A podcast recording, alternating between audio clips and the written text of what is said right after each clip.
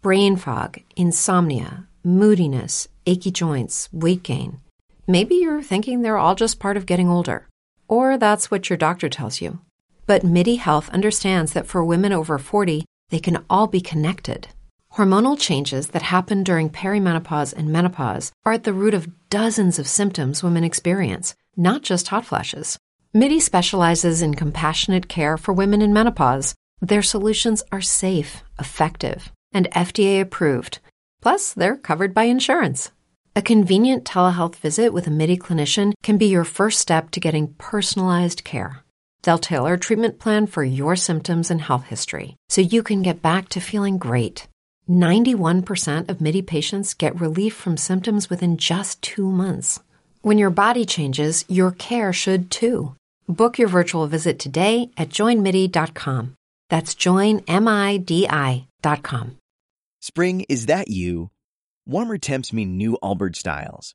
Meet the Superlight Collection, the lightest ever shoes from Allbirds, now in fresh colors. They've designed must have travel styles for when you need to jet. The lighter than air feel and barely there fit make these shoes some of the most packable styles ever. That means more comfort and less baggage.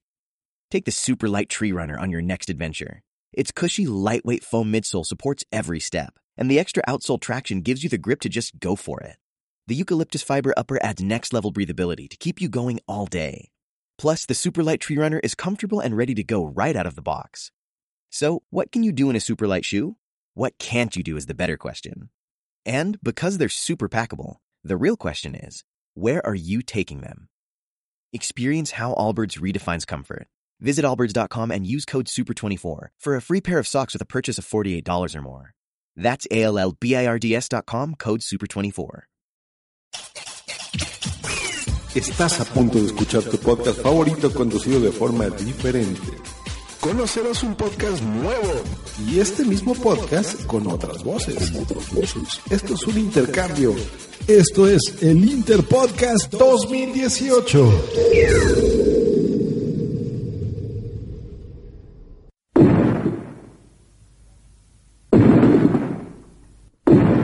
Ya, vale, hombre, con la obra ahí, con el martillo. Coño, quiero echar la siesta. Bueno. Monsteriano, monsteriana, monstruosos anos, monstruos chiquititos, anos enanitos y todos los demás, bienvenidos a Cosas de Monstruos, el programa donde os ayudamos a defenderos de esas criaturas gigantes tan feas.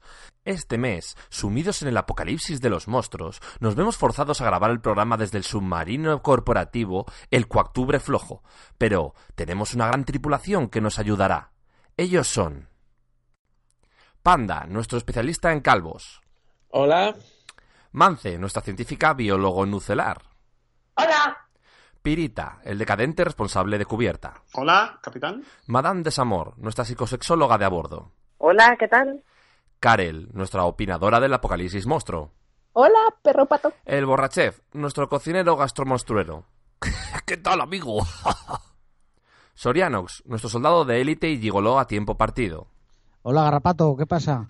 Los bricojonetes, nuestros arquitectos de estructuras cojoneteras. Hola, idiota. ¿Qué tal, Garrapato? Y aquí un servidor, Garrapato, el ayudante del último sexop de Cuenca. Toda esta tripulación y algunos más de propina darán buena cuenta de los Cayus en este programa especial que forma parte del Interpodcast 2018.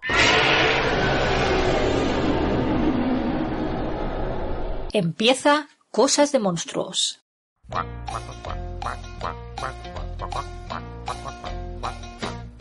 Cosas de monstruos Godzillin. Cosas de monstruos Godzillan. Es un podcast de Cayus, pero aunque les temas verás que te despollarás y te partirás como con la serpiente de mar. Pero no digas que Islas Ozores los imitará o nos engullirán.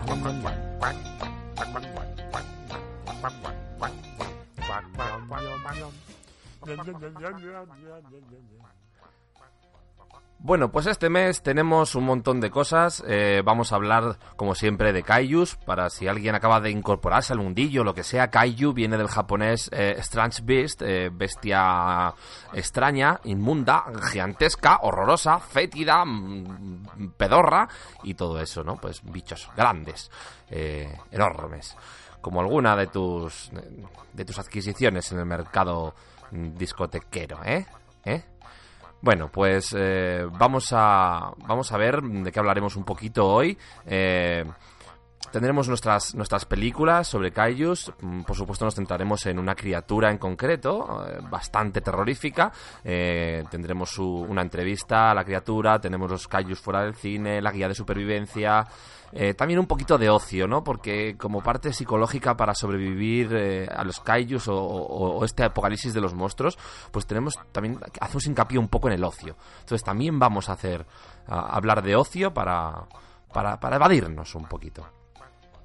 Y bueno, entrando en materia, eh, vamos a hablar de, de un kaiju que, que, dio el nombre al género, que muy pocos reconocen como tal, pero la verdad es que es aterrador hablamos de Kaiju.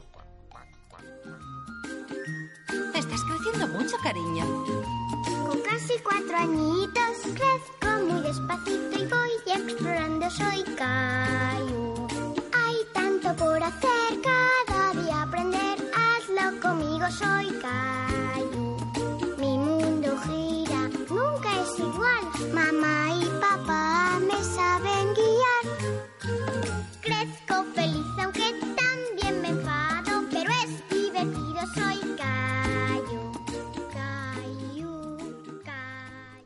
Pues bueno, vamos a hablar de, de Kaiju, como hemos dicho, eh, ese precursor, el inventor del género de los Kaijus, por eso tienen ese nombre. Y para ello, pues oye, vamos a contar con Panda, nuestro especialista en calvos. Hola Panda. Hola, buenas. Eh, bueno, yo la verdad es que lo que quería decir que cuando me dijeron lo del especialista en calvos, pensaba que eran otro tipo de calvos, los que haces cuando vas borracho a las chicas que te gustan. Pero bueno, ya que estamos aquí, pues pues, pues seguí, seguí, seguí con ello. Claro, esto es cuando hay una cosa que sale mal, pero vas hasta el final, ¿no? Hay que sí, exactamente. Bueno, primero vamos, vamos a hablar un poquito de Kaiju, ¿vale? De, de la criatura. Entonces vamos a hacer la ficha de la criatura. Ficha de la criatura. Etimología, ¿vale? El origen de su nombre. Pues Kaiju viene de, del francés, Kaiju, que es piedra. Eh, que dices, joder, vaya nombre para un niño, ¿no? Piedra, hola, ven piedra, a cenar, piedra. Pero bueno, en realidad, Peter eh, es lo mismo, viene del griego piedra también, significa piedra. Y, es curioso porque dices, ¿por qué? ¿Por qué piedra le llaman a un niño? Eh, pues está, realmente tiene un porqué y tiene un análisis. En realidad está basado en el trabajo de la, de la pediatra y psicoanalista eh, François Dolto, que, que, tenía una, o tiene una filosofía, ¿no? De creer en los niños como, pues, respetarlos como, como a personas adultas. entonces hacía una cosa muy curiosa que era, con los niños tenía una especie de trato para que le pagaran por sus consultas eh, entonces les decía que les tenía que traer pues una piedra para, para, para, hacer la consulta, así en plan de pago simbólico, ¿no? Entonces los niños pues ya pagaban con la piedra y se sentían un poco eh, pues ya más como más responsables y demás. Luego a, los padres les crujía el, billetero, eso seguro. Eh, y luego también pues eh, Kaiju significa bald head, ¿vale? Lo que es, viene a decir calvo cabrón. Calvo cabrón, va, a estar calje. Eh, con lo de la piedra me gustaría hacer una pequeña énfasis que las piedras que decían que le trajeran la doctora eran piedras de estas que brillaban en el monedero y en el joyero de sus madres. Es decir, no es en plan una piedra del campo. Adiestraba a los niños para que les quitara la, la, guitarra. Ah, también ah, depende del, día, a veces también les, traían piedras de hachís y esas cosas. Sí, depende eh, de lo cerca que estuviera el año nuevo Rastafari. En realidad, eh, François Adolto tenía un ejército de niños ladrones, era brutal. Eh, la especie de la criatura, ¿a qué especie pertenece Caillou? pues en principio muchos pensaréis que es humano, pero bueno, hay varias teorías, ¿vale? También hay una teoría de que es un caracono, de, aquella aquella raza alienígena de la película de Michael. Caracono en fase larvaria. por lo que se ve. Exactamente. O incluso eh, las, las, corrientes más modernas dicen que puede ser un, una familia de los ingenieros de, de la película de Prometheus, de, de, la raza alienígena esta, de los calvos estos grandotes. Uh -huh. Pero bueno, no hay, hay muchos estudios alrededor de esto, todavía no está claro. Ningún estudio se contradice a sí mismo en absoluto. O sea que son todos bastante fiables y por ahora hay que creérselos todos. Sí. Edad. Eh, pues eh, parece ser que ya Caillou tiene cuatro años. Al, al, menos en la forma que tiene actual, en la, en la serie, en las películas que, que tiene. No sabemos. Eh, longitud. Un metro. Aproximadamente y de momento. ¿Vale? Porque luego veremos que, que no siempre. A, a, veces pasa, pasa a, su, a su fase eh, monstruosa y, y, ahí ya cambia el tema. Peso: mmm, 17 kilos aproximadamente. Ahí a ojo. Aquí no, tampoco lo hemos pesado, ¿verdad? 17 kilos antes de los torrendos. Luego sí. puede llegar hasta 18 fácil. Fácil. Y luego, pues, ya si va al baño, pues ya bajará a 15 perfectamente. Claro. Atributos, pues tiene un montón de atributos. Eh, entre sus atributos, y no, y no siendo los únicos, cuenta con. Es calvo, eh, no tiene pelo, tiene alopecia y eh, le falta el pelo. También tiene carencia de cabello. Uh -huh. ¿Tiene, ¿Tienes algún, algún atributo más que podamos resaltar?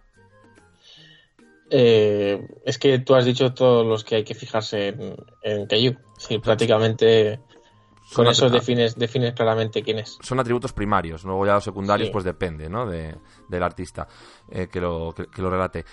Poderes, ¿qué poderes tiene? Pues eh, le llaman el príncipe de la imaginación, ¿no? Entonces es como, como que realmente su imaginación es su poder principal, pero claro, eso le hace abrirse muchas puertas porque consigue hacer torturas mmm, realmente, realmente curradas, ¿no?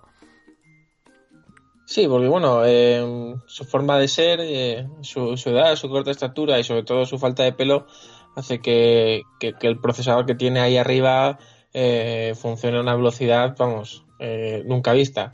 Entonces, bueno, eh, llega a alcanzar eh, cotas de imaginación, niveles de imaginatividad sorprendentes. No es, no es, una cosa medible hoy en día con, con, los aparatos que tenemos, todos se quedan cortos en el nivel de imaginación que tiene. Inteligencia, pues digamos que variable, ¿no? Que tiene más de la que aparenta, porque la verdad es que es un gran actor. Tiene una, una, una careta en la que parece un niño un poquito cortito, pero no cortito por quedarse, ¿sabes? Por, por, no entrar en ningún término que resulte demasiado ofensivo para la gente cortita. Sí, vamos. Una normal. Velocidad. Eh, lenta, pero constante.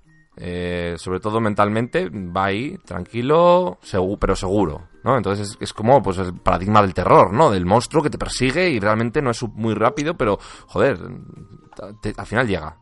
A ver, él tiene su proceso. O sea, él no puedes eh, esperar que haga lo que no es él. Él es él, todo el rato. Se caracteriza mucho por ser el mismo. Y, y su proceso no es rápido, su proceso es lento, pero seguro. Sí. O sea, llegará. Va sí. a llegar, a ese punto va a llegar. Al final llega.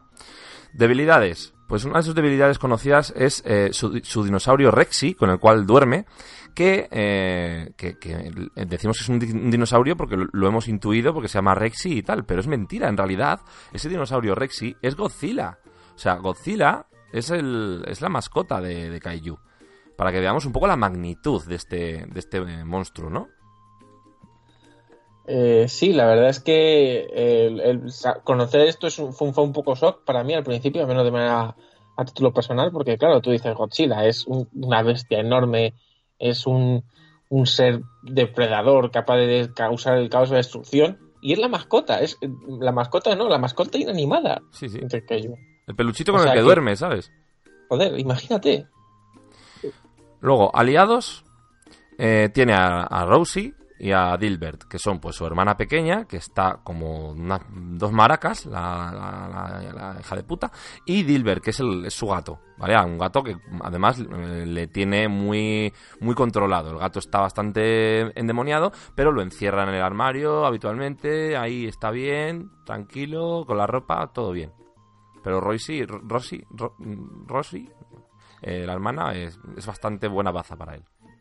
Sí, bueno, se nota que comparten eh, cierta secuencia genómica, entonces eso probablemente en, en sus propias mutaciones eh, ha acabado alcanzando que, bueno, que Rosie sea un monstruo por sí misma Hmm. en otros aspectos vitales. Y luego enemigos, ¿no? Eh, pues enemigos eh, es innumerables. O sea, eh, el mundo, el planeta, el- el- la galaxia, el universo, es enemigo, es enemigo. O sea, el enemigo es él, en realidad. No podemos catalogar de enemigos porque es, él es enemigo. Claro, o sea, tiene enemigos prácticamente a todo ser viviente que exista o incluso a aquellos que no exista, porque ya hablábamos antes de su imaginación. Es decir, que cualquier cosa puede ser su enemigo. De hecho, cualquier cosa es su enemigo. Bueno, pues hasta aquí la ficha de la criatura. Eh, vamos a ir con, con la primera película. Primera película. Y para la primera película vamos a ir con una de las más representativas de Kaiju, eh, que se llama La película de Navidad de Kaiju, que es un título que pues da lo que promete, ¿vale? Es sencillo pero efectivo. Eh, esta película es del año 2004, eh, es canadiense, pues como el propio Kaiju, eh, o por lo menos allí es donde opera, su base de operaciones la tiene en Canadá, donde menos se lo espera la, la gente en realidad. Es- eso demuestra un poco el nivel de maldad que tiene, ¿no? Decir, ¿dónde te vas a... O sea, Canadá, que es famosa por, por los canadienses, pues ¿cómo te ibas a esperar que hubiese alguien malvado en Canadá? Claro. Famosa por los canadienses. Ahí es, ahí es donde, donde un poco se aprovecha de, de las circunstancias. Eh, esta película está dirigida por eh, Nick Rigersberg. Eh, es un tío que muy bien jugó. a- Es- sus padres es jugaron al Scrabble borrachos y le pusieron el, el apellido. Eh, sí, eh, perdieron la apuesta con el del registro y bueno, eh, una- no hay más que comentar sobre. Es que la verdad es que es un, es un director sobre el que no se puede decir mucho más. Nah, dirige bien. Lo que Dirige lo que dirige va donde él quiere. o sea, Sí, exactamente.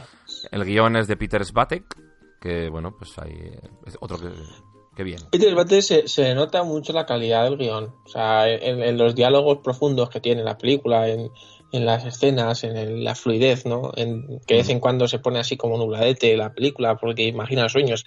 Joder, pues eso está muy conseguido, ¿eh? Sí, no, eso, eso- hay que darle su mérito. Hay que darle su mérito. Y luego, por ejemplo, la, la banda sonora. ¿Qué decir de la banda sonora? Pues eh, muchas de las canciones que salen en la banda sonora están interpretadas por una estrella francesa del pop que se llama Marilou. Que pese a tener un nombre así un poquito que digas, pues sí, pues está bastante buena. Y, y bueno, pues tiene ahí Where Santa Has a Different Name, Eight Days to Go and Every Day. eh, Bueno, tiene un montón Clásicos de todo. clásicos todo. Que te ponen un poquito palote, ¿vale? Yo creo que es un poco la contraposición.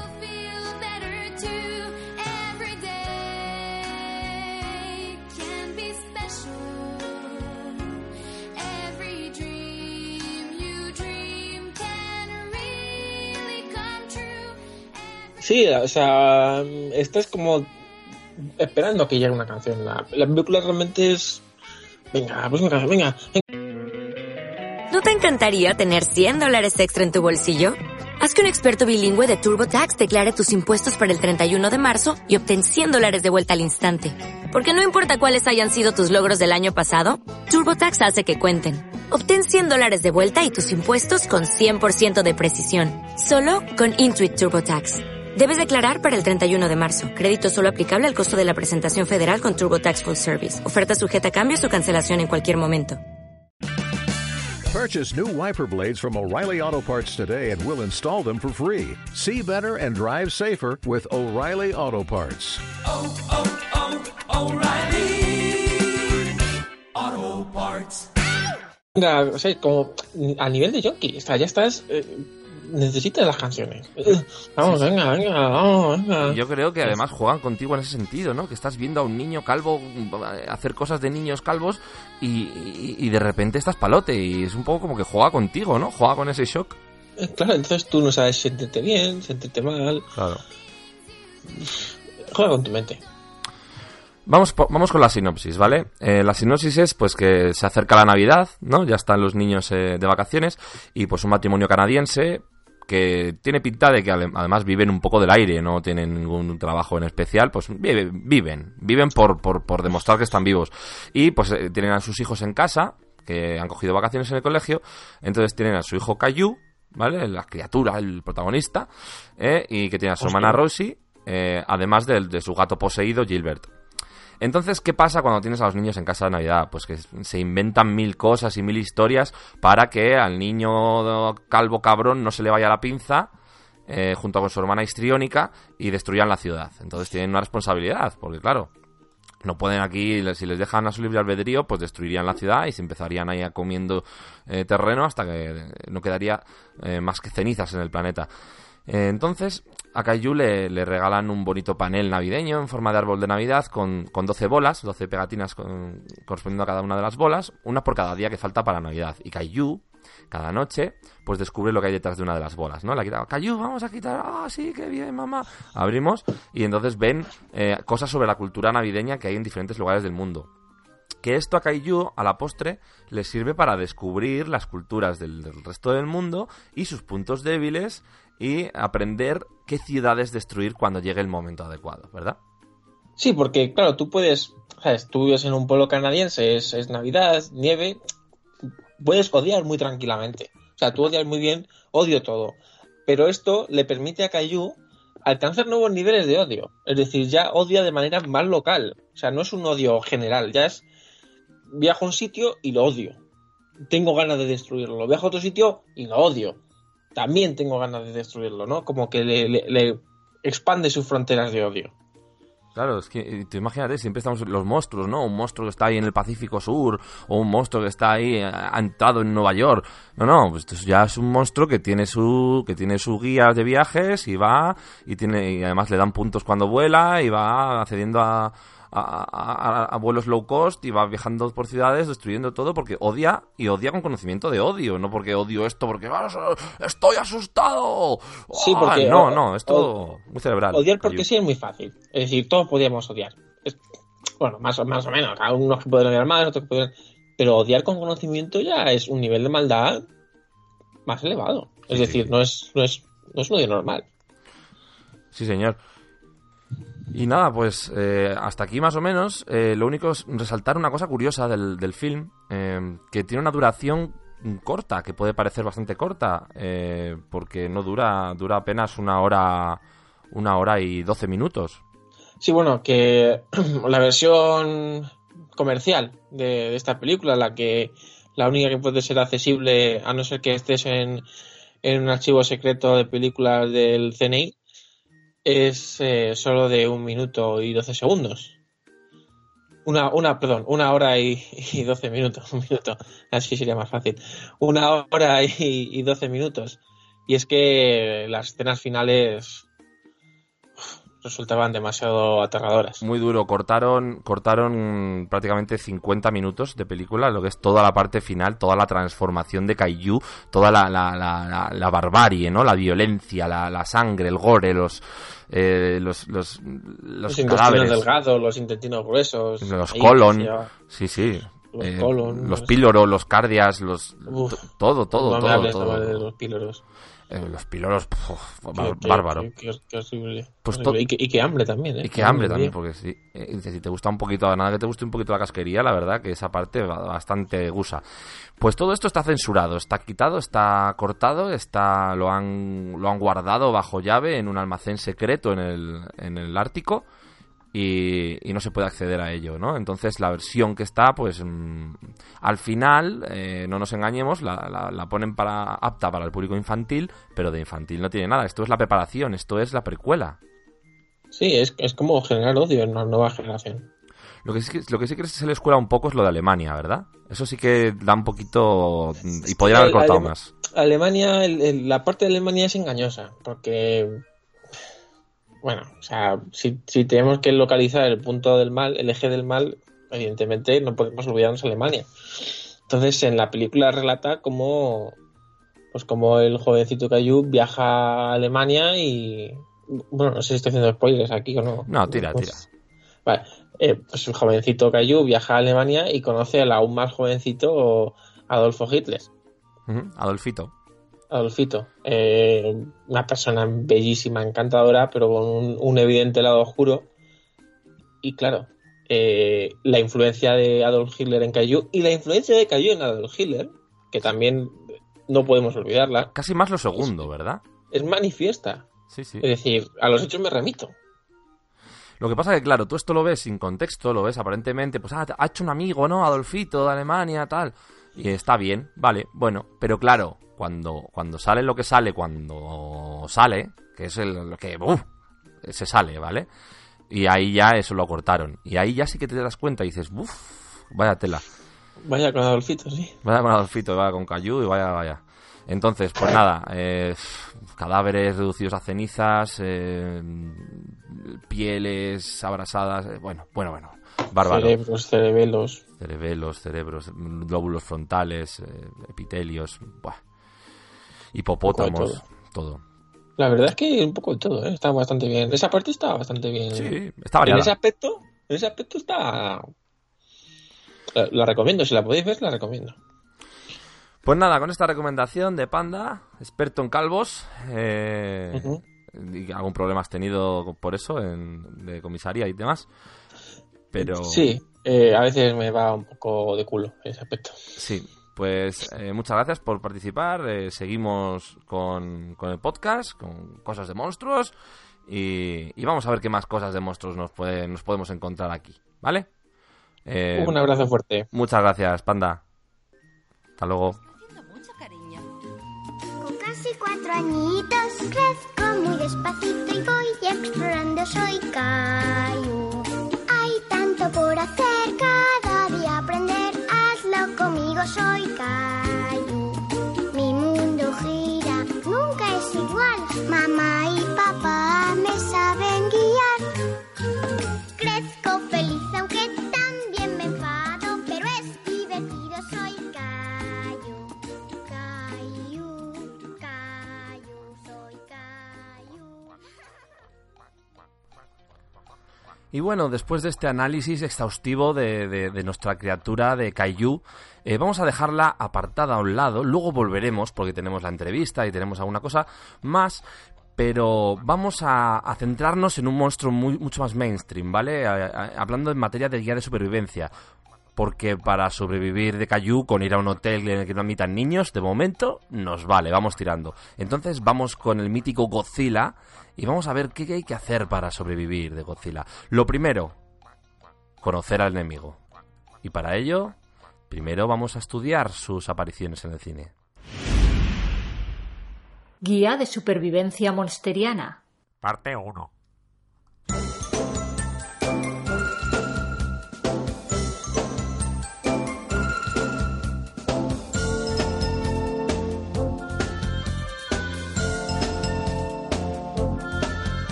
Y bueno, llegamos eh, a nuestro decadente responsable de cubierta, Pirita, que nos va a contar qué, qué- qué cosas eh, ha ido viendo desde ahí arriba, la cubierta del submarino. Un submarino que siempre está sumergido, recordémoslo.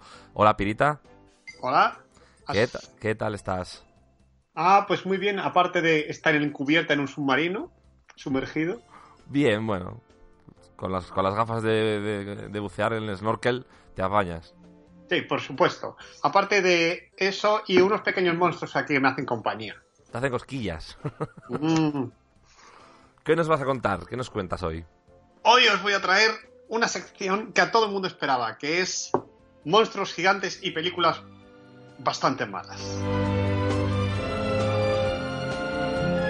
Bastante malas. O sea, no, no malas del todo, ¿no? Todavía podría ser peor. Cuéntanos. Los franceses tienen un término que me encanta que se llama nanar, que es una película tan buena que es tan mala que es buena. Pues esto no. Estos son simplemente malas. Esto, estos son los malas. Tan malas que son malas. Cuenta, ¿qué tienes? ¿Qué tienes que tenemos hambre de decadencia? Supongo que todos, y si no ha vivido bajo una piedra en los últimos 90 años, conoceremos a Godzilla y a King Kong. Pues Godzilla es una creación japonesa y dijeron los japoneses, joder, nos, nos encanta King Kong, así que mejor que hacer películas pero con un monstruo nuestro. Inventaron a Godzilla. Hasta ahí bien. El problema es que se entusiasmaron y dijeron, pues vamos a hacer unas 29, 30 películas así del tirón, a ver qué tal va la cosa. Y como puedes imaginar, si haces una película al año, más o menos, pues... ay, de, la, de la mala a la peor. De la mala a la peor fueron. Uf, Hay un orden. Eh, iba- iban mejorando, era un poco así. Dices, joder, cada, cada año sale un poco mejor, ¿o no? No, aquí hay un poco de todo. De vez en cuando hace alguna película que es decente y, muchas veces hacen películas horribles. De hecho, es gracioso porque muchas películas eh, de las originales de 1960 y 70, algunas se deja ver y está bien. Y luego hay algunas, como por ejemplo el 94, como El hijo de Godzilla o Godzilla contra eh, los sup- eh, supercerebros, que es no muy buena. No muy buena. El hijo de Godzilla. O sea, ya empezaban, Oh, sí. a, empezaban a meter la es por familia. la que quiero empezar. Hablándote del hijo de Godzilla, que se llama Minilla. Minilla, que es como, como mi- mini Godzilla. Gojira, Los Minilla. oyentes, la representación sería como el hijo bastardo entre ET y una mierda. Y una mierda te refieres a un zurullo. Sí, un zurullo. Literalmente, lo que tú piensas con un zurullo, pues el hijo entre ET y un zurullo, ese es el hijo de Godzilla. Pero gigante. Pero gigante. Muy bien. No tan gigante como Godzilla, pero gigante. ¿Y qué tal? ¿Qué- ¿Cómo era? ¿Que, que tenía poderes o algo? Pues fundamentalmente tenía algunos poderes, pero la mayor parte de la película se basa en su padre enseñándole a su hijo cómo ser un buen monstruo. Eh, o sea, qué tierno, ¿no? Sí, tierno eh, lo era, pero es... Uf, Sale No, Go- muy bueno. ¿En serio sale Godzilla enseñando a, a- a- a su mini yo a ser un buen monstruo? Sí, luego más tarde incluso aparecen otras películas ya con nombres como Chibi Godzilla o Godzilla Jr., pero en la- original, que se llama Baby Godzilla también, que es en Godzilla contra Me Mecha Godzilla 2, es pues un zurullo básicamente. Un zurullo el personaje, un zurullo la película, un zurullo todo. Todo, todo. Muy bien. Estupendo. Eh, decadencia en, eh, en estado pato. ¿Qué más? Pues antes de continuar con películas, me gustaría enseñar algunas cosas que la gente no sabe, como por ejemplo que la gente normalmente se jugaba la vida haciendo estas películas. Así que debajo de esos, de esos trajes, que obviamente, de esos trajes que se ve clarísimamente, no solo los hilos, sino el traje en sí, y muchas veces no te puedes creer que esa película sea el 94. Eh, había, tenían para respirar, tenían que tener un tubo, que estaría muy bien si no fuera porque a veces deciden hacer películas bajo el mar. Estamos hablando de los actores que iban dentro de los. Los de los actores monstruos. dentro, como no podían respirar dentro del traje, que eran muchas veces horribles, tenían un snorkel que les, hace- les permitía respirar eh, fuera del agua. Ujú. Bueno, fuera- dentro del traje, quiero decir. Todo iba bien hasta que hacían una película dentro del agua, que con la presión del traje y el movimiento, pues más de uno estuvo a punto de palmarla. ¿Se conoce algún actor que de verdad haya muerto grabando alguna de estas? No llegar a morir, pero sí que se conoce alguno que tuvo que parar el rodaje y cambiar la película porque no era capaz de respirar dentro del traje. Dijeron, esto está saliendo mal, se nos está muriendo el actor, vamos a cambiar el guion y vamos a hacer una película costumbrista de, de- de época del, año- del, del siglo XVI, eh, ambientada en Rusia, ¿no? Eh, Por ejemplo. Eso es. ¿Y, y, y qué, más? ¿Qué más curiosidades tenían en los trajes? Pues también, aparte de, por ejemplo, los trajes, que son todos a cada cual más horrible, y además no tiene sentido en el orden de antigüedad, porque hay películas del 70 que tienen mejores trajes que, una de- que alguna del 94. También muchas veces las maquetas se gastaban una pasta, estamos hablando a lo mejor se gastaban 6.000 euros de la época, 10.000 euros de la época, para luego destruirlas en un instante. Como, como Stitch. A mí eso me gusta mucho de la película de Lilo y Stitch. Que se pone a construir con libros y con cosas. Es el monstruito este azul. El koala multi, multi- multibrazo. Eh, se pone a construir mm, una réplica de San Francisco para destruirla enseguida. Pero eso pasa con la comida también, ¿no? Cuando cocinas y te tiras toda la mañana cocinando porque tienes invitados y luego vienen y. Se lo comen todo. Sí, lástima, salvo que aquí en vez de la comida ser una comida decente, sería básicamente cuando, cuando haces una tarta y se te quema por fuera y por dentro está cruda. Bien, hombre, es un contraste de sabores. Un contraste, desde luego, hay que hay una pequeña capa que está decente. Muy pequeña, que es justo entre el quemado y el crudo, que esa se puede comer. Y el resto no. Pues igual en esta película. O sea que se gastaban una verdadera pasta en hacer escenarios para destruirlos de verdad. La pasta, se gastaban, se gastaban dinero. Que yo creo que era básicamente el dinero que se gastaba en la película, porque de luego los trajes y las actuaciones no era. El resto era hecho, gratis. En alguna de las películas llegaron a hacerlas tan precipitadamente que el guion se lo mandaron por telegrama porque no les podían, eh, los actores no le- les podían contratar por teléfono. Hombre, otra. Así que imagínate el rodaje como eran. Sí, sí. Y tú, claro, has- ah, eh, esto lo conoces de primera mano. ¿Tú has- te, te haces ciclos de este tipo de películas con los amigos o como...? A ver.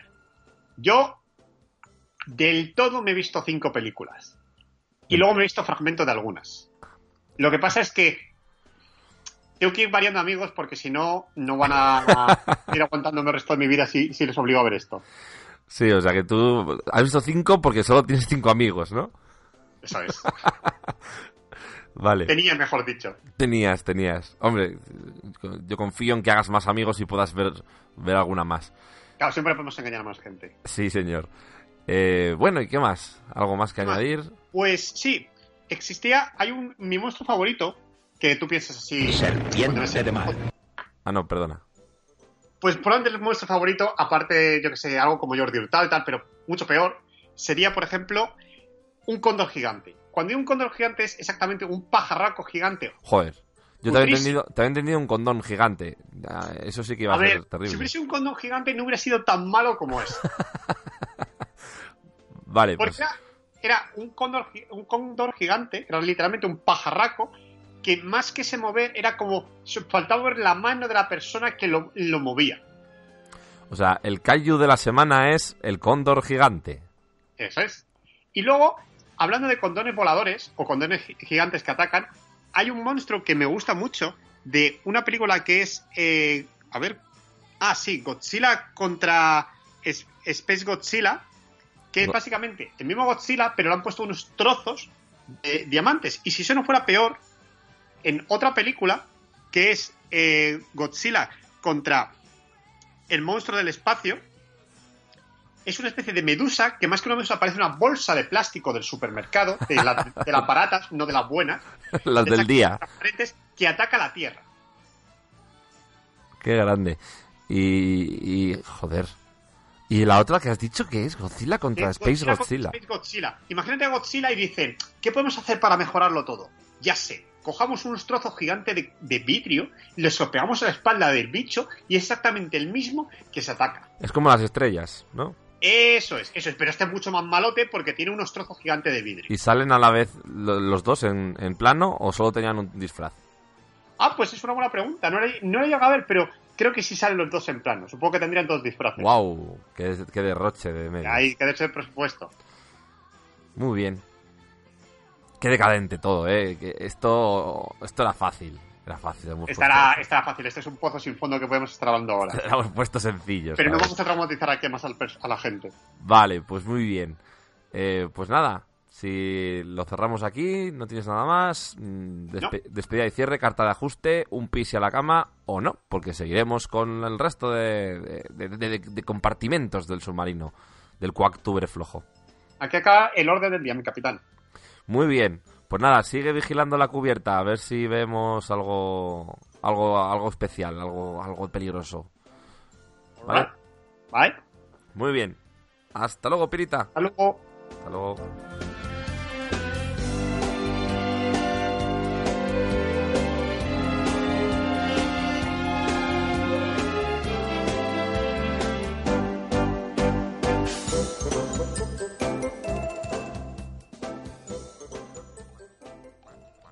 Y bueno, después de conocer eh, un poquito más en profundidad Godzilla, Baby Godzilla, yo que sé, eh, Godzilla de las- del, del- espacio y cosas así, eh, que esto ya pues hablamos en otras ediciones ¿no? de, de este podcast, pero bueno, hay que, hay que sentar las bases, las bases, las bases, un colchón, ¿vale? Pues vamos ahora seguiremos con la guía de supervivencia, ¿vale? Pero vamos a ir con los kaijus fuera del cine, ¿vale? Para ir un poco también tomando la perspectiva de lo que podemos encontrar, eh, digamos, en la vida real y eh, estar bien preparados. Kaijus fuera del cine. Parte 1.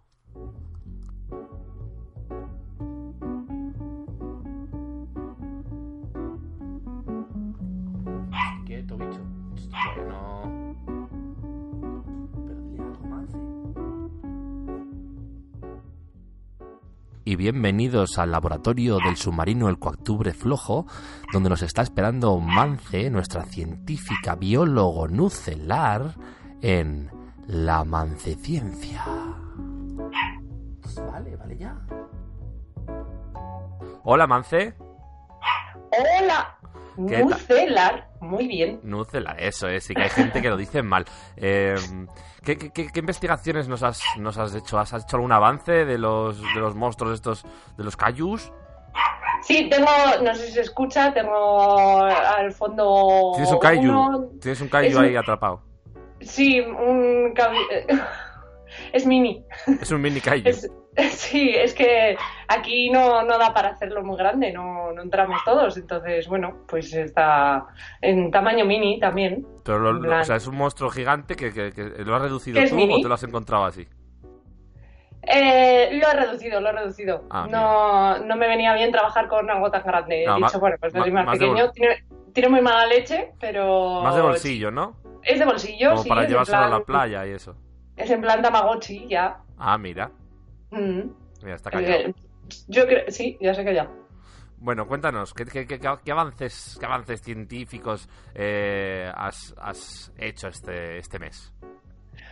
Pues verás, garrapato. Em, la verdad es que estaba investigando eh, con esto de no, no de monstruos minis como lo que tengo aquí en laboratorio, sino que estaba investigando a ver cómo hacer, eh, si hay, no cómo hacerlo, sino si existe la posibilidad de que existan monstruos como King Kong, gigantes, eh, en islas. No, no lo de una isla con forma de calavera, que eso sí que si miras por Google sí que se encuentran cosas de esas. Es más, hay una, hay una isla en Fiji que, que tiene forma fálica. Ah. Pero Bien. eso siempre hay todo. Y va la, gen- va la gente ahí a peregrinar. A, a- a peregrinar, sí, podemos decirlo A así. peroneogrinar. Perineogrinar, eso es. Sí, sí, sí, sí. Entonces, la, cuestión es, eh, ¿existen islas por ahí perdidas en el que haya monstruos gigantes, dinosaurios que hayan quedado todavía ahí, que no se hayan extinguido, que sigan sobreviviendo? O sea, vamos directos al grano. ¿Existen los kaijus? ¿Existen los kaijus? Es la cosa, no los vemos. Justamente, además, una de esas, eh, de esas cosas es el hecho de el océano, ese gran desconocido. Es inmenso. No, vamos, de hecho, es más profundo que, que el pico más alto de la Tierra. La fosa de las Marianas tiene una profundidad de unos 11.000 metros, mientras que el Everest mide cerca de 9.000, 8.800, una cosa así. Vaya tela. Así que, sí, sí, sí.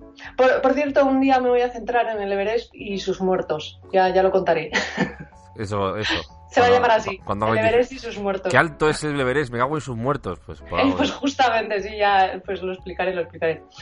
Entonces, eh, ¿puede haber monstruos así en una isla por ahí perdida? En el océano, como digo, pues sí, pod- podría haber monstruos enormes. De hecho, de vez en cuando aparecen. Eh, hace unos años hablaba del megalodón. Serpiente que- de mar. Y Perdón, el- es que a veces, sí. a veces se nos cuela ese audio. Pues el megalodón, eh, que es una especie extinta o no, de, de tiburón del Mesozoico. No, no voy a decir los años que se trata el Mesozoico porque da igual, yo para acordarme de fechas es como... son muchos millones de años. para mí el- plan temporal es el otro día, que puede abarcar desde hoy por la mañana hasta hace cinco años, o cuando era pequeña, que también abarca desde que nací hasta hace dos meses o algo así. O sea que... Bueno, no está, no, no está mal, también es está bastante acotado. Podría ser desde el Mesozoico el otro día. Sí, pues el, básicamente es como el otro día. En- Antes de ayer. Antes de ayer, eso es. Sí, dejémoslo así. El, medo- Entonces, el- este- el- el- el megalodón se, se extinguió antes de ayer. Antes de ayer, sí.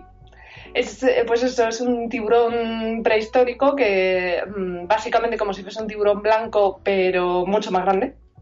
Y bueno, según he consultado era como de 15 a 18 metros podría medir, una cosa así. Claro, entonces cabe en el mar. O sea, ¿puede, ¿puede haber monstruos como este en el mar? Sí, porque cabe. Sí, ¿no? claro. Has dicho, son 11.000 metros, este mide 15, cabe, entra. Pues unos cuantos entran ahí, es todos. posible, es posible. Para hacernos una idea, eso sería como un edificio de tres plantas o una cosa así. Es como, bueno, depende si los techos son altos o no, si tienen tres suelos, si mm, eh, tiene hueco para ascensor ahí arriba, si, sabes, azotea, tal. Pero Sí. bueno, más o menos. Sí, bueno, cuando se equipara con edificios me imagino que es un- algo Pues no normal. sé cómo lo hacen, no sé cuál es el estándar, ¿eh? Porque cambian Pues mucho. cada uno el de su casa. Tú pi- Claro, piensa, hay- piensa en tu casa y ya está. A veces es, eh, no, esto es un primer piso. Y dices, ah, que viene un primer piso, subo andando. Y tiene entresuelo, tiene otra planta en medio que no Otra sabes lo planta, es. puertas que tienes que pasar, el chino cudeiro eh, ahí escondido, eh, un montón de pruebas, de acertijos, un salto de Y- fe, el santo grial, de todo, tío, hasta llegar al Y primero. llegas al primero. Y es como, pues vale. Y otras veces un cuarto resulta que lo subes andando bien. No sé. Bueno, nunca, no. Eso no. Dicen que sí, pero yo no, no- no- no lo hemos visto. Entonces, es un tiburón blanco enorme, como un edificio de tres plantas o una cosa así. ¿Y por qué? ¿Por qué se dice que puede seguir por ahí? Porque se supone que eh, hace un tiempo se encontró un tiburón blanco, uno de los actuales, como partido casi a la mitad debido a un mordisco. Pero vamos, que la noticia esta de encontrar un tiburón blanco así mordido por otro todavía más grande, el pez grande que se come al pequeño, que es lo que decían que podía haber sido un tiburón de un tamaño como el megalodón, pues la verdad es que no sé, va variando según años y se encuentra en un sitio u otro. O sea que es una de estas noticias que igual este año, antes de la temporada de verano aquí en el hemisferio norte, saldrá otra de esas noticias. De se ha encontrado un tiburón partido a la mitad por otro más grande y nunca se lo come el tío. O sea, no sé. Sí, no sé, irá como sobrado, ¿no? Lo, lo parte Sí, porque sale, le da mordisquillo. Oye, el tibu- un tiburón blanco es como un perro blanco. Un perro blanco son los perros que, que atacan a los negros, que les está, que les, eh, eh, les adiestran para que ataquen a la gente de raza negra. Un tiburón blanco es así, solo muerde a los negros, o, o no.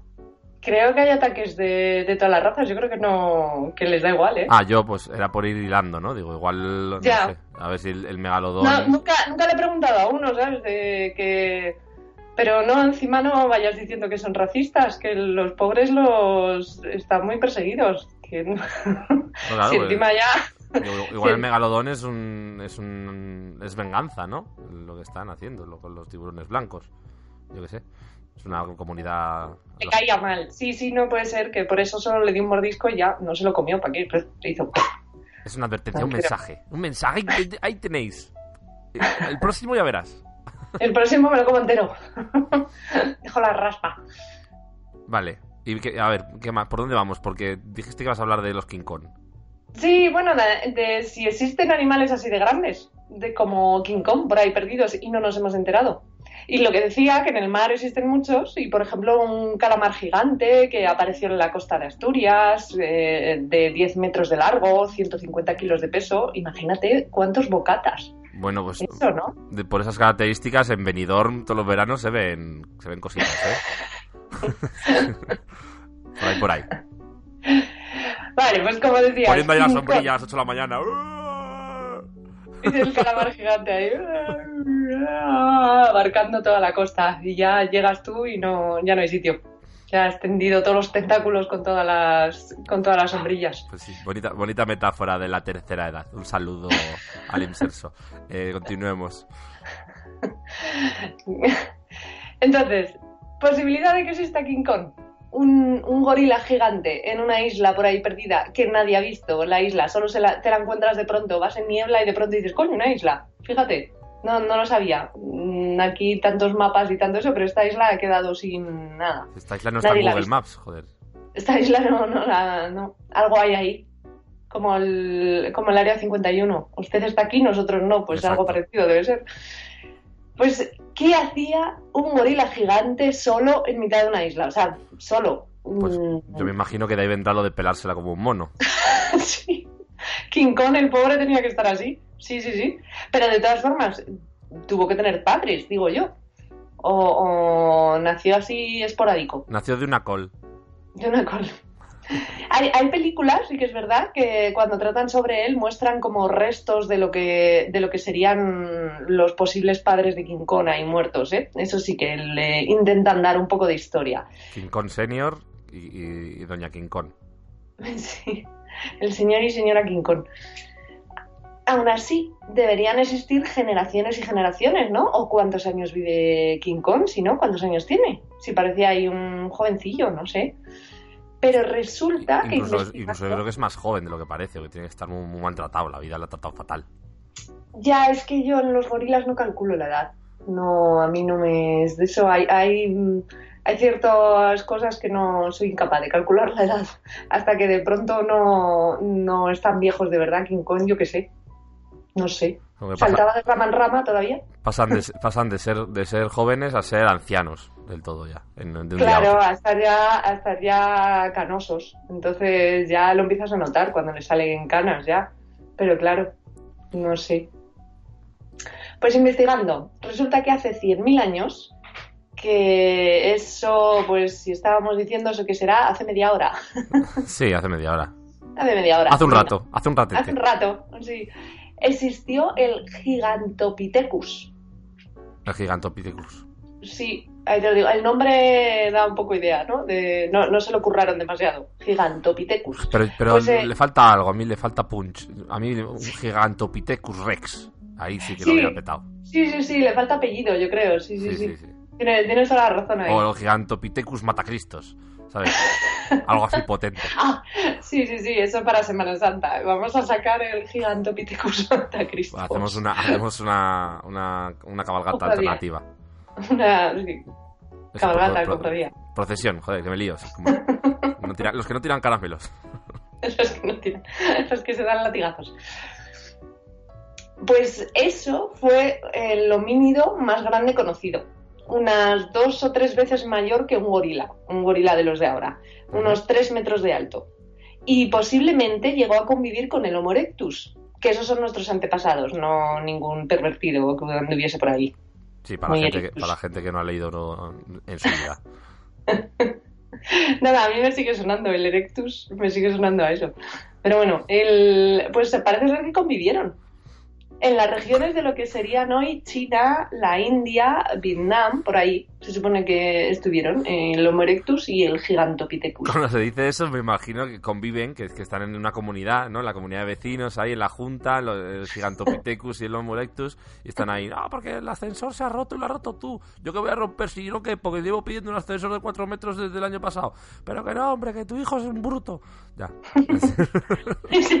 Sí, y sin pagar. Pues está aquí el Gigantopithecus este, no paga. La- ya llevamos aquí, tenemos una derrama y no está pagando. Pues sí, seguramente, imagínate la convivencia en esos tiempos. Claro, si convivieron. Pues yo, claro, convivieron. Eso es convivir. de alguna forma.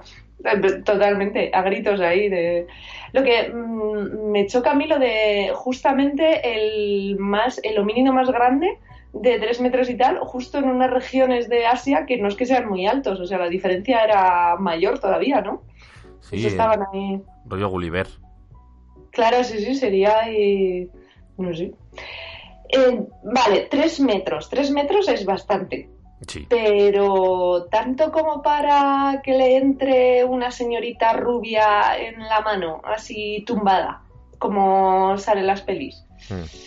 Mm, no sé, muy grande tenía esa mano, Mm, por muy pequeñita que fuese la, la jovencilla esta. Sí, puede ser una licencia narrativa esto, yo creo que, que sí, que es una exageración. Es un poco exagerado, sí. Pero es lo típico, ¿no? En las pelis también que van cambiando de tamaños los animales. Es Ah, como los, los monstruos. De pronto es igual de grande que un edificio, luego resulta que, que sale al lado de, de un coche y no sé. O sea, es ahí a veces no cuidan mucho la relación. Va cambiando, el monstruo va creciendo o disminuyendo. Es una cosa así un poco. Entonces, ¿y cómo se descubrió y por qué no sabemos mucho de este animal? De, de este pariente de King Kong.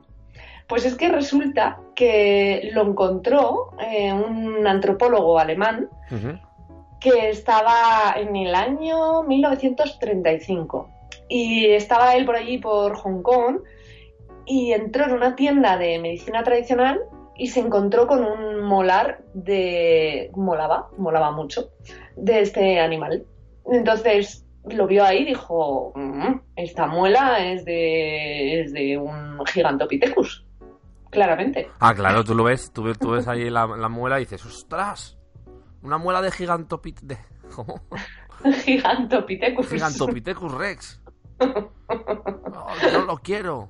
¿Cuánto vale? No tienes que hacer eso, tienes que hacer como si es una mierda, porque si te Ah. emocionas te cobra más el chino. Claro, sí, sí, esto, esto... Dices, esto va, vas ¿esta, a tirar, porquería, ¿no? ¿esta porquería la vendes o, o es suciedad? ¿Sabes? Vas ahí de sobrado.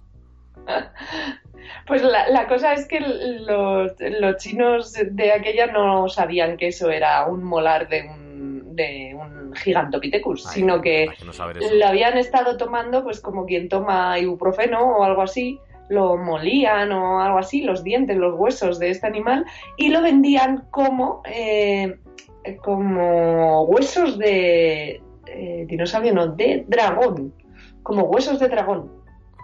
No sabes lo que te comes, ¿eh? Cuando... No sabes, ¿no? La etiqueta, te venden hueso de dragón y luego es un diente de un mono grande. ¿Qué es esto? Pues sí, Quiero mi Los- puto dragón. claro. Hay que reclamar, sí, sí, sí. Te has estado tomando aquí para la Viagra basada en dragón, que no, que, que era hueso de mono. Hombre, por lo menos... te- Tú, si te pasa eso en un chino, por lo menos pide garantía. Luego ya, ya reclamaremos a, a Facua o a que sea. Sí, sí. Pues es el problema este, que como lo habían estado vendiendo así, se le se acabaron con ellos. Hay muy pocas, muy pocos restos de este animal. Entonces no hay mucho para estudiar. Y eso porque lo encontraron en el 35, pero ¿cuánto tiempo llevaría esta gente machacando los huesos? ¿Y se extinguirían por eso? O sea, ¿Se eh, dedicarían a, a matarlos y machacar sus huesos para tomárselos? Igual es la razón. estamos hablando de una especie eh, sin precedentes de, de- de- de- de envergadura en el planeta que no podemos estudiarla ni tener apenas referencias porque no- nos hemos fumado sus huesos. Sí. O, o- o mucho peor, nos los hemos tomado pa- pa- pa- por los problemas de erección. Pues seguramente, a saber tú. Es que o te- en un familia feliz, vete tú a saber En dónde fami- te ha llegado sí, esto. tenemos, es que tenemos lo que merecemos, ¿eh? Yo te digo.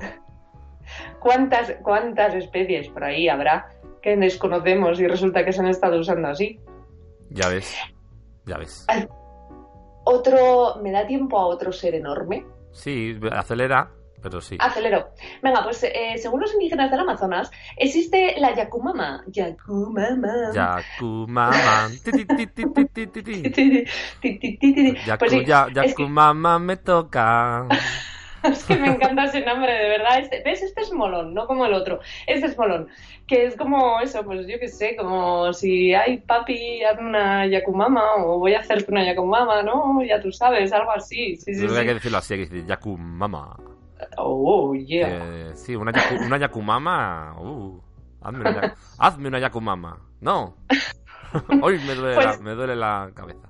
Sigue. Pues eh, te- no, si te lo ofrecen, sí, mejor di que te duele la cabeza o algo, porque se trata de una serpiente que dicen que mide como unos 40 metros. Serpiente de mar. Perdón. Y come, no, estas de, estas de Amazonas, es de selva.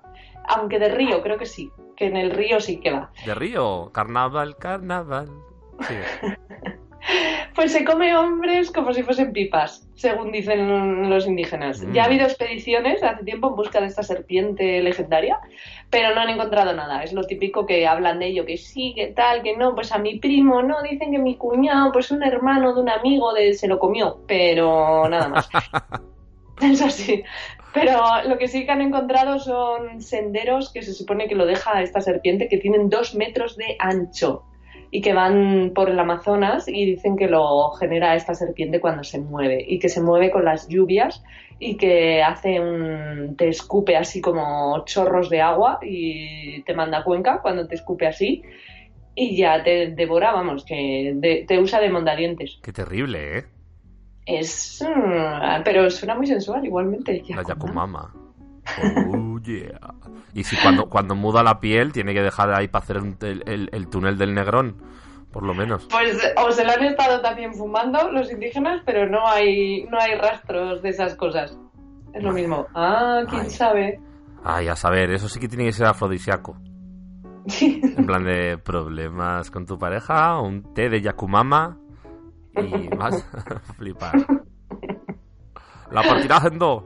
Vale. Eh, ya está. Hasta ahí, hasta ahí los monstruos Hasta, de hoy. hasta ahí los monstruos. Muy bien. Pues mira, ya ha quedado, ha quedado bastante completo. Eh, seguimos con la esperanza de encontrar algún monstruo en el a borde, a, a borde no, a bordo del submarino. monstruo borde. Vamos a encontrar monstruo borde. Yo tengo ganas ahí. Que te mande así a la mierda, pero. Un monstruo Bien. borde. Sí, que decía, mira monstruo, la que te vamos a estudiar, que te den por culo. Y se va pasando de ti, además. ¿eh? Sí, te saca la- te hace una peineta y se pira. Y se pica, ya está. Se mira un monstruo de Valladolid. bueno, pues muchas gracias, Muchas gracias a ti. Mance, nuestra científica biólogo nuclear. Nucelar. Eso es. Bueno, pues nada, seguimos a la caza de los Cayus. Hasta luego, Mance. Hasta luego.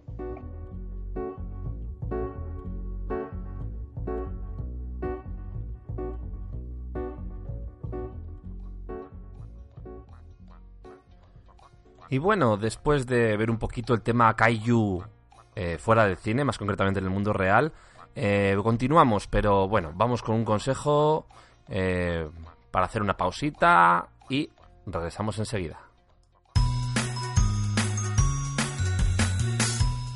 Ay, vaya cabeza.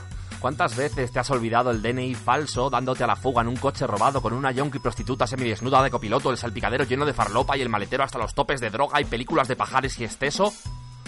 Te han robado la cartera y cuando has ido a denunciarlo a la policía te han multado por no ir identificado y de paso por feo. Por Dios. Pero ¿por qué siempre nos pasan estas cosas en el momento menos propicio? Pues San se acabó. No te volverá a pasar con nuestros innovadores Documentatus. Te tatuaremos tu DNI, pasaporte o los papeles de tu desequilibrio mental en la parte del cuerpo que prefieras. Date el gustazo de enseñar a ese molesto guardia de tráfico tu obsceno trasero tatuado. Recuerda, te compulsaremos el tatuaje, por lo que sí sustituirá legalmente al original. No volverás a perder los papeles ni cuando encuentres a tu mujer con el anticristo. Contrata ahora tu Documentatu y te regalaremos una lija del 12 para poder actualizar la fecha cuando lo renueves. No seas pardillo y tatúate hasta el bono transporte. Este es un consejo ofrecido por el podcast Islas Ozores. Cuac, cuac.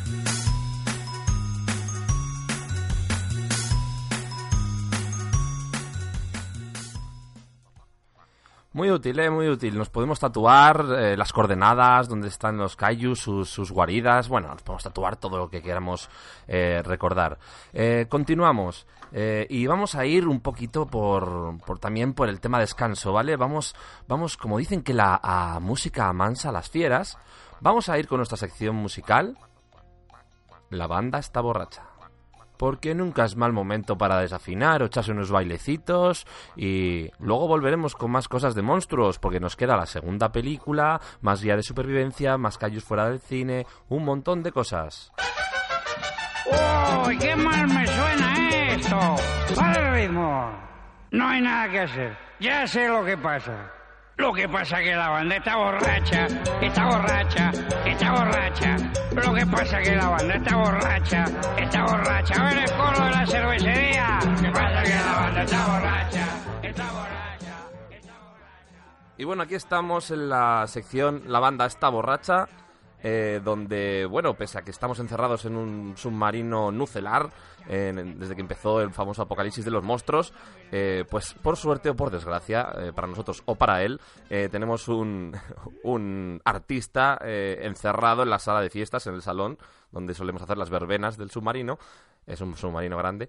Y bueno, vamos a, vamos a charlar un poquito con él, que creo que no tiene nada que hacer porque no tiene escapatoria. Eh, es el, el maño Juaco Malavirgen.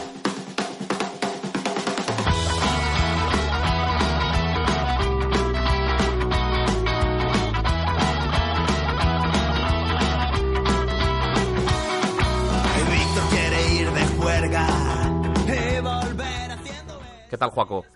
Cabrones, sacadme de aquí. ¿Esto es? O sea, habíamos quedado en una entrevista, estoy aquí encadenado. ¿Qué es esto? A ver, esto es así. eh, no, no pasa nada. eh, ya te soltaremos. Hasta que no saques disco nuevo, no sales. Vale, bueno, pues nada, pues eh, ni, o sea, ni para grabar el disco me dejáis salir. Aquí tenemos de todo. Tenemos micrófonos, tenemos empanadillas, tenemos eh, de todo, si quieres. Cerveza, bueno. está Todo bien. muy sano, vale. Todo muy sano. Venga, pues acabaré siendo como Meat Love, ¿vale? Ahí, después de unos años ahí encerrado, haré un disco de baladas heavy. Ya, yo lo veo, lo veo. Bueno, lo bien. veo muy bien. Vale, a a nosotros nos vale. Eh, a ver, vamos a hablar porque yo, yo, eh, habrá mucha gente que todavía no te conozca, aunque parezca increíble, porque no, no eres nuevo en esto. Llevas, llevas mm, lo que pone por ahí por todos los lados, que llevas desde el año 2004 eh, Sí. en activo. Sí, es un poco mi, mi lema. Había que ponerse un... O sea, soy Juan como a la Virgen, pero luego había que poner algo más, ¿no? Como el no sé qué del humor. o- Y se me ocurrió poner Desafinando desde 2004, ¿vale? Vale. Porque un poco me define, o sea, y es una forma de ver que hago canciones que mm, al reconocer que desafino, pues ya se ve que no me tomo las cosas de la vida muy en serio. Y, y luego lo del 2004, bueno, porque queda muy bien, ¿no? Es como a, los ACDC que ponen established, o sea, fundados en, en, en el 73, ¿no? Pues yo dije, "Bueno, voy a ponerlo en el 2004. Y, hostia, es que ya hace unos añitos de eso, ¿eh? es que ya voy a hacer la quincena en, en breves. En un añito ya me planteo los 15 años de, de negocio. Llevo más tiempo, lo que pasa que digamos que 2004 es el punto en el que paso de hacer canciones, yo tenía una banda de punk rock, que hacíamos pues, pues canciones pues, pues de lo típico que hablan en el punk rock, ¿no? Pues de juergas, de, de sexo y de, y de borracheras y de drogas. Pero bueno, pues un día se nos... No sé, yo, yo digamos que empezó a llevar letras al local que eran así más cachondas y me las tiraban para atrás. Era en plan, tío, que no somos los berzas, que no somos los mojinos. Y, y bueno, pues entonces cogí la guitarra un día y hice un show yo solo, ¿no? Y eso fue en 2004, sí, sí, para que parece que fue ayer. Pero Sí. digamos que mi primer show como Juaco Malavirgen en solitario, el grupo se Ajá. llamaba Malavirgen. Entonces, pues me puse de apellido artístico, me puse Malavirgen. Y, y la primera vez que Juaco se subió a un escenario a hacer música de humor, pues fue en 2004. Llevo desde, desde el siglo pasado, llevo haciendo ya cosillas en los escenarios. Pero vamos, me gusta quedarme con esa fecha, el 2004. O sea, llevas desde antes de, de año 2000 tocando con... ¿Cuánto tiempo estuviste con, con Mala Virgen? Es que Mala Virgen fue una cosa un poco rara porque tardamos muchísimo en debutar. O sea, tu- eh, realmente nos pegamos más tiempo ensayando solo que dando conciertos. Porque tuvimos un montón, por lo típico, el grupo de colegas que te juntas a tocar. Eh, a mí me colgaron el bajo porque era el peor de los tres guitarristas. Por lo típico, ¿no? Lo- o sea, eso como si un equipo dice, uy, que se nos ha puesto malo el portero. ¿A quién ponemos? Pues al peor de los demás. Ah, de portero, pues no, pon a alguien que sea bueno porque Claro. pues bueno, fue un error, pero me pusieron a mí. Y entonces, como con el bajo me aburría, me puse a cantar. Y, y tuvimos muchos cambios de guitarristas que no se lo tomaban en serio, que solamente querían quedar un rato a beber cervezas y tal. Hasta que encontramos un guitarrista que sí que no se dio la bola. Y con él ya creo que debutamos en el año 2000, me parece que fue. Casi nada. Eh, eh, sí, sí, y, pero vamos, llevo aporreando el bajo desde los desde el 97, creo que nos fundamos el 96. Desde ese año ya empecé con lo de Mala Virgen. Pero vamos, ya te digo que no, o sea, que, que fue más estar en el local fumando y bebiendo que, que, que hacer música ni nada. Es que es muy tentador Pero- eso de tener un local ahí con tu espacio y tu privacidad. Sí, sí, realmente yo- eh, tuvimos guitarristas que realmente el grupo era la excusa para pasar más horas en el local, ¿no? Era una Sí. excusa de, uy, que tengo, tengo ensayo, ¿sabes? Y era la excusa, pero realmente, o sea, cuando te das cuenta que te pegas un día ensayando cuatro horas y al día siguiente vuelves a quedar y no se acuerdan de lo que ensayamos el día anterior, dices, bueno, a ver, aquí, aquí qué está pasando. A ver, que yo no me lo tomaba en serio, pero sí que se le ha quedado un poco de rabia, ¿no? Que si llevamos aquí tres años metidos en el local y aún no hemos dado ni un, ni un triste concierto de dos canciones. Así que nada, sí, debutamos, pues no sé si fue para el 2000, 2001, Ujú. o sea, sé que fue en Navidades, o fue en las Navidades del 2000 o en las del 2001, bueno, no lo sé. El caso es que, bueno, pues ahí eh, estuvimos ya con, con, con el grupo dos añitos, más o menos, yo Ujú. calculo que fueron dos añitos, tres años. Eh, yo creo que fueron dos años con el grupo y el último año, o sea, y un año más, pero que yo ya había empezado en solitario. Y entonces ya llegó un momento en el que me lo pasaba mejor yo solo que con los colegas. Así que, que ya, ya mandamos el grupo a paseo. O sea, no, no, no hice un fito y fitipaldis, ¿vale? O sea, no, Sí. no, no los mandé a la mierda, porque realmente el primero que se fue fue el guitarrista, que dijo, "Ah, ya me canso, quería hacer, se metió en un grupo que hacían cosas así tipo Pink Floyd y tal, más sesudas. Y, y el batería sí que se quedó un poco más jodido, porque él quería seguir, pero claro, un grupo que solamente sea un tío tocando la batería, pues futuro no tenía. Y eso que cantaba muchas canciones, pero era, no, no, era infumable. Así que nada, ya lo mandamos a paseo y eso. Y en 2004 yo ya empecé ahí a darle a darle a la, a la guitarra. Entonces la guitarra. dijiste, me voy a montar mi propio casino con furcias y con todo. Y, y voy a hacer el tonto. Que estoy hasta las narices de, de- de no hacer el tonto. El- Sí, porque además, además luego te das cuenta que haciendo el tonto haces menos el tonto que cuando no hacías el tonto. Porque claro, cuando vas con un grupo y tal, llegabas a un local, oye, ¿qué vas? A porcentaje de lo que hagamos en la barra. Eso sí que tengo que decir que teníamos pocos fans, pero muy alcohólicos. Entonces aún sacábamos pasta. Pero luego éramos un grupo pionero en un- algo que luego, bueno, pues no se estiló. Que era cuando cobrabas del bar, volverles a dar el dinero y decir, saca de beber hasta que se acabe. A todo el mundo. Entonces toda, la gente ya venía a los conciertos, pero venía por el post eh, concierto, o sea, venían a beberse la recaudación. A gorronear. Lo cual estaba muy, estaba muy bien porque siempre había, llegaba para un par de rondas a todo el mundo. ¿Qué pasa? Que también hubo gente que eso se lo aprendió y ya llegaba a los bises, los hijos de perra, Ah, entonces venían a beberse todo. Entonces no ganamos un duro, pero es que encima, claro, cuando ganábamos algo éramos tres a repartir, era- éramos indios. ¿Y qué pasó? Pues que luego el primer bolo que doy yo en solitario, pues, pues de pronto me dan toda la pasta para mí, no reparto y digo, ¿pero esto qué es? Así que un día, pues me doy cuenta que estoy, además sin pretenderlo, me doy cuenta que estoy viviendo de esto. Digo, oye, pero, pero esto cómo va? Y te empiezan a llamar de un, o sea, empiezas haciendo garitos y te llaman de un pueblo en fiestas, oye, que queremos que vengas a hacer uno de tus monólogos, conciertos y tal. Y te pagamos, y un pastizal, y dices tú, hostia, que se va a poder vivir de esto. Claro, ahí te tienes que hacer autónomo o emprendedor, que diría Albert Rivera, eh, pues eso, pues al final dices, joder, estoy viviendo esto. Y no sé muy bien cómo pasó, pero sí, sí, así empezó. No sé, no sé desde qué año puedo decir que me dedico exclusivamente a esto, pero como tampoco he trabajado mucho nunca, o sea, digamos que no- no dejé el trabajo para dedicarme a esto, sino que dejé de no hacer nada y, y trabajé de esto. Yo, yo tenía curros así un poco pues temporales, curraba tres meses en un sitio, luego estaba rascándome los huevos y bueno, pues esas cosas que esas cosas de la juventud. Y pero sí, sí, de pronto vivía de esto. Y eh, yo escuché una entrevista que te hicieron en Aragón Musical, para allá por 2012, que bueno, que llevabas 10 canciones, ¿no? Tus 10 canciones al programa 10.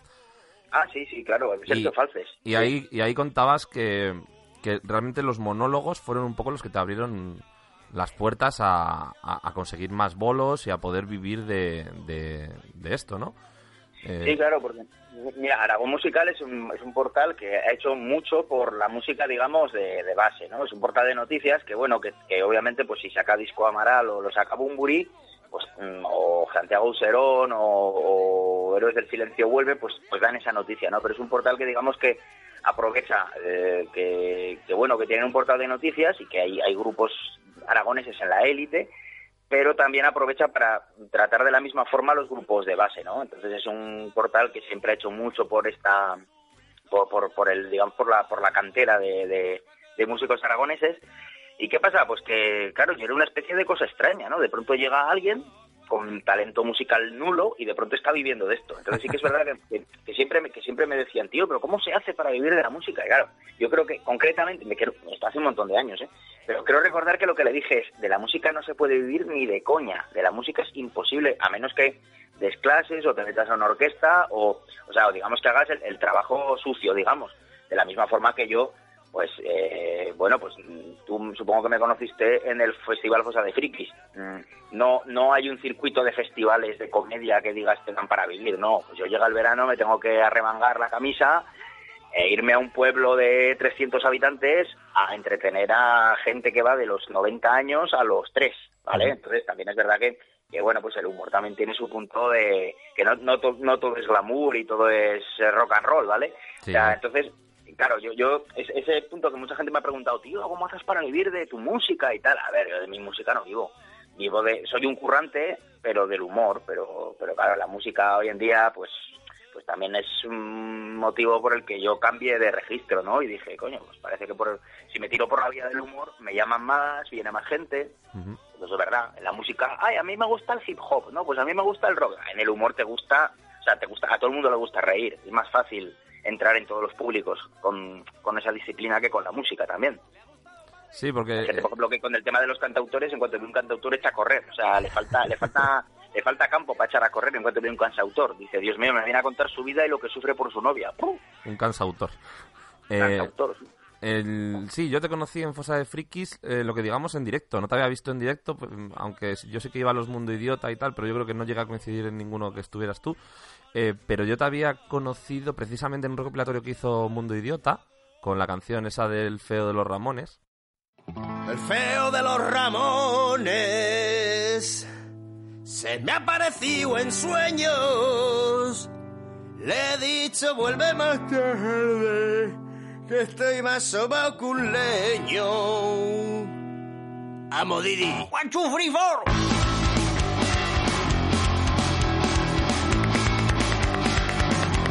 El feo de los Ramones le sigue pegando al vicio, sigue con las mismas gafas y sigue más feo que picio, pero me ha dicho que anda jodido, que está pasando un suplicio.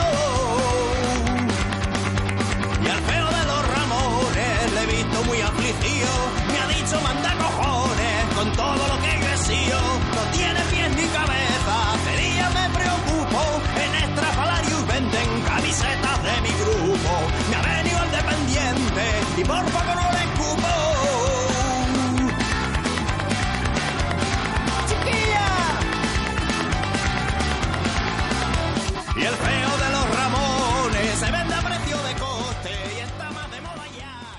Y la verdad que era mi referencia. Luego había, había buscado alguna cosa más y tenía, tenía alguna canción más fichada porque aquí hacemos un recopilatorio que se llama Poder Bizarro que voy metiendo canciones pues así entre, entre, entre cutres y muy cutres y luego pues algunas que están chulas pero siempre, siempre son de coña Eh, y tengo fichada, vamos, en el siguiente volumen eh, pensaba incluir eh, el tema de Baz Spencer y, Ah, claro. Y luego en Fosa de Frikis coincidió que pude ir y digo, hostia y digo, mira, así, así le veo y la verdad no sabía ni que hacías monólogos, tío Claro, es que realmente de lo que se puede ver por internet a lo que luego hago en directo hay mucha diferencia, porque normalmente lo que hay en internet, eh, cuando alguien me graba en directo no suele salir una calidad demasiado buena.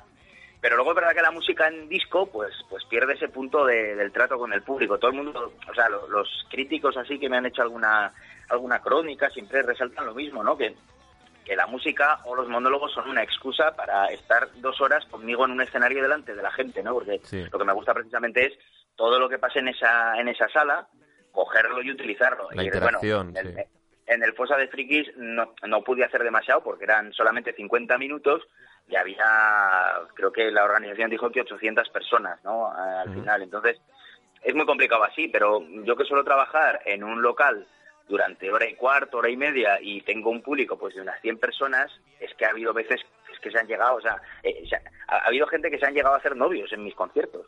O sea, habido- eh, se, se han creado parejas. Les dijo, nos conocimos ese día porque se me ocurrió a mí decir, ah, tú con este, con no sé qué. tal". O sea, que, que realmente yo creo que es la, la, la gracia y eso no lo puedes plasmar ni en un disco, por supuesto, pero vamos, en un vídeo de estos que circulan por internet es muy complicado, salvo que pillen el momento exacto en el que hay pumba, magia. Pues si no, pues es, difícil. Mucha gente se sorprende. ¿eh? Cuando, cuando me ve por primera vez es como, hostia, pero esto no es lo que yo pensaba.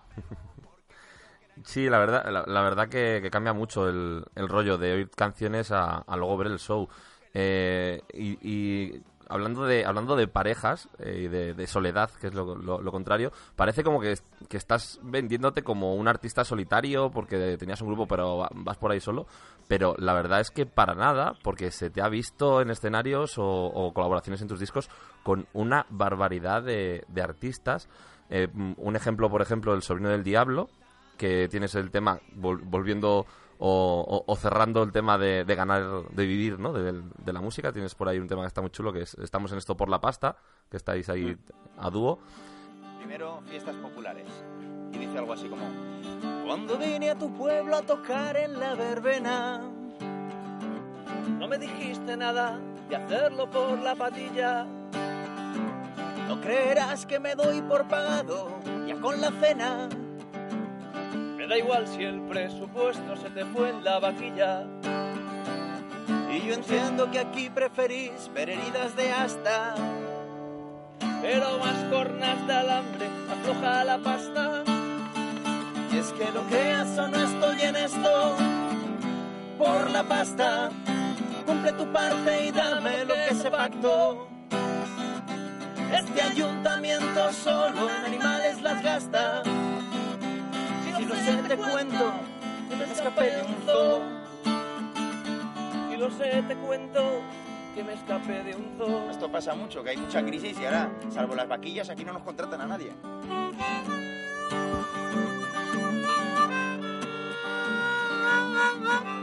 segunda parada de la gira era un bar de modernillos de estos que miras al público. y- un homenaje a Frank Zappa, que tuvo un disco que era así, se llamaba Estamos en esto por la pasta, precisamente.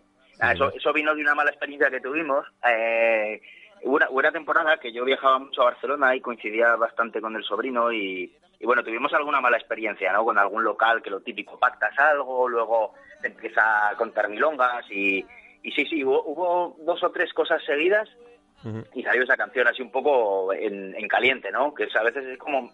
Hay canciones que cuando mejor salen es así en caliente, en plan de, venga, esto hay que hacerlo ya, ahora, cuando nos ha pasado, cuando todavía estamos estamos aquí rabiosos, ¿vale? Y, y sí, sí, salió el tema bastante cachondo. Lo que pasa es que luego es un tema que, que, que yo no he cantado porque no, no, es, no es muy de mi estilo. Yo creo que, que en- ensobrinamos la canción, ¿no? O sea, que le tiramos hacia su rollo y es verdad que luego yo no me he sentido cómodo tocándola, entonces es una canción que, bueno, que se quedó él, aunque la hicimos a fachas, eh, mitad y mitad, la- tanto la música como la letra, pero al final es una canción que se ha quedado en el repertorio del sobrino, de hecho él la grabó en un disco, pero no, yo esa no, esa no, la, he, no la he cantado porque, bueno, eh, digamos que antes la- una temporada que sí que la tocaba, pero en mi repertorio como que rompía un poco los esquemas, ¿no? Era un poco diferente a lo que yo suelo hacer, era menos, es menos cómica, digamos, entonces pues esa no la, no la canto, pero sí, esa, esa es una de... Es, esa es una de las colaboraciones así habituales que he tenido en estos años.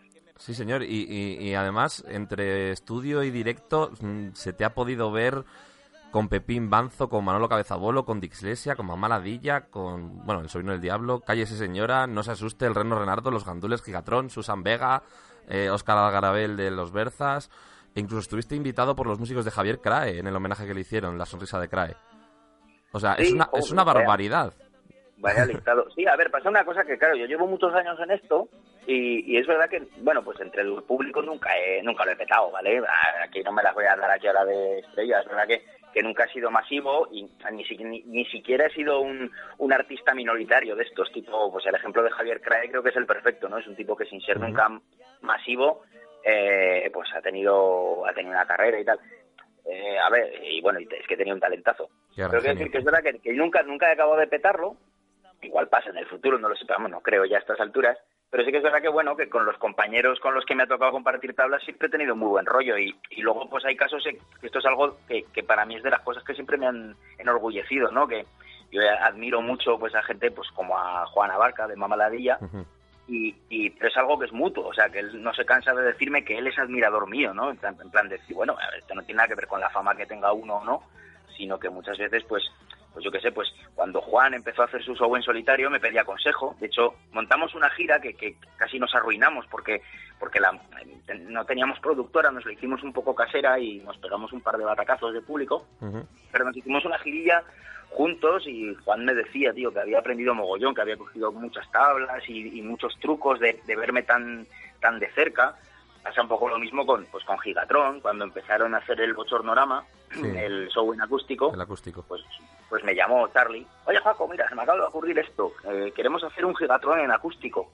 eh, y te llamo a ti, porque me parece que es la referencia, en, en plantarte tú solo con una guitarra en acústico y soltar un show de humor, ¿no? Y pues pues me, me emocionó decir, joder, macho, que, que, que por lo menos, ya que no he triunfado, que por lo menos los compañeros que, que sí, que bueno, pues que están ahí en primera línea, que sí que me tengan ahí como una referencia, pues eso a mí, vamos, será de las cositas que me lleve a la tumba con, con orgullo, ¿no? Porque bueno, luego a ver, tener un chale en la playa, pues está muy bien también, pero, pero eso, eso me da que no lo voy a conseguir. Pero bueno, por lo menos conseguir hacer amigos en la profesión, pues eso es algo muy, muy chulo. Algunos ya venían de antes, como es el caso que has dicho también de Manolo Cabezabolo. Manolo lo conozco mucho antes de estar yo en la, en la música. De hecho, mi primera canción escrita fue Perlitas de Gel, que es una canción que apareció en el tercer disco de Manolo que, que se la escribí, no a él, sino a su hermana, pues yo soy muy amigo de su hermana pequeña, y se la escribí para el grupo que tenía su hermana, y, y el grupo se disolvió, pero a Manolo la canción le gustaba y me dijo, oye, ¿te importa que la grabe? Y yo, pues venga. Y, sí, claro, y con, y con Manolo viene ya de antes, o sea, incluso antes de ser yo Juan Mala Virgen ya, ya le conocía y, y ya viene de ahí, claro. Luego cuando ya me he dedicado a esto, pues también es otra de esas personas, bueno, con Manolo era más fácil porque nos conocíamos de antes, ¿no? Ujú.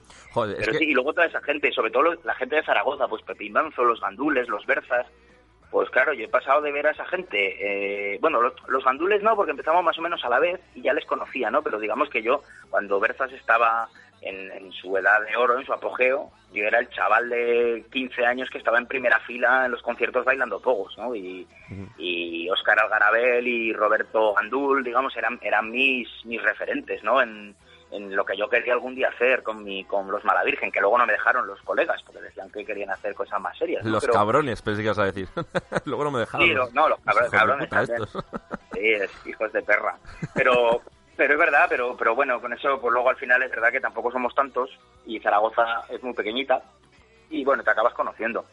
Pero, pero bueno, también es una cosa que, que creo que incluso para el público es buena, ¿no? El decir, mucha gente me ha dicho, mira, del Festival Fosa de Frikis, que precisamente lo mejor de todo fue pues que yo me saliera a cantar con el Reno Renard una canción, que Mamá la DJ y Gigatron se juntasen a hacer la versión de Bueno, Queen, o sea sí, que sí. Que bueno, tú, tú un concierto de Mamaladilla lo puedes ver en un festival o lo puedes ver a ellos solos. Incluso es casi mejor verles solos porque tocan más rato, ¿no? Pero, pero claro, precisamente el que se junte esa gente y que no interactúen, pues hubiera sido una pena, ¿no? Pero que bueno, que la gracia precisamente es eso, que haya eso, o cuando saqué a los de Iglesia en mi parte también, que, que bueno, pues eso me pasa por lo mismo, lo que te he dicho yo, pues lo que me pasa a mí con Javi Álvarez, Javi Álvarez, otro genio. que es otra persona, claro, de, las de los que sentimos admiración mutua. Y, y de hecho, cuando, cuando yo saco un disco, estoy esperando su crítica, que es privada, que solamente la leo yo, pero me hace una crítica sesuda de tal, tío, aquí la has cagado, esto está de puta madre, me quito el sombrero con esto otro, ¿por qué no has dicho esto en lugar de esto, sabes? Y mola porque es una persona que, que se estudia mis discos, vamos, y yo hago lo mismo con los suyos. Y te lo dice con bueno, palíndromos porque es, es, es un verdadero mm, extraterrestre de los palíndromos, el tío. es acojonante. O sea, a mí muchas veces me pasa que cuando, ahora con Cifuentes, ¿no? Pues se me ocurre uno, hostia, pues mira, Cifu, al revés es Fic, Cifu, Ficus, ya estoy pensando alguna movida Sí. y me meto a Twitter con mi super palíndromo sobre Cifuentes Y te ha puesto una frase. En mi timeline ha puesto uno de, de tres líneas que digo, hijo de puta, digo, ¿para qué pongo yo ahora nada? De hecho, un día se lo contesté, digo, venía yo muy contento con esto y nada, y le pongo allí un, eh, un arriba la birra, ¿sabes? Una mierda de estas. Y, y me suelta, y me suelta el un... Encima hay- una cosa que es humillante ya, que, que directamente el tío va a humillar, que es que hace tres Y palíndromos luego los brutales, junta. Sí. y luego hace uno con los tres a la vez, que dices, la madre que lo parió. Es más, Y, en, bueno. en- en la segunda, no, en la tercera época del podcast este, eh, utilizaba yo sus palíndromos, le pedí permiso y en cada podcast hacía una mini sección con un palíndromo suyo, porque eran salvajes, tío. Esa es otra cosa de Javi, que es de las personas más, digamos, más, eh, ¿cómo te diría?, más generosas con sus movidas que, que te puedas encontrar. O sea, yo cuando presenté el disco en... Yo quería quería hacer un- una presentación del, del disco de Eras y una Ed, del tercero, del que tengo ahora en Ujú. stock, los otros están agotados. Quería hacer una presentación en Madrid, estuve en el Gruta, iba a ser con dislexia, pero al final no pudo ser, fui con los castigados sin postre y... Hostia, pero los dislexia, por no dejarme solo con el toro, se vinieron y se tocaron, se sacaron cinco o seis canciones mías y las tocaron allí, ¿no? Que, joder, que, que, es- que se pegaron una paliza aprendiéndose los temas para venir a acompañarme y, y, y en el mundo, o sea, en el, en el festival Fosa de Frikis fue un poco lo mismo, ¿eh? O sea, salió de ellos, Paco, que nos hacemos y venga, da, qué guay, o sea, es- Sí, señor. Y, De esa ay, gente que que, iba, que iba con la pierna, con la pierna eh, encima que le dije, enyes- tío, en casa, digo, otra vez será, que ah, que voy. Y lo único me dijo, lo único, ayúdame a recoger el piano. Y yo, venga, pues tira. Pero sí, sí, estuvieron ahí dando el callo y mola mucho. Y tenemos ahí una movida que se llama Joaxlexia. Bueno, el nombre, el nombre hay que cambiarlo porque no, no hay Dios que lo sepa pronunciar. Pero digamos que sí, que, que, que yo soy yo soy el cantante de dislexia eh, cuando se puede. Ya, ya sabes que ellos se turnan las frases, que, que tanto José no como Javi cantan y Juan Abarca hace algún coro pero que bueno, que en realidad lo que nos molaría si viviéramos juntos es que yo cantara en dislexia. Entonces, bueno, pues hemos hecho de momento tres bolitos con Juaco como cantante de dislexia. Yo me sé todas sus canciones eh, y ellos se saben tocar prácticamente pues, todas las mías. Entonces, hemos hecho ya algún experimento de esto, pero es que es verdad que pues, al ser dos proyectos que no son demasiado... O sea, no es como si se juntasen... Pues imagínate que se juntan el Reno y Mamaladilla, pues lo iban a petar, ¿no? Pero, bueno, pues como somos dos artistas de segunda B, pues la suma de los factores pues no es que altere nada, ¿no? Entonces, bueno, pues tampoco es que nos llamen de ningún lado, pero realmente como show me parece que es una burrada, porque por un lado están mis canciones muy bien tocadas, y por otro lado es que las canciones de dislexia, que me parecen una puta barbaridad, pues si me pones a mí a cantarlas, si encima sin guitarra, que puedo gesticular, que puedo hacer el bestia y bajarme al público a bailar pogos con la gente, pues los tres shows que hemos dado, tres o cuatro, ahora, ahora creo que han sido tres, pues han sido, han sido una pasada. La que han- está- lo que has dicho está, está demasiado bien dicho. Tendría que ser eh, dislexia o algo así. Sí, sí, no, claro, es dislexia. Es, es- Claro, es bien, dislexia, Creo que sea. ellos lo pronuncian dislexia. O sea, creo que, que lo pronuncian bien y lo, y lo escriben mal. Es que me parece que la bueno, dislexia tiene un rollo de esos, que escribes mal pero pronuncias Claro, bien. claro, ¿no? claro. Sí, sí. Claro, pero, pero yo, yo ya no sé si decir dislexia o dislexia o, o que ya... Da igual, ni- yo creo. ni idea. Bueno, vamos a dejar de, de- echar flores a dislexia, que, que yo creo que en algún momento les, le- les pediré a ver si se pueden acercar por aquí, porque también es, es alguien que me parece genial. Eh, volviendo a ti, mm, o sea, todo lo que hemos dicho, eh, la gente con la que con la que colaboras, con la que, joder, estás ahí detrás de gente que es muy conocida, tú, tú no terminas de ser conocido, pese a que vives de esto, que mucha gente piensa que vivir de esto solo o eres ACDC o no puedes vivir de esto. Otra cosa es que no tengas Sí, claro. que no tengas chalés Sí, no, y yates. Es lo que he dicho antes, de que, o sea, un chale en primera línea de playa no voy a tener gracias a, a, a mis espectáculos, pero vamos, llevo llenando la nevera pues más de 10 años, entonces, bueno, pues, yo- pues yo creo que, que sí, que vivir se puede. Otra cosa es como vivas, ¿no? Pero vamos, vivi- viviendo de alquiler y, y comprándote los pantalones en el Primark, yo creo que puedes vivir hasta de tocar la flauta en la calle, ¿sabes? O sea, que no... Y, que tampoco tiene tanto mérito. y luego las, las facetas que tienes, tío, que te hemos visto, pues eso, eh, si tu, tu actividad principal es mezclar monólogos con música, ¿no? Con pues, rock o cantautor así de humor, pero también has, eh, has colaborado en televisión, has hecho... eh, tienes un cómic también guionizado por ti, si no me equivoco, eh, Blues, ¿verdad? Sí, O sea, has sí, hecho, has un con- montón de cosas. con- hay una gente que se llama se llaman Malavida que son pues unos seis ocho dibujantes de cómic que hacen un fanzine que además mola mucho porque lo pagan los bares de Zaragoza o sea los bares donde ellos suelen echar la ronda tomar el vermú ir a cenar y tal ponen publicidad y a cambio hacen una tirada, pues me parece que es de mil fanzines o dos mil fanzines, que, re- que reparten por esos mismos establecimientos. O sea, un poco el rollo del, pues lo que era el monográfico, que no sé si aún existe, pues ese rollo, ¿no? De, de- Y lo bueno es que, claro, so- son ocho o diez, pero luego tienen un montón de amigos por toda España, algunos con más fama, pues como puede ser Azagra, por ejemplo, de Pedro Pico y Picovena, otros menos conocidos, pero, pero que están de puta madre, que a lo mejor han conocido en una feria de cómic en no sé dónde y se han hecho amiguetes y les, y les dibuja. Y, y bueno, pues yo con esta gente sí que, sobre todo ellos eran de mis primeros fans declarados, estos que venían, y además como yo al principio solía cobrar, antes de tener un caché, pues cobraba porcentaje de barra, esta gente bebe tanto, o sea, esta gente se vaciaban las cámaras de los bares, entonces eh, el día que venían a verme yo, yo salía con los bolsillos cargados de pasta, era una, era una pasada. Y bueno, pues ahí surgió una amistad, sobre todo con uno de ellos, que es Xcar, y, y pues a raíz de eso él me propuso hacer un cómic, que, y yo tenía una especie de obra de teatro que nunca había salido y la convertimos en cómic. De hecho, luego hubo un intento de hacer la segunda parte, lo que pasa que al final a Xcar no le acabó de molar la historia y se quedó ahí toda a medias. Pero, pero sí, sí, era, fue un sueño porque a mí, vamos, yo digamos que cultivo todas las facetas frikis, menos esa de, menos esa de disfrazarme de Son Goku, yo creo que cultivo todas. Y, y es verdad que me moló mucho hacer un cómic porque desde crío los he leído y, y de hecho si yo supiera dibujar a lo mejor no hubiera cogido nunca la guitarra, pero bueno.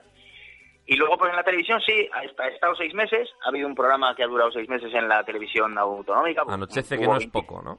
Anochece que no es poco, o ha habido, bueno, fueron 24 programas, con- con- fue lo que contrató la tele, 24 programas, una temporada, y, y bueno, eh, eso ya era, pues, es otro rollo, ¿no? Porque realmente he aprendido un montón, porque yo nunca había hecho televisión, y estaba ahí con Luis La Rodera, que era el, el conductor del programa, y, y he aprendido un montón, porque yo no tenía ni idea de, de- es totalmente distinto todo. Yo que estoy acostumbrado a llegar ahí a un escenario y tomármelo con calma, no, aquí tiene que ser todo, pensar en el puto tiempo este que tiene la tele, que, que todo tiene que ser, venga, ya, ya, ya, ya. Pero bueno, al final la verdad es que creo que, pues bueno, ahora viendo los, todas las colaboraciones que hice, que fueron 24 nada menos, pues hay algunas que digo, ay, qué pena, ahora, ahora lo haría mejor, ¿no? Ha habido otras que, que precisamente fue un descontrol y quedó divertidísimo precisamente porque todo salió manga por hombro y, y se creó un caos maravilloso, ¿no? Y entonces, ojo, pues la verdad es que me ha gustado mucho la tele. De hecho, ojalá salga algo más, ¿no? Porque yo estoy, yo estoy dispuesto y... Pero vamos, igual que, igual que he hecho... O sea, igual que puedo coger a una empresa de, de rodamientos y hacer un monólogo en la cena de empresa eh, basada en rodamientos, bueno, no sé si he puesto el ejemplo de los rodamientos, pues no sé si podría hacer muchos Te estás con- metiendo, te estás metiendo en un rodamientos, ¿no? jardín, ¿eh? Como te escuche una, una empresa de rodamiento, lo vas a cagar. A ver, he actuado para una empresa de frenos de coche he actuado para una empresa de formación telemática, eh, o sea, si fuera por, por privados, vamos, teníamos para, para una entrevista entera. Pero sí, pero que realmente es como que, bueno, yo sé hacer cuatro cosas, pero las sé hacer bien, ¿no? O sea, no, no, no sé hacer mucho, no soy un hombre renacentista, y sé hacer tres cositas Hombre, solamente. tú estás en tu perspectiva, perdona que te diga, pero esto de tocar el bajo, cantar, tocar la guitarra, te he visto tocar la armónica en conciertos de Manolo Cabezabolo, eh, estás tocando una jota con Pepín Banzo, que yo no sé si tienes un ukelele o qué cojones es eso, y seguro que tocas la flauta claro. dulce, tío. ¿Qué coño, Claro, hombre. qué, qué más cosas ver, haces? Claro, la, la- a ver, la coña del hombre renacentista es que tienes que saber hacer muchas cosas, Bien. pero para hacerlas bien. Ah, no, no, no, no, no, olvídate, olvídate. No usaría un condón para hacerme una gallarda, ni me pondría flotador en la bañera.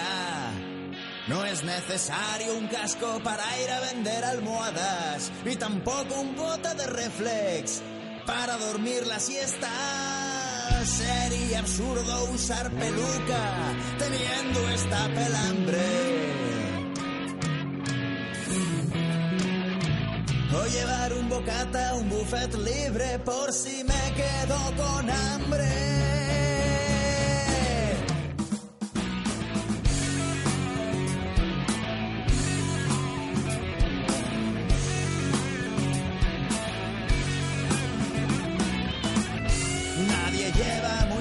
Hinchables a las orgías, ni el coche al taller por un cagarro en el cristal. Nadie lleva lentes sin padecer miopía,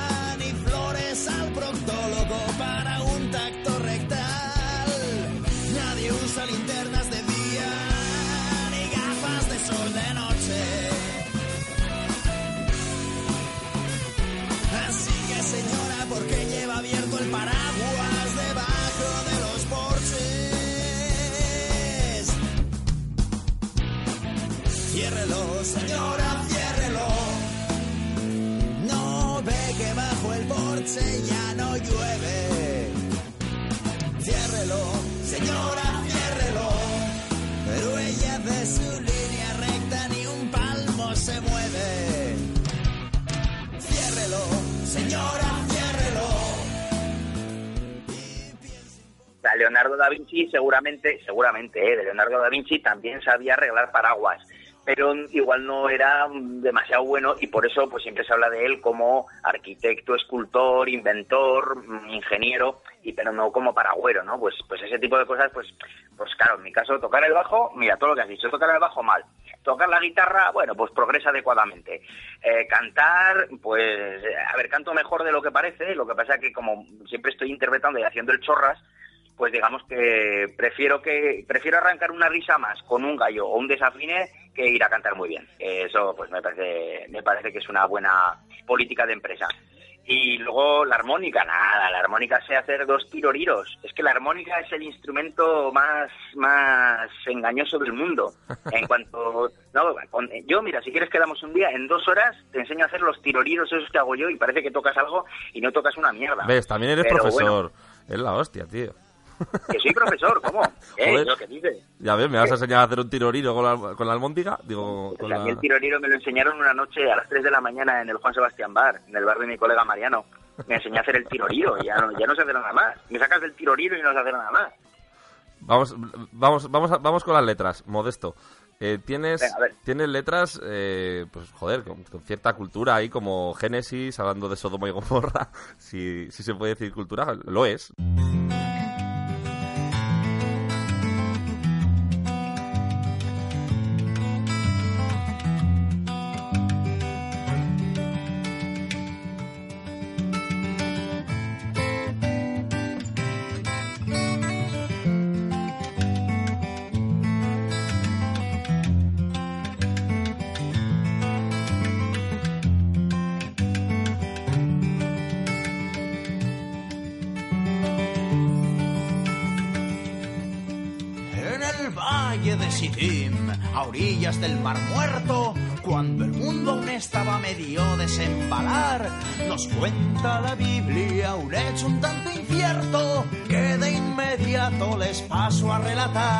Espero no causarles modorra, es la historia de Sodoma y Gomorra. Sí, ¿sabes por qué fue lo de, ¿sabes por qué fue lo de Sodoma y Gomorra? Porque fue en un bar, o sea... ¿Ponemos los dos rombos? ¿Ponemos los, ro- los dos rombos? ¿Vas a hablar de Sodoma? No, no, no, no, no hace falta que los pongas, porque Ah. es algo que, que yo creo que es hasta cultural. Yo estaba en un garito, eh, es que a si te pensás que yo me fui a la, a la, yo qué sé, a la Biblioteca Nacional a investigar. No, no, yo estaba en un bar echando tragos y había un tío bastante pedo, además, que no he vuelto a ver en mi vida, pero que estaba con una amiga mía y me acerqué a ellos, hola, ¿qué tal? No me lo presentó. Y, y esto que te metes en mitad de una conversación que no sabes de qué va, entonces, pues en lugar de cambiar el tema, que es de mala educación, aunque hay mucho cretino que lo hace, pues yo me puse a escuchar de qué hablaban y estaban hablando de Sodoma y Gomorra. Y claro, y dije, perdón, ¿estáis hablando de Sodoma y Gomorra? Sí, sí, me dice el tío, es que he estado mirando, acabo de mandar un email a la Real Academia porque en ningún lado aparece el gentilicio de Sodoma, de, de Gomorra. El de Sodoma sabemos que es sodomitas, pero el de Gomorra por ningún lado. Y claro, pues esto que sí que es la noche de juerga y tal, y cuando llegué a casa, pues me calenté una lasaña de estas congeladas que, que tienes para esos días, y mientras tanto se me ocurre coger la espasa que tienen mis padres en la... Entonces aún vivía con mis padres, la espasa que tenían en la estantería, y veo gomorro, gomorro, gomorreo, natural de Gomorra, y digo, pues sí que sale, ¿sabes? ¿Qué pasa? Que, que en internet no lo había encontrado. Y, y la, digo, la "Joder, versión de no internet no es, tener- no es la completa, claro. Claro, es que, es que es que la espasa es de pago, te tienes que comprar la, la espasa eh, electrónica y ahí te sale todo. Porque, la- porque eso es una cosa que la gente ahora tira de Wikipedia y la Wikipedia pues no deja de hacerla tu primo el de Badajoz, ¿sabes? Sí. O sea, y si quieres coger tú y poner cosas, pues pones cosas. No se note que andan vigilando la fe, algo así como los municipales que dicen que trabajan pero nadie les ve. Pero el gentío estaba en pleno celo y ven que en su presencia la lujuria medra y es que son tan hermosos esos seres del cielo que se los pasaron por la piedra y dijo Dios, quien quiera salvarse, que corra. Chamuscaré Sodoma y Gomorra.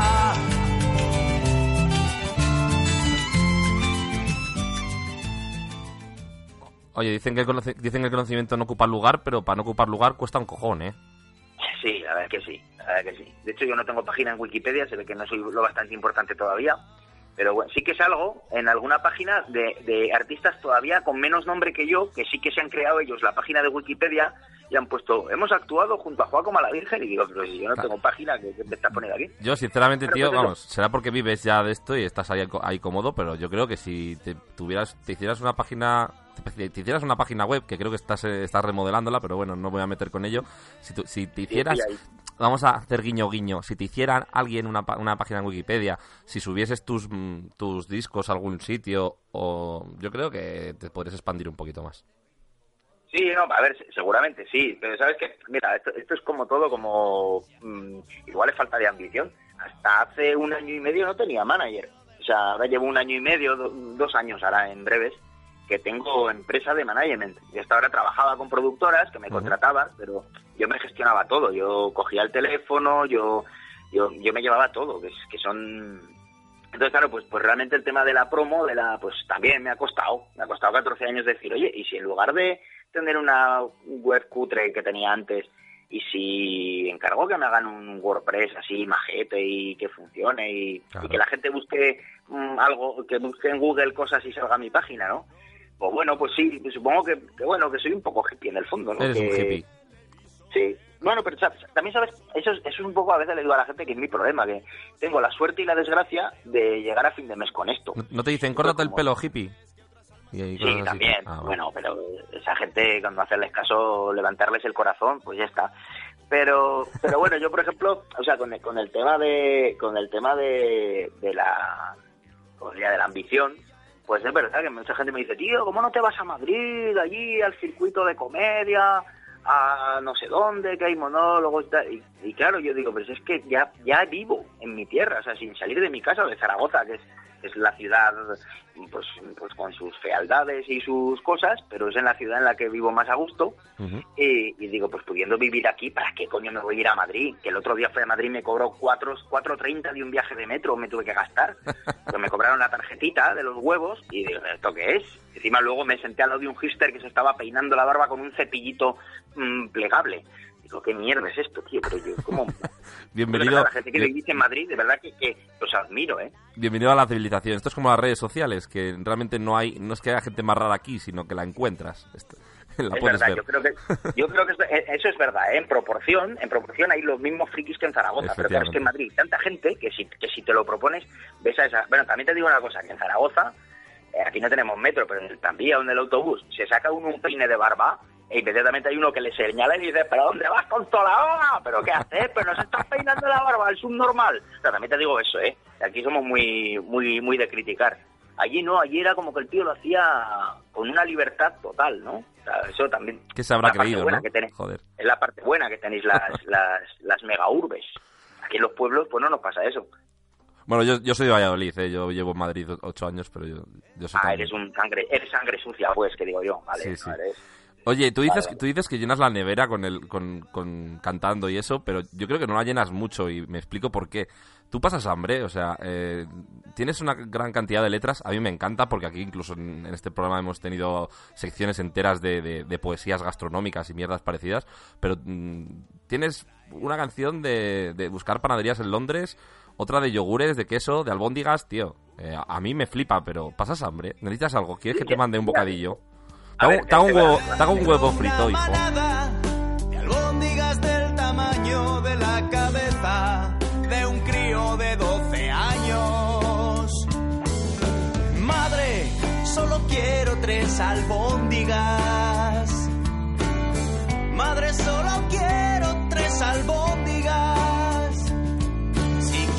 se lo repito o se lo pongo por escrito. Madre, solo quiero tres albóndigas. Ay, ¿cómo puede hacer esta señora un sudoku de esos en un cuarto de hora? Y luego al decirle, ponme tres, que su mente interprete que le estoy pidiendo siete. Luego, usando esa excusa falsa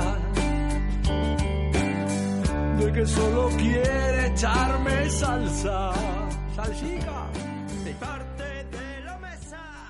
Te voy a dar, te voy a dar la, mira, te voy a dar la respuesta corta y real y luego me voy a divagar un poco. Mira, la realidad es que yo hago muchas canciones, pero luego a la hora de grabar los discos, eh, pues eh, en este tercer disco solamente metí unas poquitas canciones, ¿no? Y muchas se quedaron sin grabar. Y coincidió que es verdad que en el, sobre todo en este último disco hay muchas canciones de comida, no me di cuenta, ¿eh? Me di cuenta cuando ya, de hecho me lo dijo Javi, Javi Álvarez, fue el que me dijo, oye, no hay muchas canciones de comida. Que, entonces, claro, eso por un lado sí que es verdad que, que bueno, que, pero luego por otra parte, vamos a ver, ¿cuántas canciones se han hecho sobre el amor? Sobre, bueno, el amor, sobre follar, directa, vamos, vamos, vamos, vamos a hablarlo en serio, ¿vale? ¿Cuántas canciones hay sobre follar? ¿Vale? O sea, hay mogollón, o sea, desde Mocedades, el dúo dinámico, con sus 15 años tiene mi amor, esa, esa exaltación de la, de la pedofilia, hasta, hasta yo qué sé, o sea, todas las canciones de amor incluso, o sea, pero no te tienes, no te tienes que ir a- al despacito, que, o sea, también extremo duro, cualquier, eh, las baladas heavy de Scorpions, o sea, ¿cuántas canciones hay sobre amor, sobre sexo, sobre romance hay? Mogollón. ¿Y cuánto se folla? Pues se folla bastante poco, o sea... Se come la- más. la gente que- No, no, no, o sea, quiero decir, una vez al día, en el mejor de los casos, una pareja, digamos, que esté con una vitalidad bien, o sea, pongamos de media una vez al día, y estoy diciendo mucho porque hay gente que, que habla del sábado por la noche y si hay suerte, ¿vale? Entonces, se folla una vez a la semana, una vez al día, en el mejor de los casos, ¿vale? En cambio, comer se come tres veces. Entonces, no es normal que haya tan pocas canciones sobre comida y tantas sobre, sobre amor y sexo y todas esas mierdas, ¿vale? Entonces, pues bueno, pues, pues me parece que es verdad que yo hablo mucho, hablo mucho de comer, pero es que en proporción es la actividad que más hago al día. Con dormir es, es, es a lo que más tiempo le dedicas. Entonces, pues bueno, visto así no me parece exagerado. Y todavía tenemos mucho terreno que comer a, a las putas cancioncitas de amor del Alejandro Sanz y de, y de Bon Jovi. Y yo te digo una cosa, en la comida hay mucho humor. Se puede hacer mucho humor de, Eso sí, de la eso comida. claro. Eso es muy fácil. Porque hace tiempo que noto en sus besos un regustillo así como a queso. Temo que haya vuelto a sus bacanales. Vuelve tarde apestando a cabrales y yo noto un agujero en mi interior como un emmental, pero a ella le da igual. Me he cansado ya de hacer el sabueso. Chispón, no me la darás con queso. No me la darás con queso.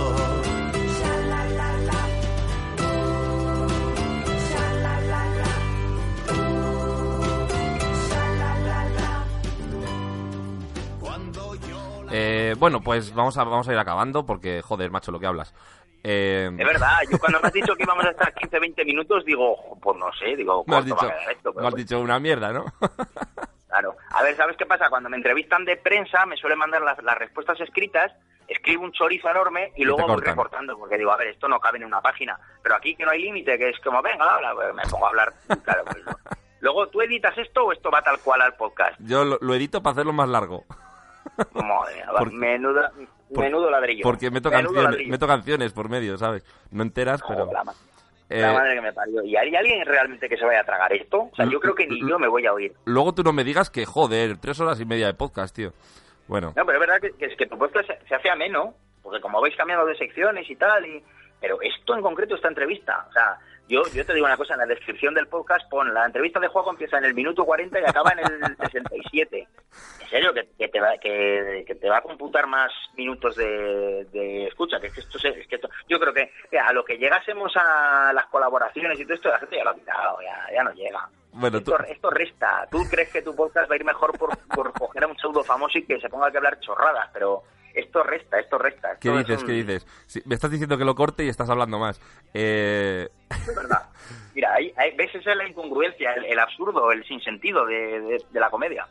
promocionate, promociona tu futuro. ¿Qué, qué próximos conciertos? ¿Qué, ¿Dónde vamos a poder verte? Con Bueno, un ver, tiempo, ¿cuándo con un tiempo, con un tiempo más, con un tiempo más moderado.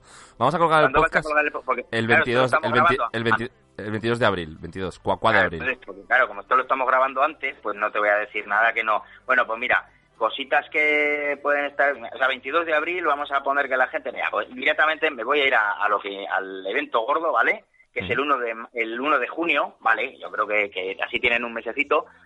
Que el 1 de junio, pues repetimos el Festival Fosa de Frikis. Yo creo que es así, pues bueno, de estas cositas que. Pero en bajito. salen, porque- Sí, sí, es, es Fosa de Frikis, Pero Festival Fosa Frikis flojito. Flojito. 4 F esta vez, sí. Eh, o Unpluger, como prefieras, como dice el, el Reno dice En esta ocasión va a ser, eh, vamos a estar Gigatron en acústico, o sea, Bochornorama. Voy a estar yo, va a estar el Chibi y va a estar el Sobrino del Diablo. En el Gruta 77 esto es, bueno, es en acústico, es otro rollo, la, la filosofía es la misma, pero es verdad que la sala es mucho más pequeña, o sea, creo que el aforo del Gruta está en 300. Y entonces han sacado 200 anticipadas, que a lo que cuelgues este podcast posiblemente ya solamente queden 100, así que bueno, yo creo que hay un mes y una semana para el festival, cuando digáis esto, así que meteos caña. Digo- en, en, en las redes del Fosa de Frikis, allí tenéis donde se saca la anticipada. Yo creo que va a ser un, un puntazo porque es verdad que el otro show mm, íbamos con el tiempo justo, empezó a las 6, pero teníamos que acabar a las once y media, íbamos como más justos y aquí yo creo que, que el Gruta, como no tienen prisa nunca por cerrar, creo que va a ser un festival en condiciones como debe ser.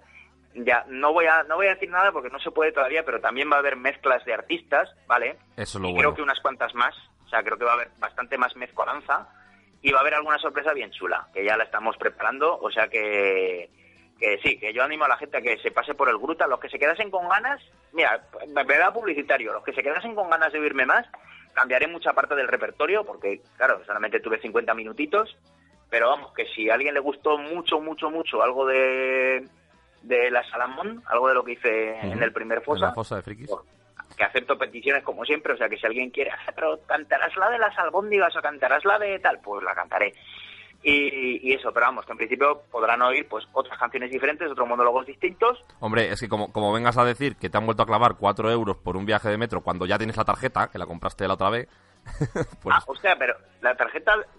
Ah, hostia, pues sí, pues te voy a, te voy a dar una- un pequeño spoiler. Me van a volver a cobrar 4.30 por, la, por el puto viaje de metro. tira- yo pensaba tiras- que la- no decía que la tarjeta solamente duraba un día.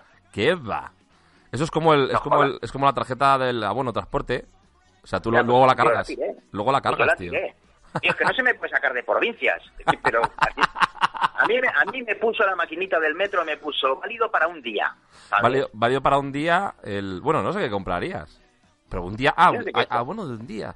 Vale, vale, no sé. Hay una tarjeta que tú compras y luego la vas cargando. Y, y un, Claro, via- y, y un viaje, roja. y un viaje te vale Pero- un euro. Un euro y medio. Pero luego pagué un viaje y me dijo que, que eso, hostia, igual era el, el viaje, ah, igual decía que ese viaje tenía que el hacerlo en el viaje, día. el viaje era, es para, era para el día. O sea, Venga, lo podías gastar el día. Pero la tarjeta la podías guardar y luego la recargas cuando vuelvas a Madrid. Bueno, pero y lo bonita que está quedando Madrid gracias a mis contribuciones. Qué ¿eh? bien, qué ¿Sabes lo- bien. Lo, lo bonito que va a quedar el metro gracias a mí. Y la universidad pública. Eh, que limpio todo. Qué bien. Bueno, pues nada, eh, lo dejamos aquí porque ya nos vale. Eh, a ver si nos publicitamos un poquito más, que yo buscando Mala Virgen en Google me han salido unos vídeos muy raros de X Hamster o X no sé qué. Y yo prefiero prefiero que me salgas tú.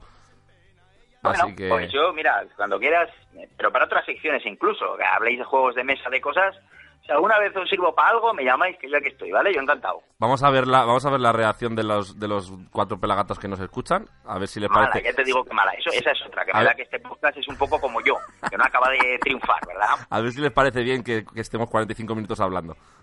Hombre, yo viendo viendo viendo el nivel de invitados que traéis, pues hombre, a ver, quiero decir que, que estuve escuchando el anterior y tampoco creo que yo desentone mucho, pero bueno, que ha sido un placer. ¿Estás hablando del chibi o vas a reconocer que no has llegado a él? Buah, ya no- yo me quedé en el consultorio sexual, ya te digo, o sea, yo ahí ya dije, están hablando aquí de cosas que no que no me conviene saber, ¿sabes? Porque yo eh, quiero decir, porque es que si de- es que esto de los consultorios sexuales tengo 40 tacos y solamente he follado de una manera, a ver si ahora descubro que me gusta más de otra y ya llego tarde. Nada, nada. Yo por si acaso ya me planto. Nos acabas de revelar tu edad, que, que, que a, no sé qué, a no sé qué medio no se la quisiste decir. ¿Tenemos una exclusiva? Ah, sí, no, pues yo soy del 78. Lo que pasa que, no sé, es posible que no dijera, pero en plan cachondeo, ¿no? Porque claro, te preguntan, ¿y qué edad tienes? Y es como, ah, tira. Pues y igual le dije eso, en plan de, que como las folclóricas. Ay, eso no se dice. Sí, Soy- sí, no, pero yo lo reconozco, no tengo ningún problema. el- Estoy a soy- punto de los 40. Me Soy, que- el primero, 20. soy el primero que no te ha venido con el, con el cuento de, ah, mm, eh, pareces muy niño. ¿Qué edad tienes? Sí, sí, sí, sí. Claro, lo que pasa es que luego me ven que en mis canciones empiezo a hablar de, de BUP, de, de code, de, de- no hablo de la ESO, ¿sabes? Claro, claro. Ni de conocimiento del medio, hablo de que hacía ciencias naturales en EGB. Entonces la gente dice, hostia, pero tú de qué generación eres? Y eso es una cosa que además en el humor hay que tener cuidado, porque para mí Kobe eh, eh, es el bicho ese de la Olimpiada de. Barcelona, pero claro, eso fue el 92. O sea, estamos hablando de que la gente que tiene eh, ahora mismo 16 años, no, perdón, 26 años, eh, 25, digamos, la gente de 25 años no había nacido cuando las Olimpiadas de Barcelona. Y ahora es un jugador de baloncesto, tío. Claro, claro, entonces, y, y si, o sea, eh, ese un niño a Kobe, por ejemplo, al 92, solamente lo entienden gente de, pues, a partir de 30, 35 tacos, ¿vale? O sea, es un, es un, es un movidón, ¿eh? Que, eh, o sea, empiezas a envejecer y tú no te das cuenta, porque para ti es lo más normal, y claro, los niños te empiezan a decir, señor, me pasa la pelota, que se me ha colado en su jardín, y esas cosas, pues hay que ir con cuidado. Bueno, no sé qué va a hacer. Yo no sé si voy a cortar esta- esta entrevista en cachos o qué. Ya veremos. Eh, Eh, métela en los programas. Tú, como esto, como esto va a tener tanta audiencia, tú di, venga, y en la segunda parte de la entrevista en el siguiente programa, ya está. Pero esto además, esto no hablaba de, de Godzilla o no sé qué. esto, ah, ah, sí. Eh, ¿Qué tal? ¿Te gustan los, los te gusta Godzilla? ya no, está. no vale, me gusta. se Ya acabó. está. Ya está metido. ¿Te parece bien? Me parece una puta mierda Godzilla. Juaco, me. Juaco, ¿sabes lo, sabes, ¿sabes lo que es cazcalear? ¿El qué? Cazcalear. No sé, pero me da que cuando lo sepa no me va a gustar más Godzilla, Pues ¿verdad? te va a gustar cazcalear mucho más que Godzilla. Y lo... ¿Qué tiene que ver con Kafka? No tiene que ver con Kafka, es con Z, cazcalear. Es Ah, un verbo... Que era, que era hacer el Kafka, ¿no? O sea, No, en plan no. de metamorfosearse en, en- en insecto o algo así. Eso es Kafka, no Sí, Kafkalear. no, ya hemos hablado suficiente de bichos. Esto es importante. Yo quiero que lo sepas tú, quiero que lo sepa todo el mundo. La palabra que, el verbo que he aprendido este mes, que es el mejor verbo del mundo y yo lo he hecho mucho. Cazcalear es andar de una parte a otra como si se estuviese muy ocupado sin hacer nada. Cazcalear.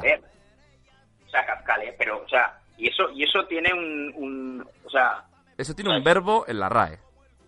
claro, claro. Bueno, hay, sabes que hay, hay, hay palabras que solamente eh, existe, por ejemplo, en Japón, ahora no recuerdo, ¿eh? esto es el monólogo de un colega de aquí de, de Zaragoza, pero hay un verbo en japonés que significa persona que cuando la ves de espaldas parece que va a ser muy guapa, pero que luego no, que al verla de frente que no, que no es, ¿vale?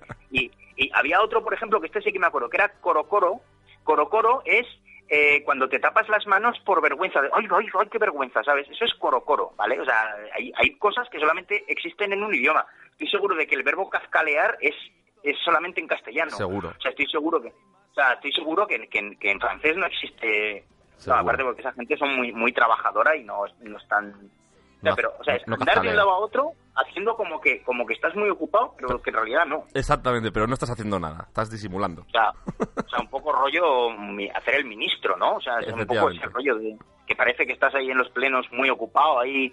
Sí. O sea, es un poco es un poco como cuando están eh, en, en el Congreso diciendo usted se lo ha llevado crudo a robado millones y están ahí haciendo como, ¿sabes cuando está Rajoy haciendo como que escribe algo muy importante que dices, joder, o Sí, sea, sí, sí, eh, sí.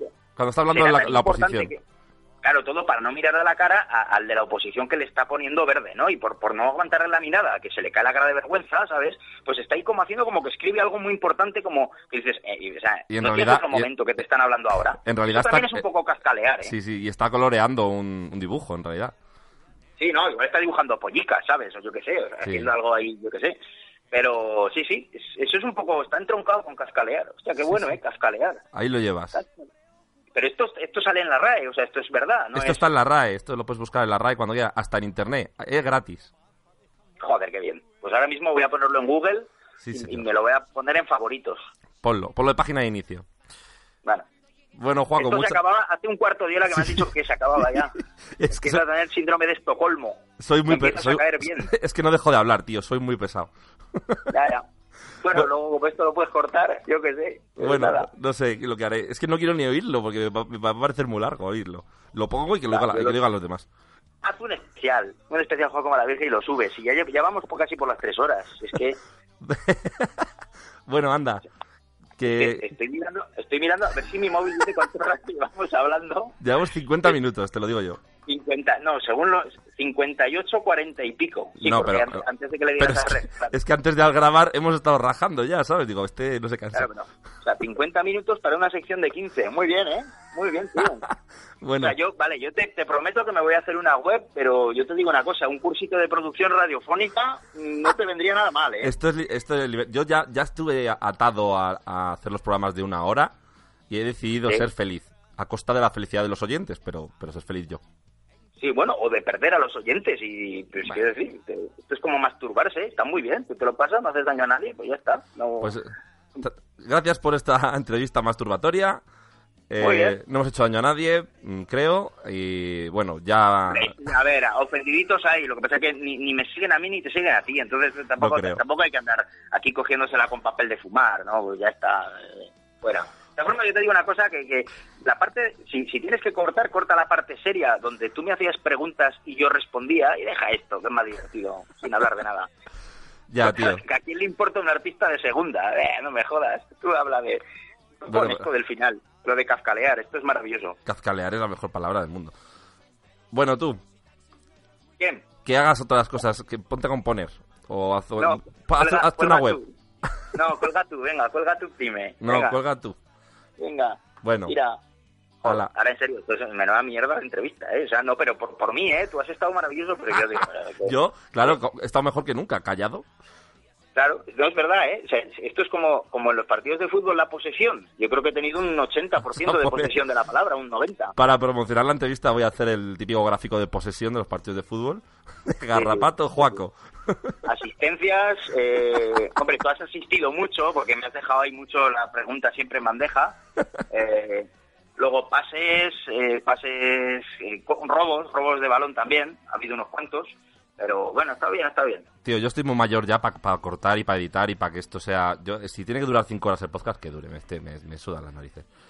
O sea, si tú haces los cortes bien, que no se note el crujidico, que quede todo bien, que no haya que no haya ningún fallo de récord ni nada de esto, ¿tú crees que alguien te lo va a agradecer o se va a enterar? No. Pues que le dé por culo, pon los reedites, pon el Sí, tocho, pon ta. el ladrillo ahí. Ahí está el ladrillo. O, pon- o pones, lo- lo- o pones un trozo al azar, o cortas 20 minutos al azar de en medio y luego haces la versión del directorio y, Y lo, lo- subes entero. No, corto 20 minutos al azar y lo pongo en bucle tres veces. Jodan. Claro que sí, claro que sí, qué bueno, qué bueno. Bueno, tío, gracias, la- ladrillo mala virgen. Esto no, esto no va a ninguna parte, venga. Venga, nos vemos en a Fosa de ¿eh? Frikis. Voy a colgar aquí, o sea, la entrevista va a acabar conmigo colgando y dejándote con la palabra a mitad. No tienes O sea, huevos. Tío, tío, no me cuelgues, ¿eh? Claro. Esto es lo que pasa cuando te juntas con, con- con- con gente drogadicta de la calle. Ay, pues nada, disculpadnos. Disculpad al dios pato. Pero, bueno, no vayáis. Si queda alguno, que no se vaya. que seguimos.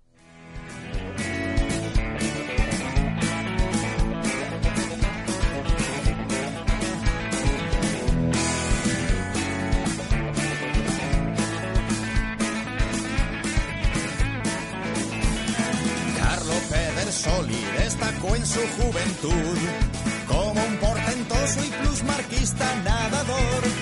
Quiso dedicarse al cine y pensó que Bud Spencer sonaría más actor. Por todo el oeste repartió capones junto a un forastero al que llamaban Trinidad y luego convertido en Rizzo Zapatones impuso la justicia en la ciudad.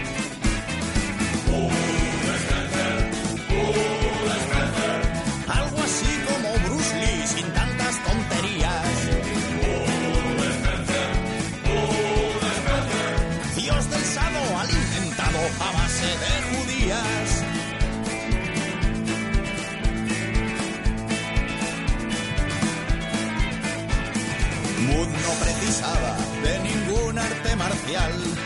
Híbrido perfecto entre Sansón y Jesús Gil. Le bastaba con su puñetazo vertical y la ayuda de su amigo Terence Hill. Ni Steven Seagal, ni Stallone, ni Jean-Claude Van Damme, ni Arnold Schwarzenegger le podrían en un duelo. Ni se despeinaría con Jet Li o Jackie Chan, hasta Chuck Norris le iba a dar pa'l pelo.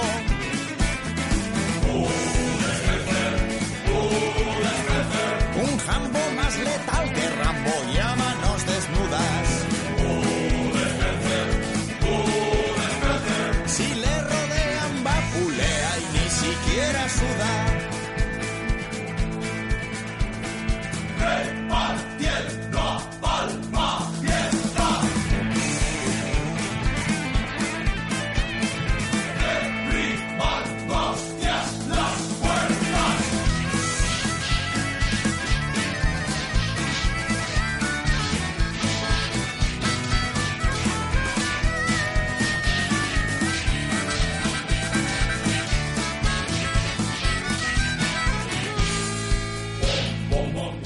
Y bueno, llegados a este punto del programa, aprovechamos para enlazar, porque una de las grandes características, van a la redundancia, de los kaijus es que tienen los pies grandes, ¿no? Entonces vamos a ir con Bigfoot o Pies Grandes, que es nuestra segunda película, pero adivinen de quién es.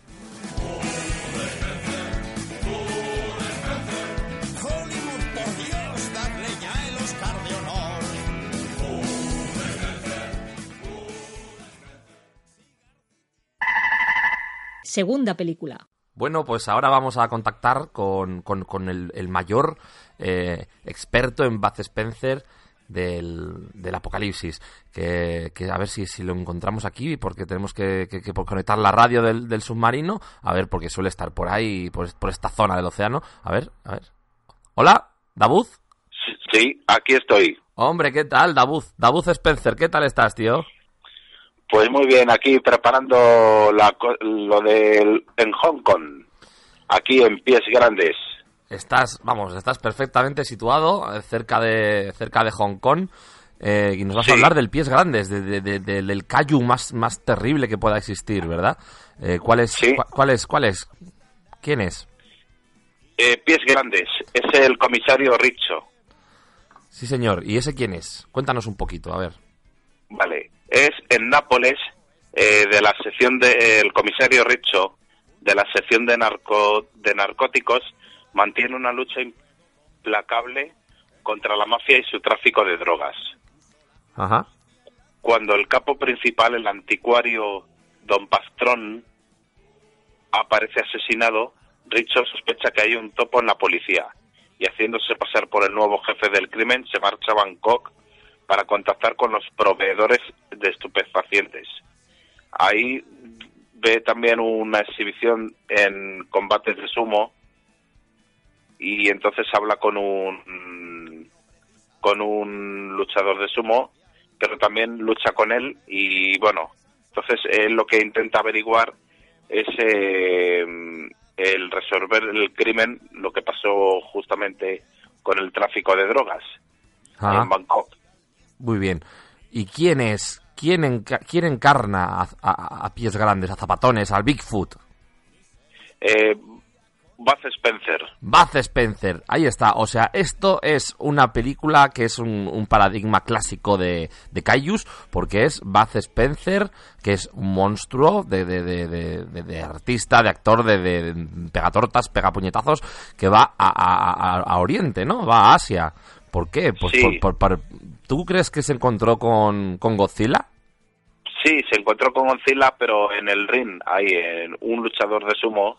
Sí. Han estado combatiendo, pero también hablando sobre el tema de los proveedores de estupefacientes. O sea, sale, sale Bud Spencer eh, luchando con, con Godzilla ah, en un ring de sumo y hablando de estupefacientes. Es, es tremendo. Sí. ¿Y, y cómo, qué, qué- qué- qué es lo que más te gustó de la película? Bueno, el argumento, el, el- cuando Bud Spencer tiene que tratar de luchar contra la mafia Ajá. y el tráfico de drogas que también hubo en Nápoles, y entonces eh, hay algunos policías que intentan detenerle. Pero lo que pasa que luego le dicen, comisario, tengo que detenerle. Y él dice, ah, no, no, no, no. ah, sí, sí, gracias. Eso es lo que buscaban las esposas. Enormes diálogos. Sigue. Enorme diálogo, sí. Entonces tiene a los dos que estaban bajo sospecha en la policía para contactar con ellos. O sea que la policía, eh, cuando normalmente lo que tienen que hacer es eh, ir contra Godzilla, en este caso mm, van contra van contra Spencer porque están aliados con- porque son mafia, por, por- porque lo confunden con King Kong, el, el dragón o algo así. Sí. El comisario Richo sospecha que hay un topo en la policía y haciéndose pasar por el nuevo jefe, tuvo que marcharse a Bangkok para localizar al topo de que está metido en la policía para intentar averiguarlo y detenerle antes de que ocurra una desgracia. Ajá. ¿Y qué tal está a nivel de a nivel de puñetazos? Está bien, no como otras películas, pero está está bien. Digamos que ti- tiene tiene menos puñetazos porque no los necesita dar o cómo va. Bueno, es su arma más preciada. Ajá. Es su arma más preciada, fíjate. ¿Esta película de, qué, de qué año es? Es del año 1975. Sí, señor. O sea, estamos hablando de un clásico del cine. un clásico del cine. Acción, comedia y color. Acción, comedia y color. Háblanos un poquito de, datos del reparto técnicos, algo que conozcas. Sí, aquí salen actores como, aparte Baz Spencer, Al Letieri, Enzo Canavale, Renato Scarpa, Francesco de Rosa, Nan- Nancy Sid y Robert Weber. Es una película italiana, un clásico italiano de las de los de las grandes películas de Terence Hill y Baz Spencer.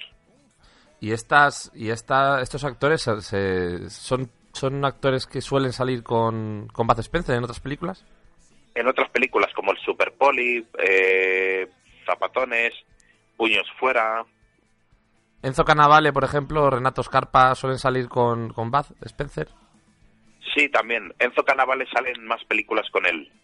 Eh, y él es el oficial, que el ayudante del comisario Richo, de Baz Spencer. Ajá. Qué bien. ¿Y, y, y cuál es lo peor de la película? Lo peor es, bueno, es eh, lo- la voz que tiene Baz Spencer, que no es o- o- la voz de doblaje que le han puesto, no tiene nada que ver con las otras películas. Con Pero- las voces, sus voces, voces originales es más productivo. Es más productivo normalmente que en esta. En esta no produce nada. Hay, hay Tiene una voz que no produce nada. No produce emociones. emociones. Pues puede producirlos, puede, puede pronunciarlos, sí, quiero decir. Puede pronunciarlo. porque Emociones. Tiene voz para pronunciar, pero no, no, no emocionalmente. ¿Y, Claro. ¿Y lo mejor? Lo mejor es su plan de humor también, que, que intenta salir de, un, de una situación delicada. Intenta, por ejemplo, cuando, cuando le apuntan con un arma, Sí. intenta engañar al que la apunta con un arma, diciendo, haciéndose pasar por otra persona, con un plan de humorístico, y entonces para arrebatarle el arma, inventa un argumento y, y se va al ataque por el, el que la apunte con un arma. Es increíble, increíble guion. Eh, cómo, cómo, cómo sale de- de- al paso, ¿eh? Qué bien. Pues nada, esto era un poquito hablar de, de, de- de uno de los kaijus del cine que no está considerado como tal por la gente porque la gente normalmente pues no tiene ni puta idea del cine, eh, no como nosotros. Entonces nosotros sí Bueno. sabemos que es un kaiju. Lo que pasa que tienen miedo de reconocerlo porque saben que no tiene nada que hacer ni King Kong, ni Godzilla, ni Megalodon, ni, ni, ni Nickelodeon. Ninguno tiene nada que hacer contra Bud Spencer, ¿verdad? Claro, porque Bud Spencer era un forzudo a prueba de golpes. Sí, señor. ¿Alguna otra película, alguna frase para el recuerdo de Bud Spencer para darle un, darle un homenaje que se merece? Pues mira, aquí tenemos otra película que se llama Puños Fuera. Y en esa, que- Y- en, en esa como, como... No me digas que da puñetazos. Da puñetazos, es, to- es todo puñetazos. O sea, puños fuera, lucha contra Mazinger Z. No, aquí lu- lucha contra... eh, Él es el comisario Richo y tiene que viajar a Sudáfrica para ponerse en contacto con el comisario... eh, O sea, un, un agente... Un agente de un agente Zulu tiene que viajar a Nápoles para para buscar al comisario Richo a propósito de un tráfico de diamantes de droga. Lo que pasa es que es asesinado. Diamantes El de droga. Diamante de droga, sí. Joder. El polizonte napolitano va inmediatamente a Johannesburgo, donde tras asegurarse de la colaboración del fiel Canavale, que ha dejado a la policía y se ha convertido en camarero de un restaurante, se ve obligado a hacer de padre del, de un, del hijo ases- del hijo del policía asesinado. Oye, pero, que se llama Bodo. pero estos son los mismos personajes entonces, que en pies grandes. Sí, es que hay algunos que eh, hay al- algunas películas que salen los mismos personajes, pero no todos. O sea, en una película va a Sudáfrica, en otra película va a Hong Kong, en otra película, pues yo qué sé, igual aparece en España, ¿no? Por Albacete. Y Sí. por el tráfico de navajas de droga. Hasta en el desierto de Namib, Sí, señor. Ahí, en los monegros. con donde está la Rosin Diamonds. Pues muy bien, oye, muy agradable hablar contigo, gracias por, gracias por atenderme, que sé que estás ahí liado con el mar, con, con las anguilas eléctricas, in- investigando movidas y tal, pero bueno, eh, siempre tienes un rato para los amigos, ¿verdad, David? Claro que sí, por supuesto. Pues nada, muy bien. Yo creo que aquí lo dejamos. Eh, la gente tiene que ser consciente de quién es el verdadero Kaiju, que él no lucha con Mazinger porque no quiere, no lucha Godzilla porque no apareció, quedó con él y no apareció. Ese es Buzz Spencer. Gracias, Dabuz, Dabuz Spencer. Hasta la próxima. Volveremos Hasta a la vernos. próxima. Nos veremos. Nos veremos. Hasta luego. Hasta luego. Y bueno, continuamos en cosas de monstruos. eh, pero os veo agotados, así que vamos con otro consejito y continuamos después.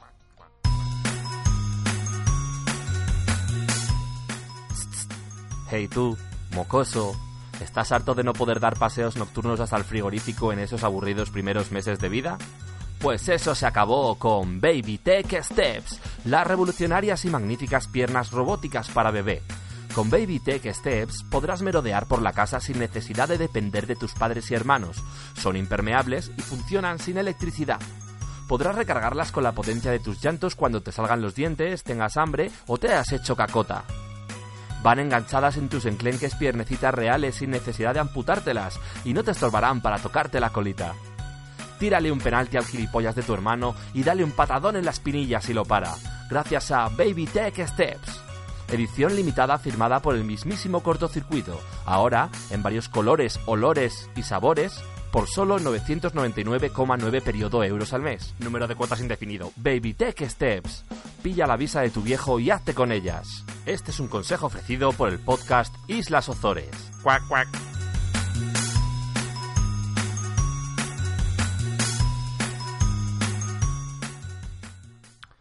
Pues sí, sospecháis bien. Las Baby Tech Steps estas se las pidió Kaiju cuando apenas podía caminar. Y ahí empezó su dominio. Ahí empezó la maldad. Eh, continuamos y ya otra vez enlazando con Kaiju, con nuestra criatura terrorífica, y eh, mirando un poquito más allá del cine. Kaijus fuera del cine. Segunda parte. Y bueno, como hemos dicho, eh, más allá del cine, eh, ya hemos hablado de ciencia relacionada con kaijus en general, ahora vamos a hablar de kaiju, kaiju fuera del cine. Eh, pues hay un montón de objetos, hay un montón de juegos para niños, de puzzles, de cosas así. Imaginaros vuestros hijos jugando con, con esta figura tan malévola, ¿no? Bueno, pues, pues sucede, sucede, se venden. Y también hay mercado en, en videojuegos, juegos de mesa, juegos de rol, juegos eróticos, bueno, eh, un montón de cosas. Eh, pero nosotros nos vamos a centrar en el rol, porque para eso tenemos una sección de rol. Adelante, adelante.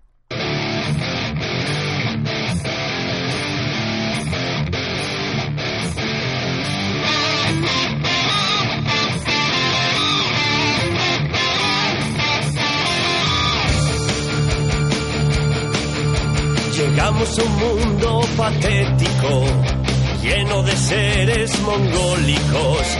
La voz del confesionario nos da tabaco a diario. Tú el zángano, tú el travelo, rameras, chaperos, bomberos, toreros, bufones y pedorras.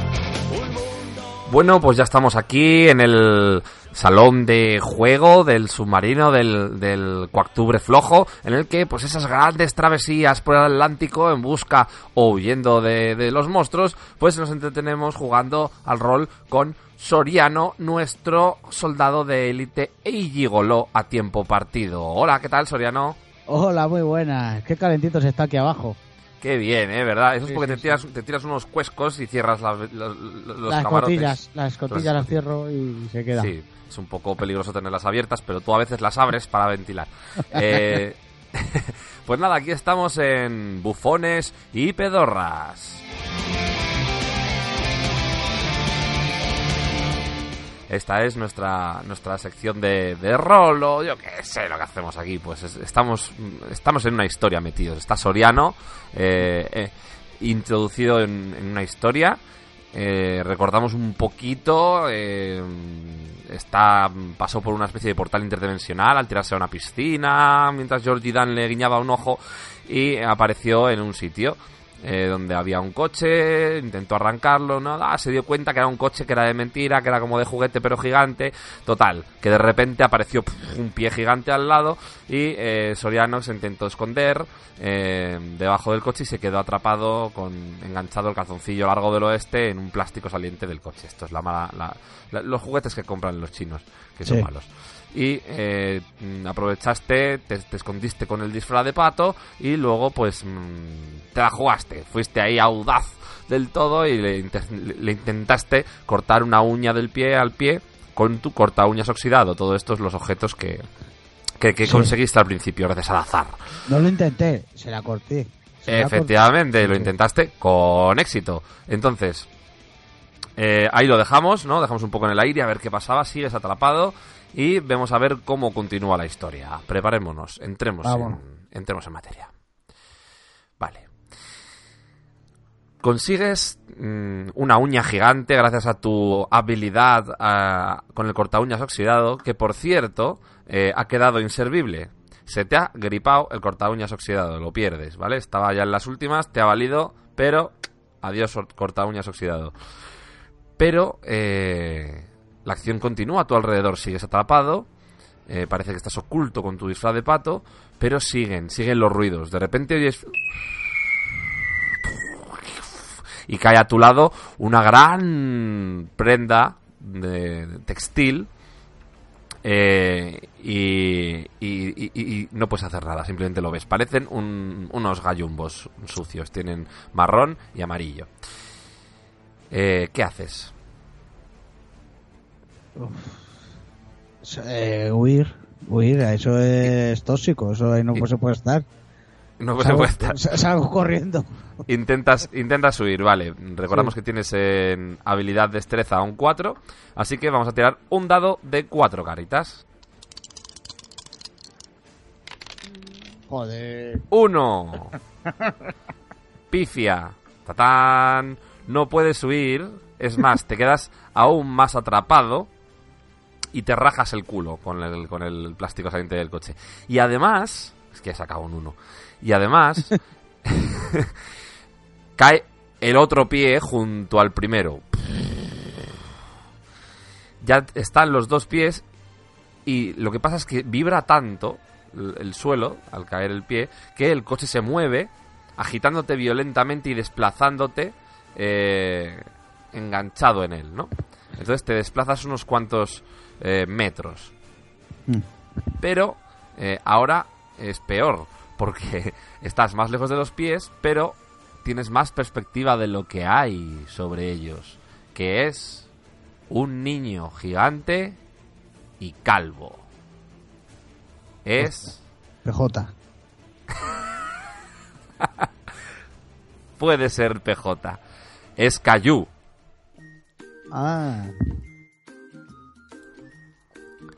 Cayu te ve.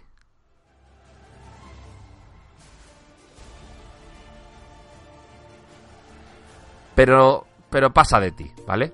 Mm. Lo que pasa es que oyes un ruido, como un galope, y viene un gran gato del tamaño de, de, de- de ocho rinocerontes apilados hacia ti. ¿Qué haces? La madre que le parió al gato. Pues le digo, sape. Así se va. Le dices sape. Sape, vale, tío. pues, sape, pues- gato. Vale, pues vamos a, tirar un- una, una tirada de, de, de carisma sex appeal, ¿vale? Un Ah. dado de 7. Ah, muy bien. Ahí tienes más carisma, tienes más, es más difícil errar. A ver. Un 3.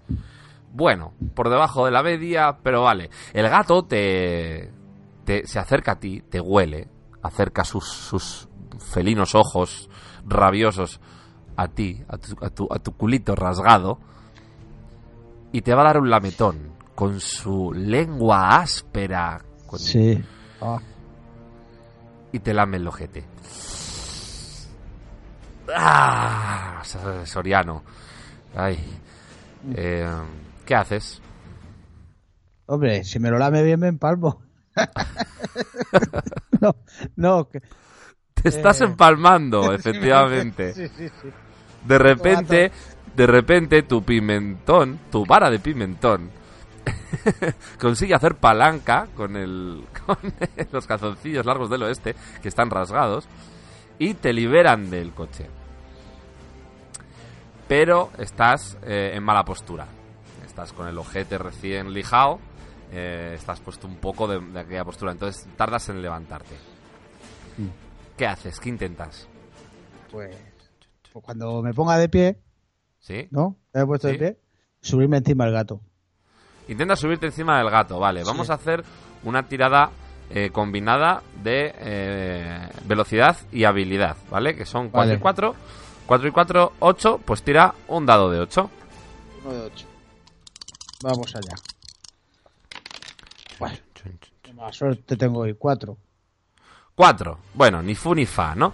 Te levantas, el gato está como un poco pendiente de ti, eh, curioso, ¿no? Está curioseando, diciendo, ¡ay, qué es ese Sí. petirrojo que hará! Eh, y cuando te vas a intentar subir a sus lomos, de repente empiezan a caer prendas del cielo. Vamos, el niño calvo las está, las está lanzando, El puto Cayu este de los huevos. puto PJ, Cagón. y, y caen encima de vosotros cubriéndos por completo, ¿vale? Se hace la oscuridad, te quedas ahí con el gato y de repente, como si fuese una, una barrenadora, os, algo os mueve, os empuja, es, es- todo es muy confuso, estáis rodando, estáis siendo empujados. Y se hace el silencio. Estás rodeado de calzoncillos sucios, de un pijama meao y de una camiseta de, de los Simpson. Eh, gigante todo. Y además está, estás oyendo al, al gato como se está mm, revolviendo de sí mismo, está intentando liberarse. ¿Qué haces? Uf. Te recuerdo tus objetos. Tienes un álbum de cromos de Panini de la temporada 94-95, un peluche de Franco, un consolador seminuevo, una mano loca, Eh, los gallumbos del oeste ya no los tienes, se te han, se te han perdido. Sí. Eh, tienes una chapela vasca. El disfraz de pato tampoco queda nada de él. Y tienes una La- uña gigante. La, u- la uña, la uña. Pues lo que puedo hacer, coger unos gallumbos que estén bien cagados ¿Sí? y limpiarlos con el peluche de Franco. Coges unos gallumbos que están bien cagados y los limpias. con- Sí, me parece una pedazo de jugada muy astuta, Soriano. No sé Ay, qué ay. pretendes. Sí, sí, sí, sí. Y me, me escondo los calzoncillos. Cuando estén limpios, me escondo los calzoncillos. Porque Vale, está- vamos. eh, que ¿Están en el suelo los calzoncillos o están así colgados de algún lado? Están, te rodean, digamos. Me rodean, sí. Est- Estás un poco, no estás escondido, pero sí que, sí que estás en contacto. Sí, sí. Vale, pues venga, tira una, una tirada de, de destreza y como vas a utilizar un objeto, pues la tirada es de, de dos dados. Dos dados de cuatro.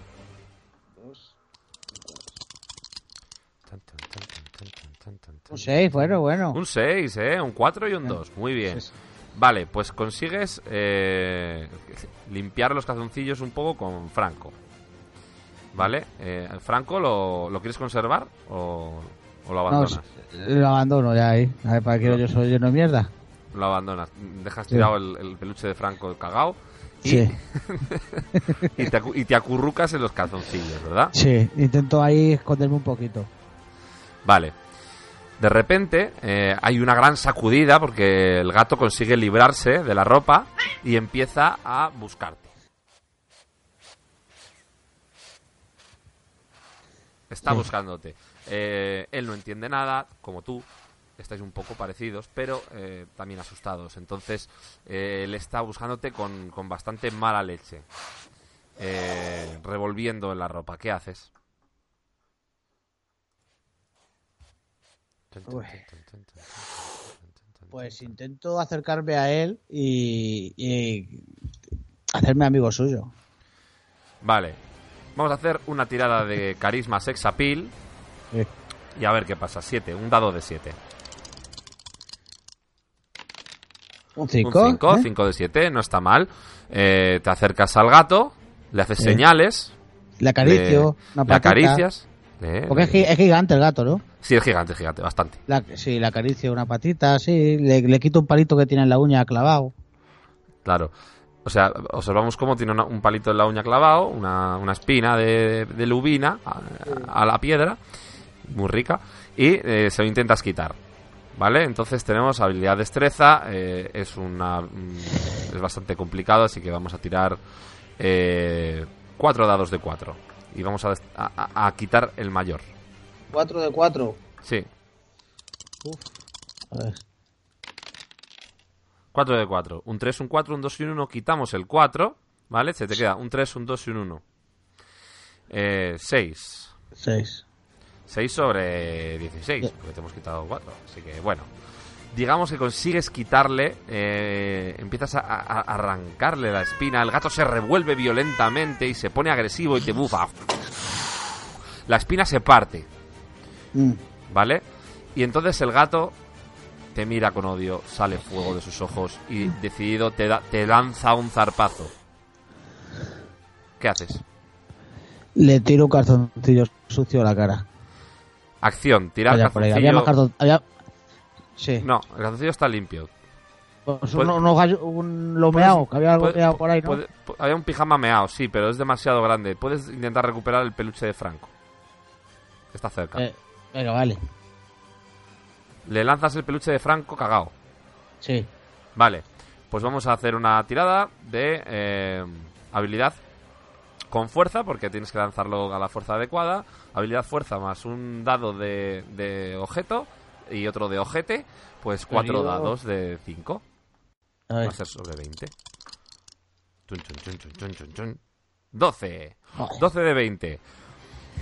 El peluche no consigue llegar a la cara del gato, pero sí que se enzarza en su zarpa según se aproxima a tu cara para desgarrarte. Eh, la amortiguación del peluche hace que en vez de darte con la zarpa, te dé con el peluche cagado en la cara, pero no te hace daño, ¿vale? No te hiere, pero sí que te, sí que te llena de full. Eh, justo en ese momento se abre la puerta. y vienen unos piececitos distintos a los anteriores, con unas zapatillas muy monas. eh, y cogen al gato y se lo llevan. Y se va. Y, y te vuelven a cerrar la puerta. De repente, de la oscuridad, ves una sonrisa. En medio de la oscuridad. Y unos ojos blancos, como la nieve. ¿Qué haces?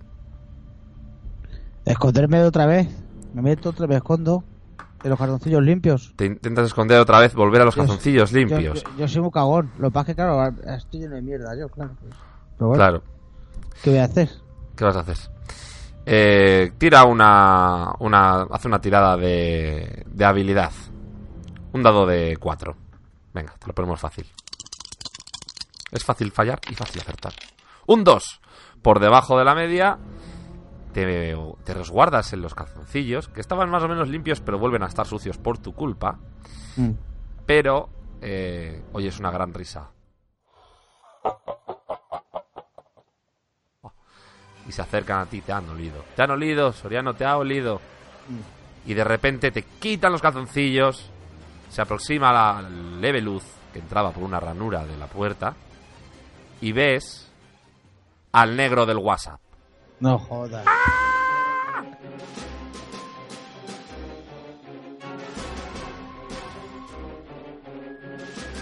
Está emporrado. Y le gustas. ¿Qué haces? Saco la uña. Sacas la uña. Sí. ¿Y qué haces con la uña? Le corto la pierna del medio. Intentas cortar la pierna del medio con la uña. Sí. Vale, pues eh, esto es una eh, acción épica, ¿vale? Eh, que digamos que tienes 4 de habilidad y tienes que tirar eh, 10 dados de 10. No jodas, ¿tantos? Sí. 10 de 10. 10 de 10. Y tienes que sacar un 75%. 51. 51, 9, 9, 6, 7, 5. Sí, 51. Es como sumas, ¿eh? ¿Cómo se Sí. nota que, que- que- que tienes estudios superiores? Sí. Vale, fallas, la uña se desintegra y se cristaliza. Entonces, el, el negro del WhatsApp se ríe, te agarra de la pechera, te da la vuelta, te abre como a un pavo en la noche de acción de gracias y se dispone a profanar tu juju. ¿Qué haces? Te Ah, recuerdo tú- que ah. tienes, te recuerdo que tienes un consolador seminuevo, un álbum de cromos, una mano loca y una chapela. Sí, no, el consolador. Sí, ¿no? Sí. Coges el consolador. Me doy ¿Y la vuelta y se la meto por el culo. Se lo meto a él. por el Vale. Atacas al negro del WhatsApp con un consolador. Sí. Semi, seminuevo, que ya por lo menos está, está lubricado. Sí. Eh, vale, pues venga, esta acción eh, tira tira 6 dados de 4. Seremos.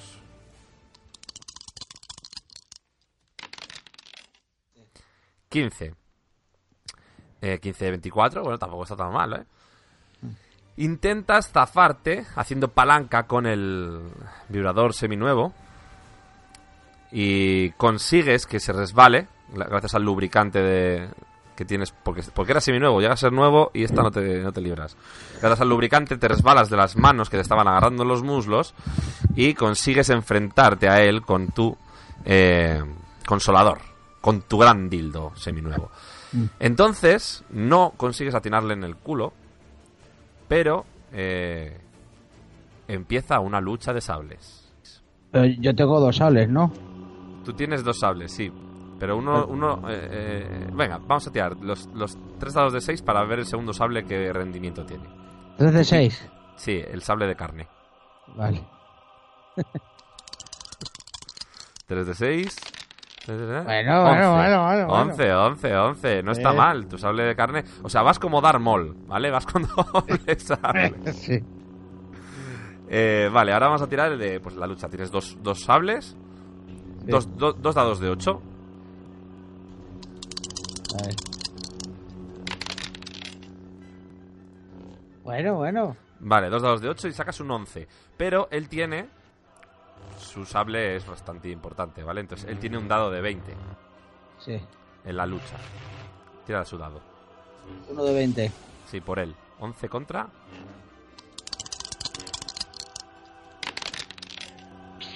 Ahí está, Ahora. 17, chaval. Bien. No, mal, mal, coño. Mal, porque era sudado. Te desarma. Con la- pa- eh, para una vez que saco algo alto, resulta que no es mi dado. Me cago en la puta. Te desarma con su gran láser trocolero negro y empalmado. Y, ya te va a dar el estoque. ¿eh? Se te ha quedado el, sable de carne como, como, un coco- como, como un cacahuete y el otro sable ha salido volando. Ya te tiene, te tiene, te tiene apuntado con su sable en la garganta. Vas a comer mazapán, Soriano. Pero de repente se abre la puerta. La luz os ciega por un momento. Es Cayu, el gran gigante Cayu. Pero está inerte, ha abierto la puerta y se ha quedado quieto. Se oye un ruido metálico. Y de repente veis como un alguien volando. Y baja una silueta volando desde la arriba de Cayu. Una silueta humana, más o menos de tu tamaño. Un poco más alta porque es un adulto. Y baja la princesa Leia.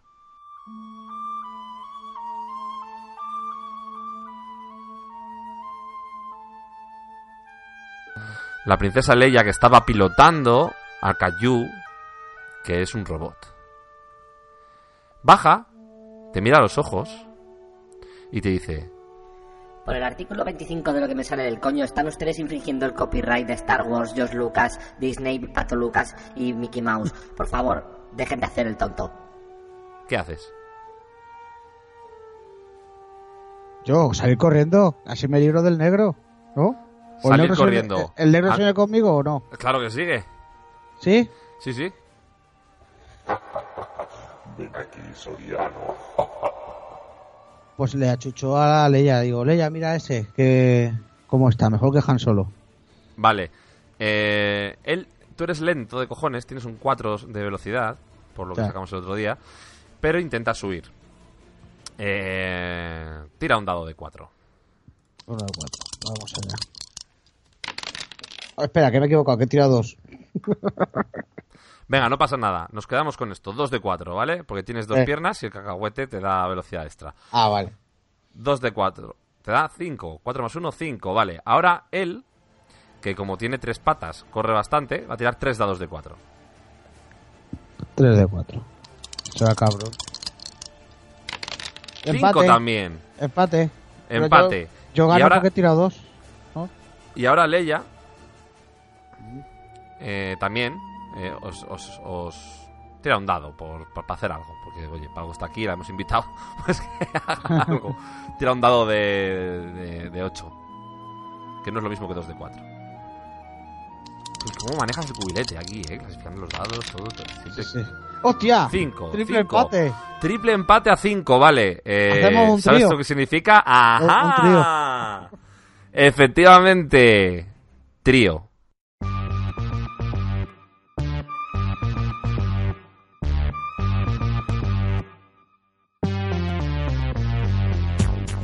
Empezáis un trío muy marrano. El negro de WhatsApp, la princesa Leia. La princesa Leia, la, la, la, la- actual, iba a decir, sí. La, la- mayor. No, no, no, no. Es la, es la jovencita, la del retorno del Jedi. Vale, vamos a tirar un dado. Sí. Eh, no un dado, sino vamos a tirar. Venga, o- puede tener hasta. ¿Qué edad tenía en el retorno del Jedi? No, en el retorno del Jedi no, en las últimas. Las últimas 60 y tantos tenía. 70, ¿no? Venga, Sí. 70 tenía. Eh, 10 dados de 7, ¿vale? Para ver qué, qué edad, en qué punto temporal de la vida de Leia estamos. Ya de siete. 57 años. Pedazo de tirada te ha salido y es para la edad de Leia. Tío, con lo buena que estaba de joven, pues te la vas a chuscar de, de mature. Eh, empieza el trío, empieza la diversión. Eh, solo hay una cosa más que decidir antes de irnos para dejar esto aquí en todo lo alto para hasta el siguiente mes. Y es a quién le toca el primer rabo de WhatsApp. ¿A Leia o a ti?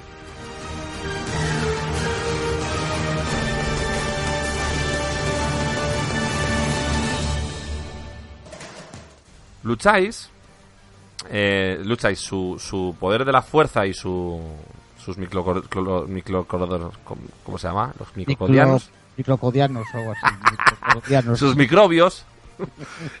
sus microcodianos contra tu pimentón. Tú tienes sexapil, entonces eso juega un poco en tu contra. Así que vamos a decir que tienes, venga, 7 de sexapil, pues 7 dados de 6 y ella como tiene fuerza, tiene la fuerza tiene 10, ¿vale? 10 contra 7. 7 dados de 6, 10 dados de 6. Y quien gane decide si se lleva el rabo de del negro de WhatsApp o no. Vale, empiezas tú, 20, 5, 6, sí, 20. 20. Ahora ella tira 10 dados de 6 y veremos si saca más o saca menos. Vamos a ver. 38. Vale, Leia, lógicamente, con su, con, su fuerza, que tiene heredada de su padre y de, de- todo lo que ha hecho en, su, en sus películas, pues tiene el poder de decisión, ¿vale? Y va a decidir la configuración del trío. No solo el, el rabo de... ¿Quién, quién- quién va a comer mazapán eh, de chocolate negro? Sino la configuración de ese trío. Entonces, ¿quién es Leia? Leia son nuestros oyentes. Los oyentes van a decidir... Que no me en los- jodas. En los comentarios...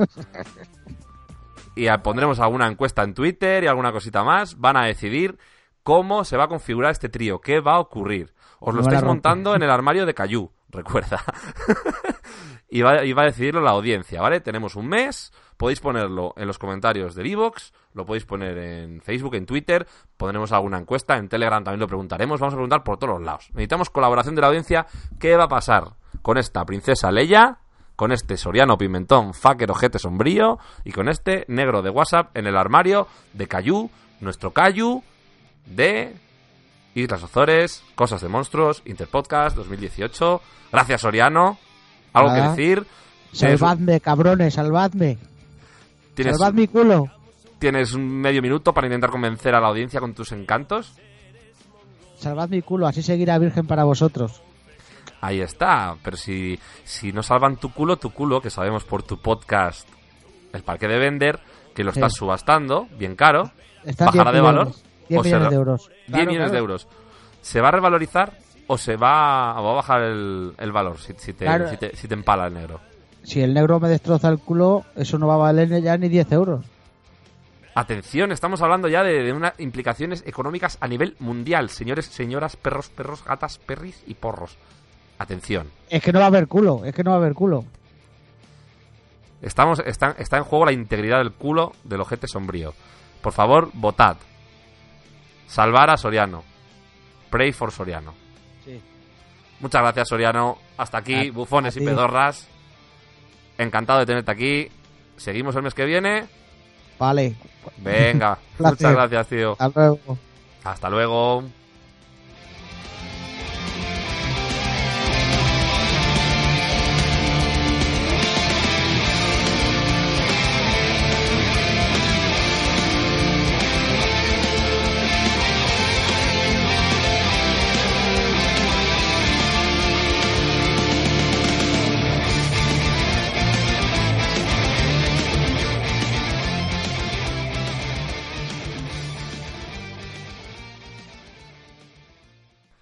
Y bueno, tras estas terribles aventuras que, que han sucedido este mes con Sorianox, en el cual hemos visto un Mech gigante tripulado por la princesa Leia, el negro del WhatsApp, eh, terrible todo. Creo que es la hora, este es el momento, vamos a entrevistar a la criatura.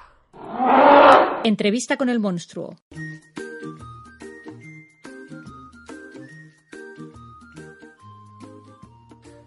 Bueno, pues aquí tenemos eh, la entrevista con el monstruo, eh, con Cayu, en exclusiva, en Islas Azores, digo, en Cosas de Monstruos, que me lío. Hola, Cayu. Hola, ¿qué pacha? A ver, Cayu, cuéntanos, cuéntanos, ¿por qué? ¿Por qué eres tan malo? La culpa... A ver. Yo no me había metido con nadie, pero llegó un, un bicho pelirrojo que, que, que echaba pimentón por, por el culo y, y me jodió. Estaba en el parque tranquilamente intentando asustar ahí a unos niños que había y, y pisar ahí, pues, lo típico, ¿no? Pisar unas viejas, unos perros, eh, romper un par de kioscos. Y llegó el, el, el- el otro este y me, me, me jodió y, y ya me volví malo, malísimo. Y ahora odio a todo y a todos. O sea, el origen de tu maldad es, es Soriano. Eh, exacto, eso, no me acordaba el nombre de- del, del bicho pelirrojo, sí, Soriano, sí. Sí, además luego fue a tu habitación y te perturbó tu sueño silbando y no sé qué, y, y claro, has ido ahí a por él. Eh, y, y por qué eres tan... Y por, qué- y, por qué, ¿Y por qué eres tan calvo? ¿Eh? ¿Calvo cabrón? Eh, la ¿Cabeza de huevo? Eh, sí, a, a ver, lo de la cabeza de huevo mm, es Cabeza por, de un- huevo. por un sombrero mm, que me pusieron eh, de pequeño en el cole de los monstruos y, y que, que tenía la estaba ahí a medio formar y me deformó la cabeza un poco. Y lo del el pelo vino también como consecuencia de que mm, mi madre quería que fuese pelirrojo, no sé por qué, por eso le tengo también tanta hincha a los pelirrojos y me echaba pimentón en la cabeza y, y se me cayó el pelo. ¿Pero tú qué eres? ¿De Murcia o por ahí? ¿Tienes Eh? Sí, sí. eh, De, de- de Murcia, de Murcia a sur, del Pacífico murciano sur. ¿Y qué vienes? A, a- aquí a quitarnos el trabajo a los españoles? Las Claro, mujeres. Claro. Vengo a quitar el trabajo a todo el mundo, a, a los españoles. Y es que odio a todo el mundo por culpa del, de Sorianos. Oye, ¿por qué no te cortas las uñas? Que tiene que venir Soriano a cortarte las uñas. Eh, ahí tengo que reconocer que mm, me da morbo. Me da morbo. ¿Te has tirado un pedete? Eh, Lo he si estuviese más cerca, sí, me lo tiraría en tus morros, cabrón. Eh, veo hostilidad, o sea, ¿qué pasa? ¿Qué pasa? Que, que soy malo, soy malo y me estás tocando los huevos y te voy a aplastar y te voy a sacar las entrañas. Cabronazo. Y calvo, ¿eh? Pero... ¿Me vas a hacer llorar? Pero a ver, si estás enfermo, vale, pero si no estás enfermo, eres un, un calvo con cuatro años, ya te vale. Tienes el pelito rizado y te, y te ríes aquí de, de- de los calvos, ¿no? Pues, pues no está bien eso, cabrón. Oye, Dime. Cayu, Dime. ¿me das un beso? Mm, ¿Con lengua? Eh, es que hay un problema, hay un problema, hay un problema legal. Eh, ¿Por qué? Pues porque tienes cuatro años. Tengo cuatro años y cuatro hostias para darte, cabrón. Joder, macho. El calvo este de los cojones. Bueno, pues nada, ala, que te den por culo. Igualmente. No me llamen más, ¿eh? No, no, tranquilo. Vete ahí a, a- a- con tu gato de mierda a comprar árboles de Navidad a Alemania, cabrón. Que te den. Vale.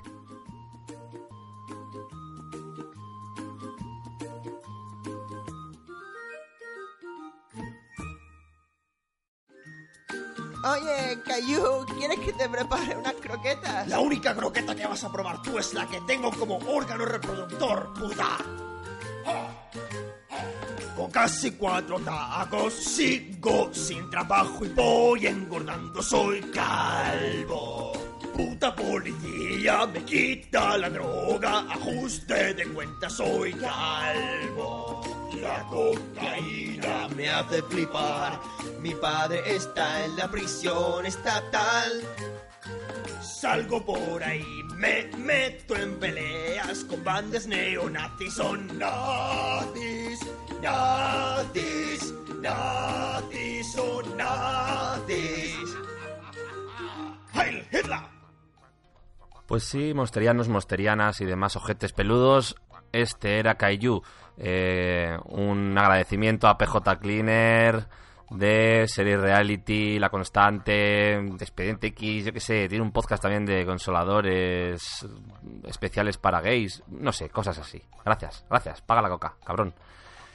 Y después de tener tan cerca al monstruo, pues volvemos a preocuparnos de nuestra seguridad, ¿no? Y seguimos también paralelamente hablando de Godzilla, que tanto da que hablar, y seguimos con nuestra guía de supervivencia, esta vez con algo mucho más útil que unos simples consejos.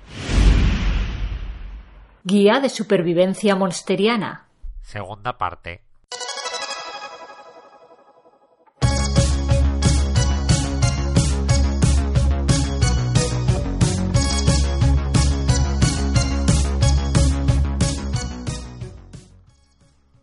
Pues aquí estamos visitando el estudio arquitectónico del Cuactubre Flojo, donde tenemos preparados, listos, esperándonos a los bricojonetes. Microcemento y otras costumbres. Los bricojonetes son nuestros arquitectos de estructuras cojoneteras y vamos a ver qué están tramando.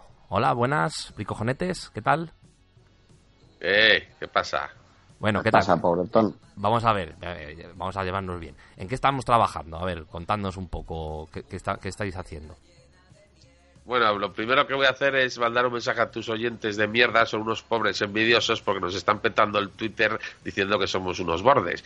Y no, perdona, para que tenemos un nivel, aparte de para las estructuras, también para poder expresarnos libremente en este programa que encima hacemos de forma altruista. Así que menos lobos y, y si queréis llegar a nuestro nivel, pues, pues haber estudiado. Vale, Cada minuto, que paso, cada minuto que paso aquí pierdo pasta, o sea que encima no... ¿eh? Vale, no, so- Jodáis. no sois bordes. Solo que tenéis demasiado nivel para, para ellos. Vale. Eso es. Tiene que haber unas estructuras, hombre. Nosotros siempre todo estructural en nuestro trabajo y en, y en nuestras relaciones sociales. Ya se cansa uno de, de tanta bobada. Muy bien, veo por aquí que tenéis unos planos de una fortaleza. De una fortaleza Es- para, para salvarnos, a- para salvar al mundo de Godzilla. ¿Qué estáis haciendo? Vamos a ver, vamos a ver. Ahora, ahora le voy a dar paso a, a Sociator porque quiero hacer una introducción. Nos habéis contratado, nos habéis dicho que, que va a venir Godzilla y que tenemos que protegernos, hacer una, una estructura para protegernos. Entonces, hemos querido darle un giro a esto porque, claro, esto es de mentes simples eh, que tenéis, que no pensáis a lo grande ni de manera inteligente. Entonces, Sociator, por favor, comenta lo, lo que hemos estado trabajando para darle un giro a esto. Sí, pues por, por, eso, por- porque como la gente por lo general es boba del culo, pues él se ha planteado, pues eso, obras, obras de mierda, que es en plan, ¿y cómo nos, nos protegemos de un ataque de Godzilla? ¿No? ¿Vamos a hacer un- un- una fortaleza, una pared enorme? No. ¿Qué cojones? Si lo piensas, al final, ¿para qué estamos aquí? Para ganar pasta. Pues entonces, ¿cómo se gana pasta? Gastando menos. ¿Y cómo se gasta menos? Pues vamos a hacerle una fortaleza cojonuda para Godzilla. Para que esté entretenido. Y cuando esté entretenido, pues ni se molesta en salir a joder cosas ni nada. Está en su, en su casa, está de puta madre, tiene ahí eh, una habitación llena de conguitos, una habitación llena de tal. Entonces, hemos planteado una estructura bastante grande, lógico para que quepa Godzilla, y que se encuentre bien. Y cuando esté, mientras esté entretenido, pues ya está, pues el resto del mundo se puede dedicar a las gilipolleces que haga a diario. Vale, o sea, o sea que habéis, habéis invertido el paradigma, ¿no? Y en vez de hacer una estructura para proteger a los humanos, que, que al final hay muchos humanos, hay muchas tierras, muchas ciudades, y es un coste enorme, y además Godzilla al final se cuela, porque se cuela. Si quiere, se cuela. Habéis hecho un proyecto para mm, tener a Godzilla feliz. Eso No, es no, inaudito. el proyecto es para ganar dinero. O sea, Godzilla Sí, básicamente, como bueno. si al cabo de unos meses se muere, nos da igual. Vamos No, a montar unos alrededor de la estructura unos unos trenes en, duran- por unos eh, raíles que eh, con tonalidades de espejo para que Godzilla no vea donde se van a hacer visitas pagadas, por supuesto, para que la gente pueda ver al, al monstruo como, como caga, como se limpia los dientes, un montón de cosas. Y entonces, mientras la gente está preocupada por el final de la humanidad y la destrucción, nosotros pues hemos visto ahí un nicho de, de mercado. No, no solo que, que este señor eh, reptil o lo que sea enorme no nos dé por culo y nos joda nuestras empresas en nuestros diferentes eh, países, sino que vamos a intentar sacar dinero de la situación y encima pues, la gente pues se quedará tranquila y lo más importante que luego después de unos días, unos meses de, de- de que el bicho se- esté tranquilo, pues hagamos visitas y, y- y podamos ganar dinero. No dais Exacto. puntadas sin hilo, ¿eh? A ver, empe- eh, vamos, vamos a empezar por el, por el pr- principio, como siempre. Materiales. ¿Qué materiales mm, vamos a necesitar para construir la fortaleza de, de Godzilla? ¿Cómo lo habéis planteado? ¿Corchopán? Eh, ¿Cartón piedra o algo ya más elaborado? Sociedator es el de los materiales de, de interior, lo que es los cimientos. Hombre, yo las paredes por dentro las he planteado de acolchaditas. En plan con material de colchón, eh, unos listones de madera así tirando a largos. Y, las esquinas pues adornadas con escayola. Porque eso nunca pasa de moda, además es bastante barato. Pero yo creo que queda bastante bien. Así como estructura principal, pues eso, las paredes por dentro son acolchadas, las esquinas son de escayola, que más le puedes colgar, le puedes pintar de colorines, y le puedes y luego unos rodapiés de, de pan rallado así pegado, hecho una pasta y que queda, queda muy bien, además es que da buen olor a la, a la estancia. ¿Vale cualquier tipo de colchón? ¿Puedes coger los colchones estos meados del descampado? ¿O Ya tienes que pillar, ya estamos, ya colchones estamos. viscolásticos? Macho, por, no gastar un duro, ¿eh? De verdad. Ya estamos. ¿Cómo sois? Hombre, no sé. Si se puede ahorrar, se ahorra, supongo. Bueno, pero, pero manteniendo una cierta dignidad en los Por eso, materiales. por eso vamos, a hablar, vamos a hablar de los mínimos. ¿Qué mínimos hay? De calidad. No hay mínimos, no hay mínimos, hay máximos siempre. siempre ¿Vale? ¿Cuál es No, el es que eh, ¿Cuál hoy, hoy es Godzilla, mañana puede venir King Kong. No podemos ponerle ahí una estructura que al primer sitio que se agarre se caiga. No, vamos a calidad. Vamos a tener calidad para que el bicho esté a gusto. A ver, la clave es que el bicho no de guerra, parrapato. Si empezamos a poner materiales malos, eso se va a joder y al final va a salir y se, y se va a comer las casas y, y los huertos. Y eso no queremos que pase. Vale, queremos que se quede allí por mucho tiempo, entonces hay que darle excelencia, lo que hacemos nosotros siempre. ¿Qué ocio, qué ocio le vamos a proporcionar a Godzilla para que no, para que no necesite nada fuera de, de su fortaleza? ¿Qué, qué, qué tiene? ¿Tiene videoconsolas? ¿Tiene televisiones de plasma? ¿Tiene Netflix? Sandías, sandías con unos, unos circuitos de tiza, de, de- lo que para nosotros jugamos con cánicas, Godzilla juega con las, con las sandías.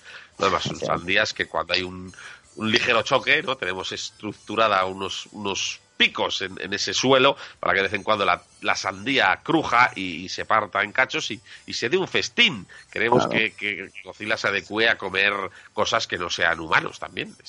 Siempre buscamos ese paralelismo para la comodidad y que el ser humano, en vez de huir del bicho, vaya a verlo y, y nos dé dinero. Entonces, eh, ese es uno de los juegos. Cuéntale alguno más. Yo, mm, yo había planteado una mesa de billar enorme, enorme, enorme, pero al final, mm, hablando con mi amigo Trump, no me, me quitó un poco la idea de la cabeza. Entonces le dimos otra vuelta, estuvimos pensándolo, ¿y qué hacemos a este y tal? Entonces, como el futbolín humano también estaba muy visto, pues yo le he puesto unos una mesa enorme estas del disco que flota, así, pum, pum, pum, pum, más puede imitar a... No es hockey, o como cojo- no, air, Air- hockey. air ¿no? hockey.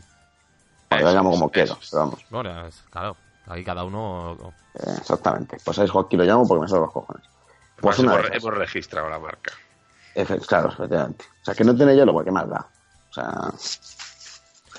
Y, y nada, pues, pues eso, y para que floten discos enormes, tipo así alfombras persas y eso. Así gastando, gastando en cosas chulas.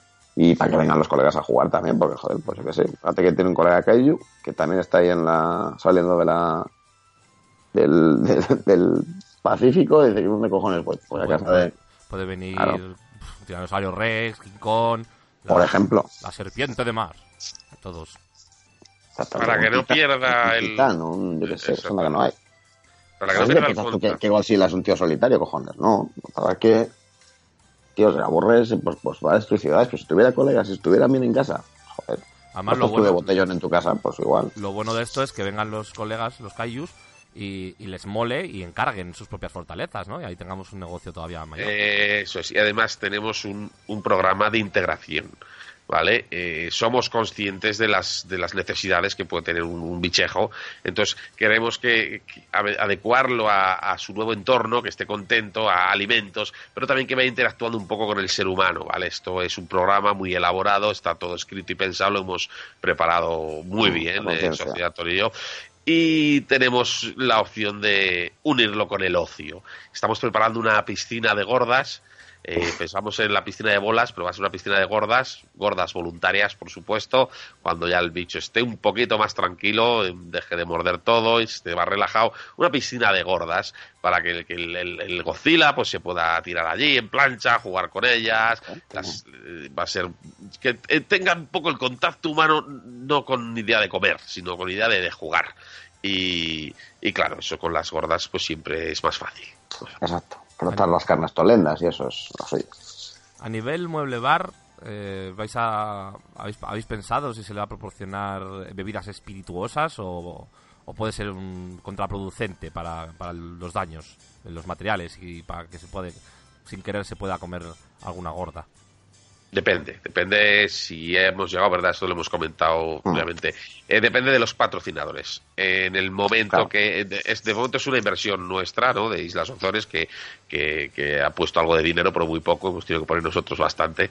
Entonces, en, el, en este momento vamos a empezar con Tang y cosas suavecitas. eh, de hecho, Tilas también, para que esté tranquilo. En el momento que haya visitas y dinero entre patrocinadores y podamos contratar un seguro, pues vamos a darles alcohol, farlopa, todo, que rompan lo que quieran, porque total, eh, eso va a ser que, que nos lo paguen y, y volver a construir y volver a cobrar. O sea que depende de eso solo. Los materiales siempre van a ser buenos porque nos interesa que se hable bien de, de nosotros, eso sí. Y, y ya pasando al, al último tema, que puedes decir, pues no sé, como la Coolmen, si ya tienen tienen comida, tienen juegos, tienen bebe- bebida farlopa.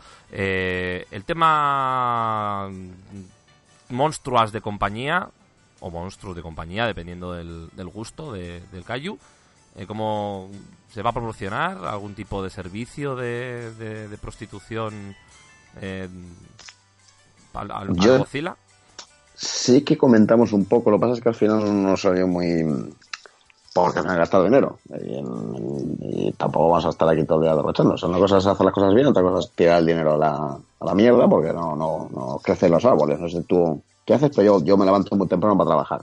Y no está la cosa para andar tirando la puta pasta. Entonces, pues bueno, planteado, sí, sí. Eh, hay un corral bastante majo con vacas. De momento vacas pequeñas. Tampoco nos vamos a, calentar mucho al bicho. Y también, pues como, como comenta el compañero, si va aumentando los ingresos, pues, pues, pues, pues pondremos monstruos más distintos, más, no sé, más distintos gustos, monstruos bajos, monstruos altos, monstruos con deformidades, monstruos guapetes, mostras. Eh, Mostras, ¿estás pe- ¿estáis pensando en hacer algún tipo de, manipulación genética en gallinas y cabras para, para, para poder generar gallinas y cabras de tamaño grande para, para que puedan tener la misma la misma diversión Godzilla que cualquier pastor de, de- de pueblo o, o- o- o- o talibán que se precie? Pues ya se sale de nuestra área de, de trabajo. Vamos a... Garrapato. Bueno, podemos hablar, podemos hablar con Mance, que está ahí en el laboratorio, a ver si puede. Si ha- han cogido un Kaiju, igual puede agrandar una, una gallina y una cabra. Nuestra, Bueno. nuestra clave es la protección de- del, del, del bichejo.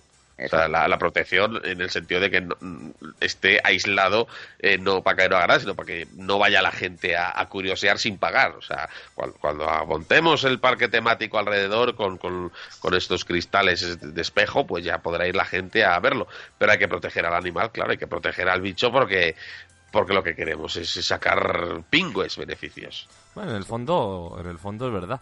Eh, no estamos haciendo la fortaleza en sí para proteger a la gente, sino para que la gente pague por ver a Godzilla. No, no lo vea gratis. Tú imagínate, estás tan tranquilamente en el parque y de repente viene Godzilla ahí a comerse un edificio y lo estás viendo gratis. No, de ninguna manera. Eso no, eso se acabó ya.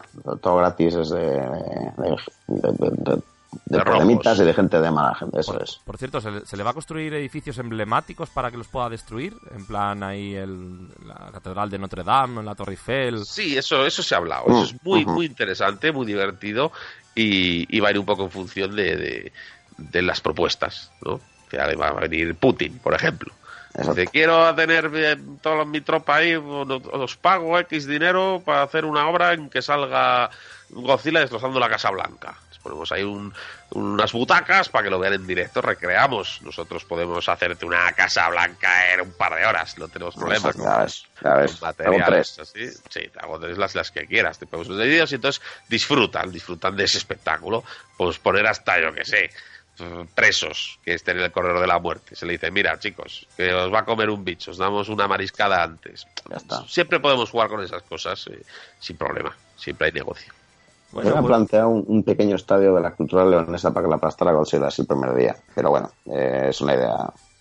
La, la estamos madurando todavía. No, Vale, no vale. tengo fin ahí. Bueno, pues, pues, pues veo que, que está el, el proyecto muy bien encarrilado, así que yo creo que hasta aquí ya mm, tenemos Sí, bastante... sí, seguimos trabajando. Ver si vas dejando ya de, de tocar los huevetes, ya. Deja trabajar a la gente que sabe. Por eso, Tú sigas pues. haciendo esas mierdas que haces ahí.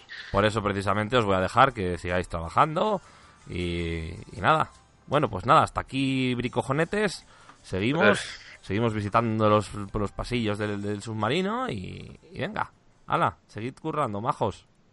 Ala, tra- Ah, trabaja. venga, ¿Sabes, sabes, sabes tú lo que es trabajar? Vaya tela. De lejos. Venga, hasta luego. Que te vayas ya.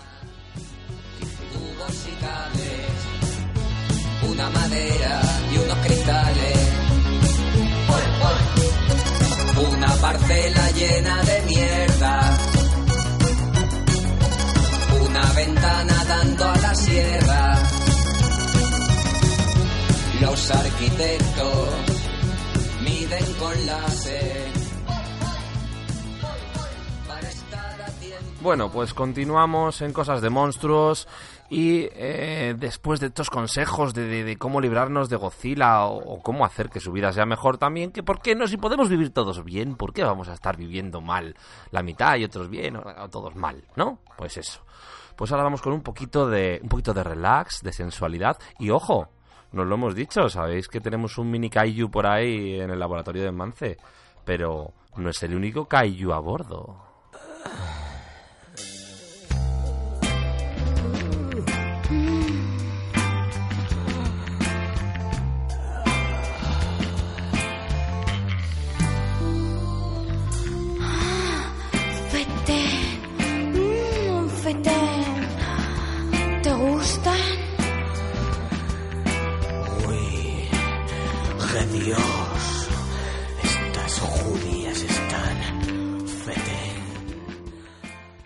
Y aquí estamos en el diván, en la, cons- en la consulta eh, de Madame de Samor, nuestra psicosexóloga de a bordo, eh, que además tiene compañía porque, porque se ha vuelto muy loco esto con el, con el apocalipsis de los monstruos. Entonces, eh, con, con Mance eh, a cargo de los, de los kaijus que, iban, que iba cazando, Pirita en la cubierta, bueno, cosas así, que es que estamos muy liados. Tenemos a, tenemos a King Konga eh, que es mm, nuestra, nuestra psicosexóloga asistente. Eh, hola, eh, madame. Hola, ¿qué tal? Hola, King Konga. Hola, ¿qué tal? Vale, ¿ves? Está aquí. ¿Ves? Joder, qué bien. ¿Cómo, cómo, cómo, cómo, cómo, cómo mola cuando te llevas bien con los monstruos y no estáis ahí persiguiéndote ni nada? Está muy bien. Bueno, vamos a ver, vamos a ver qué, qué, qué preguntas hay que la audiencia que, que nos, nos está loca porque les contestemos. Eh, la, primera, la primera pregunta, ¿vale? Es de Cura Chusco. Cura Chusco, Ujú. que es uno de los que ya nos había preguntado cositas y lo vais a reconocer enseguida porque es mm, sigue en su línea eh, y nos pregunta, ¿follar con una zombie se considera necrofilia? Ojo, ojo, ojo, con una zombie, no con Scarlett Johansson, con una zombie. Bueno, una, claro, es que una zombie cualquiera, pues entonces ya, en un 50% por lo menos sí es necrofilia, ¿no? Porque aunque un zombie es un muerto viviente, pero yo creo que ya sí. A ver, volvemos a, al tema del mes pasado, que si fuera Scarlett Johansson todo se perdonaba, pero una zombie normal, ¿qué zombie? Claro, es que es Una del montón. Es genérica. Ahí ya yo creo que sí, es necrofilia. Sí, Pues sí, no tiene salvación. Claro, me dices Rosario Dawson, por ejemplo, pues yo creo que tampoco es necrofilia, porque yo es una cosa... Sinceramente, aquí me has pillado. Yo no sé quién es Rosario Dawson. Bueno, pues ya tienes deberes. Eh... y King Konga, ¿tú qué opinas? Pues yo creo que no es necrofilia, todos podemos follarnos a los zombies. ¿Y si es una, una un gorila zombie? Pues mejor que mejor, porque a mí me encantan los gorilas. Ah, sí, qué bien. Bueno, pues, pues, pues nada, cura chusco, que, que- que hay que especificar. Es que esto es como decir, eh, pues yo qué sé, mm, matar a un niño es delito, pues depende. Bueno, eh, igual no es un buen ejemplo, pero bueno, sigo con la siguiente pregunta. No, sí, mejor. Sí.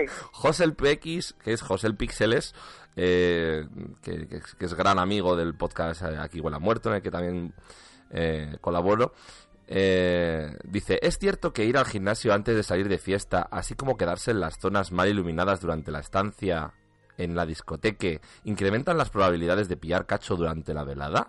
Gracias de antepié. Em, vamos a ver. Esto depende como todo. Si te quedas en una zona iluminada, pero eres feíto, ¿no? Pues no te va a ayudar. O sea, yo creo que las discotecas bajan la luz por algo, para que todo el mundo tengamos las mismas oportunidades.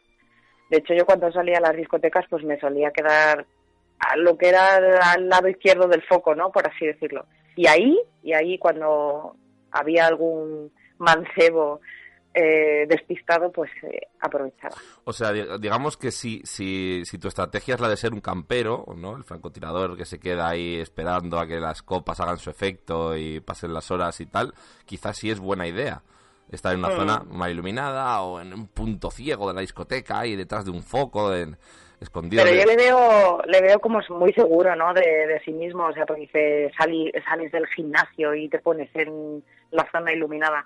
Hombre, pues si él sale del gimnasio ya con el pectoral untado de aceite, pues claro, no va a desaprovechar la oportunidad de ponerse en la zona iluminada. Es que ahí depende de cada uno. Si él cree que lo vale, pues que se ponga. Claro, yo creo que son técnicas incompatibles, ¿no? Porque lo de ir al gimnasio antes quizás para ir con los músculos así hinchaditos y un poquito te pones una camiseta así un poco preta que ponga macho y, y si, y si haces Hay eso... gente, ¿no? Que, que, que hace esto y hay gente a la que le gusta, ¿no? Sí, sí. Mm, mm. Y, y si haces eso, pues mm, estás desaprovechándote poniéndote en, la- en- en- en los, en los puntos ciegos de la discoteca. Ahí yo creo que te tienes que, te tienes que enseñar. A ver, yo no, ¿vale? A, a mí no, pero a Madame King Konga le gusta la gente aceitosa. A ver, cuéntanos, Madame King Konga. A mí me gusta la gente aceitosa. ¿Te gusta que la gente se muestre, muestre sus, sus pechotes peludos? Sí, sobre todo si tienen buen pelo y son velludos y con los vellos bien rizados. ¿Veis? Pues, pues este es otro, es otro, otro punto de vista. Es que esto enriquece mucho el consultorio. No, no- los que os depiláis el pecho, pues podéis encontrar titis, sí, pero, pero podéis encontrar hembras, pues como Madame King Konga, pues igual no. Eh, bueno, vamos, vamos eh, con la siguiente pregunta. Cajamán. Cajamán nos dice, me gustaría saber cómo debería ser el perfil de Tinder. He probado muchas fotos, salir mientras hago deportes chulos, fotos de naturaleza, cuerpo completo, solo la cara, incluso con una caja en la cabeza. Aunque parezca increíble, ni la de la caja da resultados. Y ya no, sé qué, Vaya. ha- y ya no sé qué hacer. Eh, quizás debería pasarme a Mythic porque soy demasiado exigente. A ver, yo es que no soy un buen ejemplo para esto del Tinder, ¿eh? Yo tampoco. Yo... yo no soy un buen ejemplo porque, a ver, yo me abrí un perfil de Tinder, esto vamos a hacer aquí paréntesis, te he dicho que te iba a contar una historia, te la voy a contar. Y por cierto, tenemos que continuar con la historia de, del vibrador. Sí, señor, sí, señor. Ahora hacemos un paréntesis y seguimos con la historia, capítulo 2. Sí, sí, sí. Pero bueno, mi experiencia en Tinder, yo me abrí Tinder y 15 días después hice dos match, o sea, durante esos 15 días hice dos match y, y uno de ellos, que solamente quedé con uno, o sea, con un 50%, pues, pues claro, es que al final mm, se, se convirtió en el padre de mi hija. Entonces, Atención, ¿qué, efectividad. O sea, esto si fuesen las, las- estadísticas de un partido sería la hostia en vinagre. Eh, Yo lo siento, lo siento un montón, porque cuando cuento esto la gente dice, Buah, pues a mi Tinder no me funciona. Digo, no, no, que que esto no es ningún ejemplo de nada. O sea, yo cuando cuento por ahí cómo conocí a, a mi chico, pues eh, digo que nos conocimos comprando detergente en un supermercado, porque la verdad que decir que fue mi primer match en Tinder, eso, madre mía. Pero, sí. Y bueno, unas... ¿Cuál era la cerveza? ¿Era Amstel? No. ¿Qué marca era? no sé. ¿Cuál era aquella cerveza endemoniada? De aquella Ah, noche? sí. Bueno, no sé. Ya, yo tampoco me acuerdo. Es que sí que estaba, Pues endemo- estaba, endemo- bastante cubos. endemoniada. Sí, después de unos cuantos cubos de cerveza, pues, pues bueno, Pero, digamos que pena, sí. sí. Pero, pero, eh, claro, aquí la gente estará preguntándose. Mucha gente cree que las chicas en Tinder es como que tenéis un catálogo de pollas. Eh, a le- así a elección. Que, A ver, que- puede que allá donde, allá pero, donde das ver. like tienes match. ¿Tú tuviste dos matches porque diste dos like? Correcto. ¿No diste Yo más di like? dos likes. O sea, No, y es que aquí hay un error de base, ¿vale? Porque esto lo he hablado yo con, con mi pareja muchas veces, porque él en Tinder no era como yo. Él hacía like a todas, ¿no? Y, y a él pues le caí yo, como le pudo caer cualquiera. O sea, fue el, Ahí destino. realmente la que tuvo suerte fui yo. Fue, fue- pero, fue un algoritmo sí. endemoniado lo que es junto. Qué Sí, bonito, qué bonito. pero, pero él daba sí a, a todo y yo creo que los chicos como que usáis Tinder así, sí a todo y luego que me elijan a mí. Es como, bueno, no te preocupes tanto de tus fotos, que si son tus fotos y tú eres una persona natural, aunque te pongas la caja en la cabeza, pues habrá alguna friki que vea esa foto y diga, joder, un tío con una caja en la cabeza, qué gracioso. Y con esa, pues eh, al final caerás, ¿no? O sea, eh, Tinder al final es como, como una discoteca o como la vida, que, que te vas a cruzar con gente O sea, y al final si tienes que encontrar a alguien encontrarás y si no, pues no. o sea, es perseverancia, por un lado, lo que le aconsejas. Sí, Y por otro lado, que tampoco se obsesione, que si no, pues no. exacto, o sea que y, y que no le dé que sí a, a todas, ¿no? Yo creo que se nota enseguida los perfiles estos que se nota enseguida, ¿no? Pues que él ponga sus fotos naturales y ya está y que se dedique pues a hablar con las chicas que conozca y, y punto, pero que, que eso, que no se obsesione, que siga haciendo su vida, es una herramienta más. No darías- tiene que encontrar a la madre de sus hijos en Tinder. Si, si, si, tú, si tú llegas a estar un poco más de tiempo, ¿le habrías dado like a un tío con una caja en la cabeza? Eh, bueno, yo le di like a, a este tío y tenía un gato en el hombro.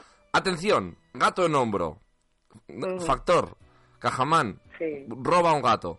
Bueno, o no sé si tienes gato o compra un gato. No, no compres, adopta un gato. No, adopta un gato. Ese es el mensaje. Adopta un puto gato para Tinder. Es Sí, ado- adopta un tío. De adopta un tío, no, pues adopta un gato, mejor. Sí, sí, sí. Eh, vale, y King Konga, ¿cómo, cómo es tu perfil de Tinder? Yo salgo desnuda. Vale, eso también, eh, también, oye, pero para eso tiene que tener, tienes que favore- estar favorecida. O sea, claro, con, no todo el mundo puede. Hombre, vamos al cajamán. Creo, Hombre, no sé, no vamos sé a si ver, se puede. tú estás viendo aquí y ahora en persona a King Konga. Tampoco es que tenga un físico espectacular. Por eso te digo, naturalidad ante todo. Ella sale con sus pelos de King Konga Sin y de- le da igual. Sin depilar ni nada. ¿Y te, fun- Claro. te funciona King Konga? Pues claro. Vale. ¿Veis? Pues es- también, también está eso, un poco el carácter, ¿no? La naturalidad. Mm.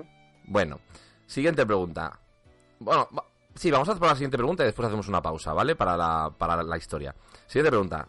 Kamui, eh, que es que yo creo que este, este ya sé yo quién es.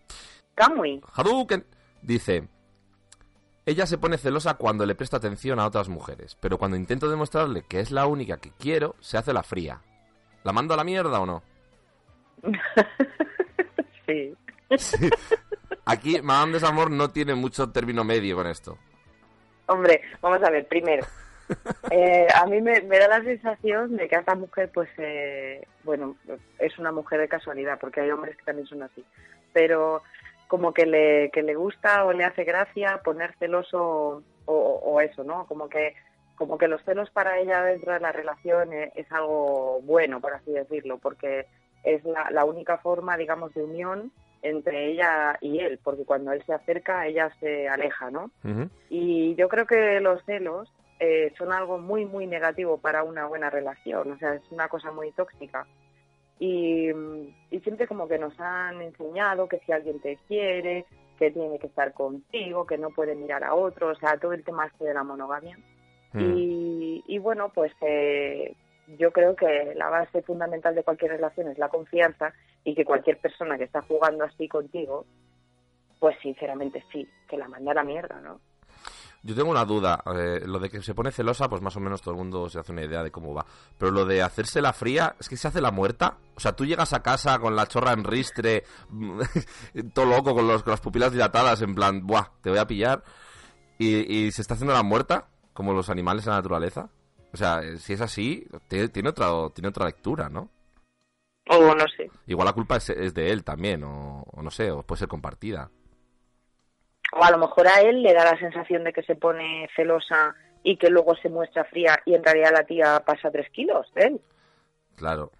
O a lo mejor él es el que es, eh, eh, es un tío bipolar que, que- que- que un día está ahí zorreando con toda la que pasa, que dices, ya no es que sean celos, es que, tío, no sé.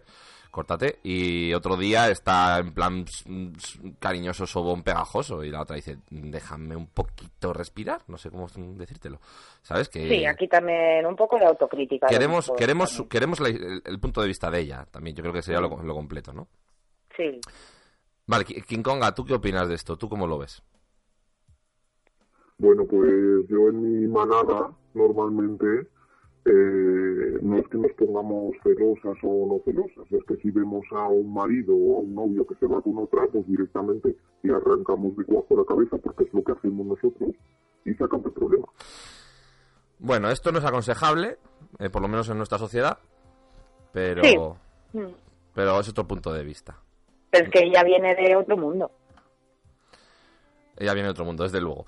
Bueno, pues aquí vamos a hacer un, una pausa de, de preguntas, pero no de sección, en la cual vamos a hacer el capítulo 2, la continuación de la historia que nos dejaste un poquito ahí entrever en el, el mes pasado de, eh, recordemos, qué apareció, qué apareció en tu casa o en tu entorno cercano.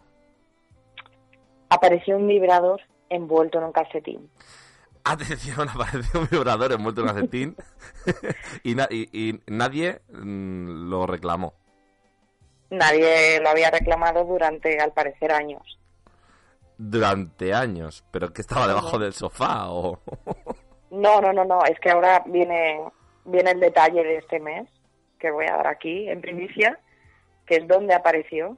Apareció en una maleta. en una maleta.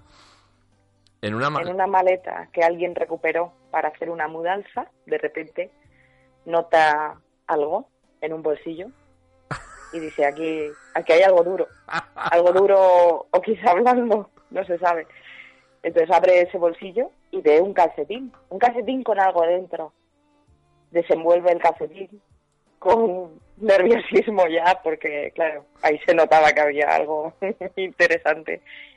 Y descubre un vibrador dentro de un calcetín en una maleta para hacer una mudanza. Y...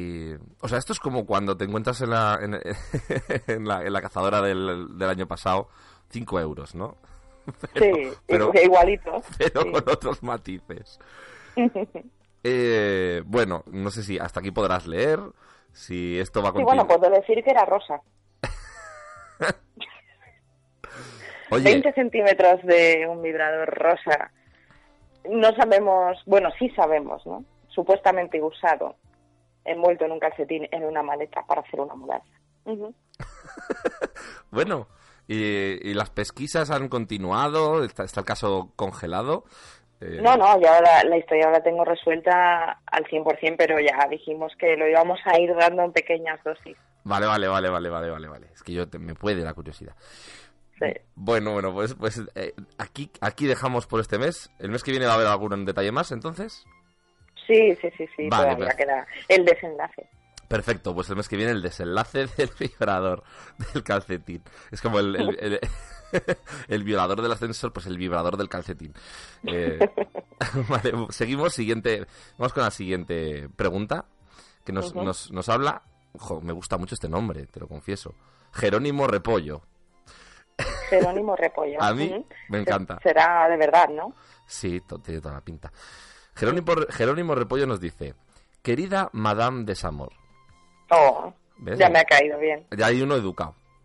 Sí. Me dirijo a usted para... Oh, oh. Ahí ya no se... Continúa, por favor. ¿Hay- ¿Haya perdido un punto ya o...? No, no, todo lo contrario, por favor. O sea, hace usted. Oh, por Dios. Ah, vale. Soy- A- a- hay, Vamos. hay quien no le gusta ese trato. Me, diri- me dirijo a usted para exponerle un suceso que me ocurre desde hace días y que me tiene en un sin vivir. Resulta que debido a mi trabajo de funcionario, todos los días llego a casa a mediodía y después de comer, mi mujer últimamente ha decidido, en vez de ver los documentales de la 2, poner el Sálvame. No sé qué efecto tiene sobre mi cuerpo ese programa que en cuanto aparece alguna de las colaboradoras o incluso Jorge Javier Vázquez, sufro una erección. Momento en que aprovecho para hacer el amor con mi mujer. Como ya sabrá, y si no le informo, el programa dura cuatro horas, con lo que el coito se prolonga lo que dura el programa. Mi mujer está encantada, pero a mí me asalta la gran duda. ¿Hacer el amor mientras ves, mientras ves Sálvame se puede considerar coprofagia? Por lo que he leído, esta práctica sexual se refiere a comer mierda, pero no a verla y oírla. ¿Habría que inventar un nuevo término para mi filia sexual? ¿Sería tan amable de buscar una definición para mi perversión? Agradeciéndole de antemano, espero su respuesta. Hombre, yo creo que es audio, audiofragia, ¿no? O algo así sería. Sí. Pero... De todas formas, te digo una cosa, ¿eh? Esta pregunta es de coña. No es verdad, porque Sálvame lo presenta Paz Padilla desde hace mucho tiempo, no Jorge Javier. Igual tiene cintas grabadas, VHS, de cuando estaban Sálvame hace 10 años. Y las... Ah, pues entonces, entonces es cosa de la mujer, que le pone Sálvame grabado, porque sabe que le pasa esto, para que esté cuatro horas dándole al tema. Jerónimo Repollo, ¿no te has dado cuenta que, que, que los programas se repiten, que están en un bucle? que, que, te están, que te están manipulando. ¿No te das cuenta que Leticia Ortiz todavía era periodista? de joder, la reina, como presenta el telediario. Eh, pues no sé, yo lo, yo lo que le recomendaría es. Si a ti te gusta hacer el amor cuatro horas, ¿te gusta mm, hacer el amor mientras ves a Jorge Javier Vázquez en la tele? O sea, ¿te va ese rollo? Porque aquí no, Yo a mí te no digo, me que queda, cansado también, ¿no? a mí no me ha quedado cuatro claro. horas.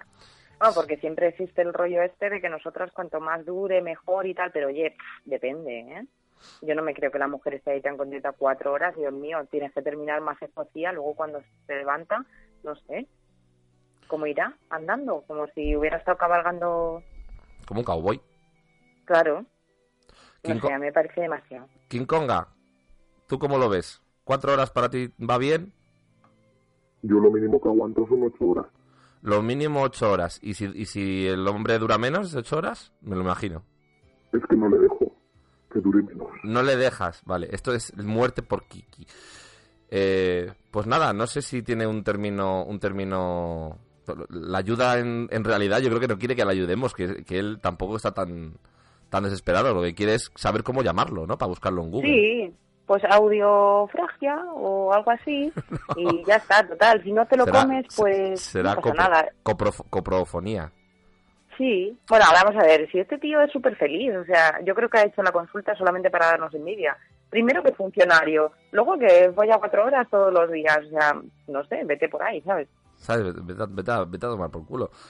Viene, viene, viene de educado encima, ¿sabes? Hala, vete a chingar a tu señora. Bueno, váyase, porque Va- voy a va- tratarle de usted porque él me ha tratado de usted, entonces váyase a tomar un poco por ahí. Vayas a tomar un poco por ahí. Y nada, y prueba con otras con otros programas también. No sé, vete, pon cuarto milenio a ver qué tal funciona, no sé.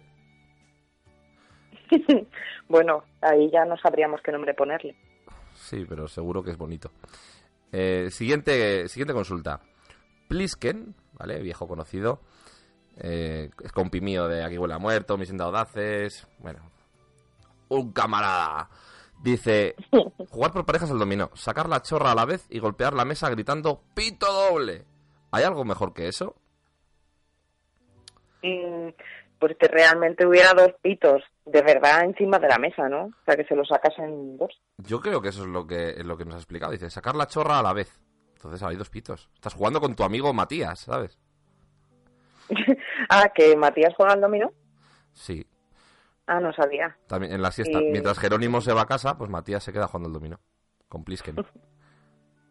Pero esto de los pitos no es más con el mu. No, hombre. Sí, pero es que en Yo realidad no todos, los, ni idea, todos los ¿eh? juegos tienen pitos. El pito doble es el 1-1-1.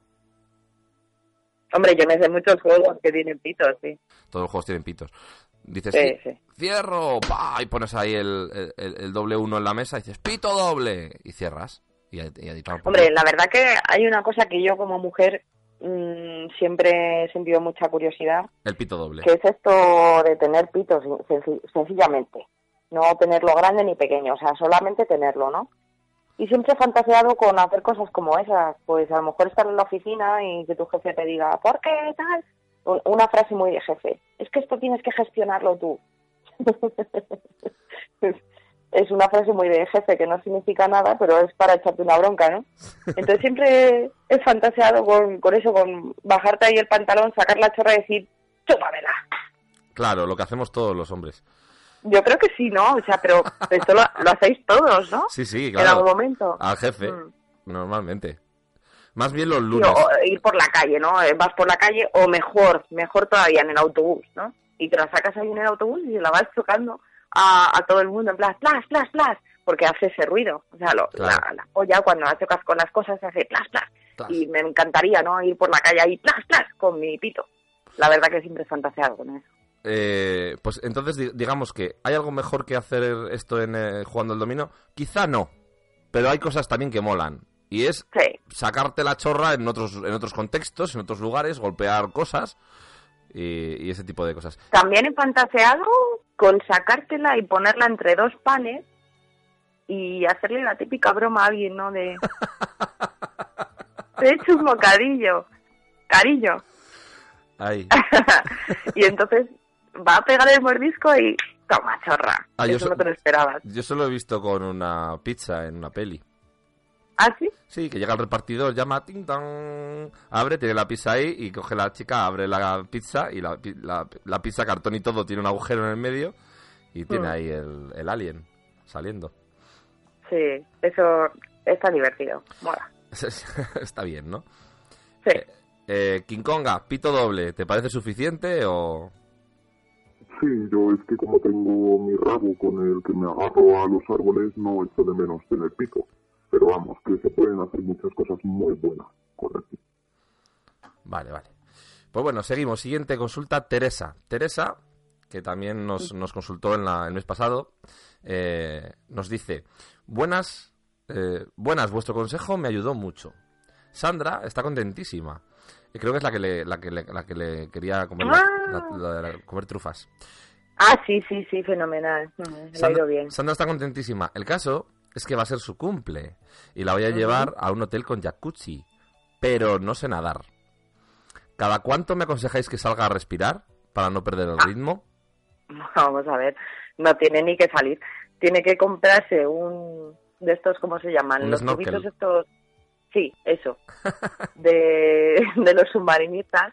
Y nada, pues ahí entre lengüetazo y lengüetazo un sorbito de aire y ya está. No tiene que interrumpir para nada lo que es el asunto. ¿Pero tú no crees que le, que le cortará un poco el rollo el, el equipo de buceo ahí con las aletas y el- la bombona de oxígeno y el regulador y todo?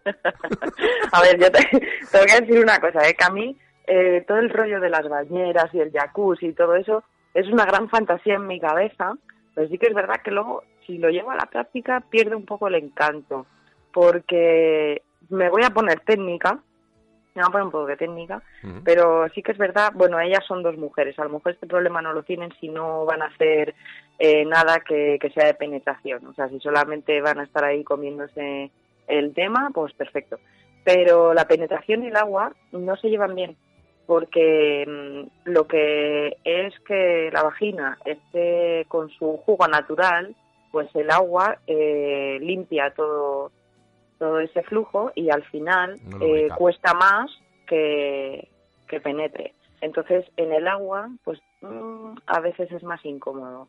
Solamente a veces, ¿eh? Pero sí que te puede pasar que se te corte un poquito el rollo con el tema de- del agua. Entonces, bueno, pero para otras prácticas, ¿El sexo oral debajo del agua igual es complicado? Para todo esto supongo que tendrá que haber técnicas. Sí. A ver, es complicado para la persona que lo hace, la persona que lo recibe pues va a estar encantada. O sea, qué mejor regalo de cumpleaños, Teresa, me parece fenomenal. Pero claro, para la persona que lo hace es un poco complicado, porque tienes que andar subiendo y bajando, o cómo respiras. Es que es difícil, ¿eh? Es dificilillo. Claro, y, la- y- Pero bueno. y ve a tu pareja que dice, espérate, voy a bajar al pilón. Y se pone las gafas de bucear y dices, joder, por un lado te corta un poco el rollo, pero por otro lado dices, coño, se lo está currando y va a estar ahí un buen rato. No sé. Sí, pero yo estaría preocupada, en plan, Dios mío, se me va a ahogar. No podría concentrarme ahí en lo que estoy sintiendo, ¿no? Para eso lo que pueden hacer es poner una, una cuerda y lo típico de si doy tres tirones, me, me socorres, bajas y me sacas. ¿no? Si no he subido en cinco minutos, ven a por mí. Y la ves, yo me lo imagino en el borde del jacuzzi sentándose y tirándose de espaldas para... Claro, no queremos que termine en tragedia, que lo tienen que pasar bien, no, no queremos que muera Teresa comiendo el coño debajo del agua, por favor. Sería un buen titular, pero no queremos, no queremos. No. Sería una muerte Darwin y no queremos eso para ti, Teresa. Queremos que sigas preguntando. King, King Konga, ¿tú alguna vez te lo has hecho con, yo que sé, Serpiente de mar. Yo me lo he hecho hasta con tiburones. Bueno, ¿te lo has hecho o se lo has hecho tú a ellos? Se lo he hecho a dos tiburones a la vez. Me he hecho un trío de tiburones. Madre mía, joder, macho. Traemos a gente que, que, que- como gente, entre comillas, De verdad, ¿eh? que está súper curtida en esto, ¿eh? Nos dejan mal Sí, a todos. sí. Bueno, pues vamos con la última consulta de- del mes, ¿vale? Eh, está además inaugurando canal eh, de comunicación. Esto nos han preguntado por Twitter. Eh, Josemi nos ha preguntado: ¿Cuánto tiempo es el adecuado entre dejar una relación y follarte a otra persona? ¿Horas? ¿Días? ¿Moralmente es bueno no guardar luto porque quizás no te enteres si la otra persona lo hizo o lo hará con otra? Vamos a ver. José la tienes en la recámara. Lo de horas, lo de horas me ha encantado, ¿eh? Bueno, yo te, te voy a confesar una cosa. Te voy a confesar una cosa. Yo mm, creo que. Espera, estoy haciendo memoria. Creo que horas es lo máximo que he guardado de luto después de cortar una relación. Bueno, pues entonces no vamos, no vamos tan desencaminados. No, porque es que aquí soy un poco... A ver, mm, esto es como todo, ¿no? Cuando lo dejas con alguien, o lo primero que tienes que hacer es quedar con los amigos, ir a tomar unas cañas, ir a tomar unos cubatas, desahogarte. Y lo que surja. Y es que, exacto, o sea, es que ya lo que viene después mm, es que siempre es lo mismo. O sea, ya has salido por ahí, estás borracho, tal, pues es que va a salir. Entonces, pues sí, horas, horas es lo que a mí me ha durado. Pero yo creo que la pregunta de José mm, es un poco como, no es una pregunta, es una disculpa. Como ya tengo algo aquí en la recámara que me apetece desde hace un tiempo, antes de dejar mi relación, y se me ha puesto huevo. Entonces, ¿qué hago? O sea, yo creo que traducida al castellano, esta es realmente la pregunta. Y yo le diría, pues mira, si te ha dejado y, o la has dejado y no vais a volver, eh, ¿por qué vas a estar pensando en lo que hace la otra persona? ¿Qué sentido tiene, José mí, que, estés pensando en lo que hace el otro? Piensa en lo que haces tú. ¿Tú quieres volver con esa persona? Mm, ¿Quieres otra oportunidad? Eh, ¿Te ha dejado ella? ¿La has dejado tú? No sé, tú sabes el contexto de esta historia. Pues si tienes algo en la cámara, que es lo que me parece, si lo quieres aprovechar, aprovechalo. Y si estás pensando en la otra persona, pues no lo hagas. También te digo que, que, bueno, que no habrá parejas que se han dado un tiempo, han tenido una discusión, lo han dejado, han pasado por ahí cosas y de repente pues eh, uno vuelve. Pero, pero vamos, que, que no, eso a mí no me ha pasado nunca. O sea, un poco estamos intentando despega- despegar la idea de las reglas estas de no, hay que guardar un luto de no sé cuánto tiempo porque si no eres Pero un fresco o una fresca. Eh, eh, lo que decía aquí, ¿no? Lo de la, la ética. ¿Es ético no es ético? Eh, Pero qué ética. Moralmente, moral- moralmente ha puesto. Moralmente es bueno no guardar luto, o sea, ¿qué es bueno y qué es malo? Yo creo que cada caso es un caso, ¿no? Que, que es lo que tú necesites y lo que tú...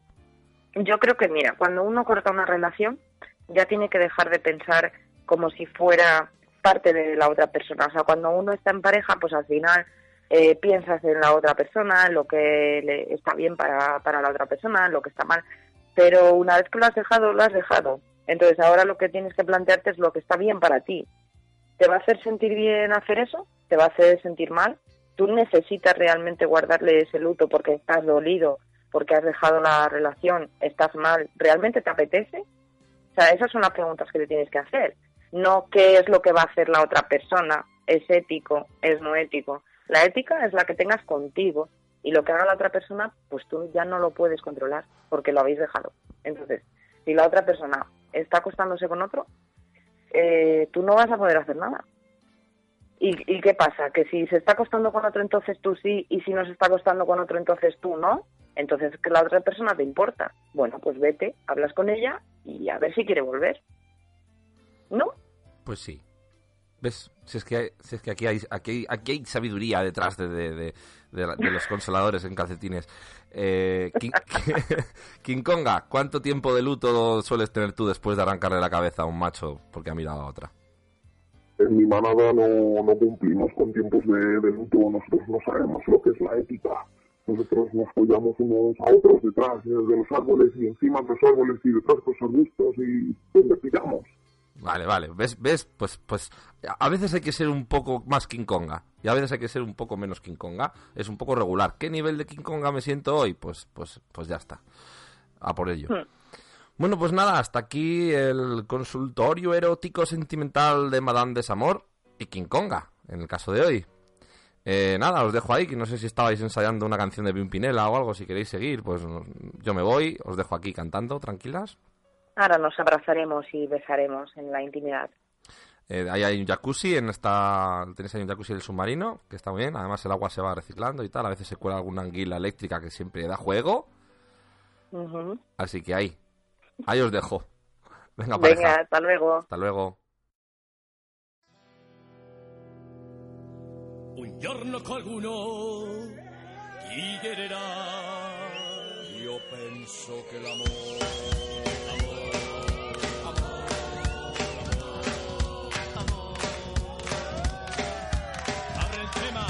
Il dottore Check. Io penso che l'amore sia la più bella. Y bueno, recordamos a todos que podéis hacer vuestras consultas al consultorio erótico sentimental de Madame Desamor en la URL consultorio.islasozores.com o a través de Twitter o Facebook o por donde nos encontréis. Si me veis por la calle, dime garrapato. No se me pone tiesa.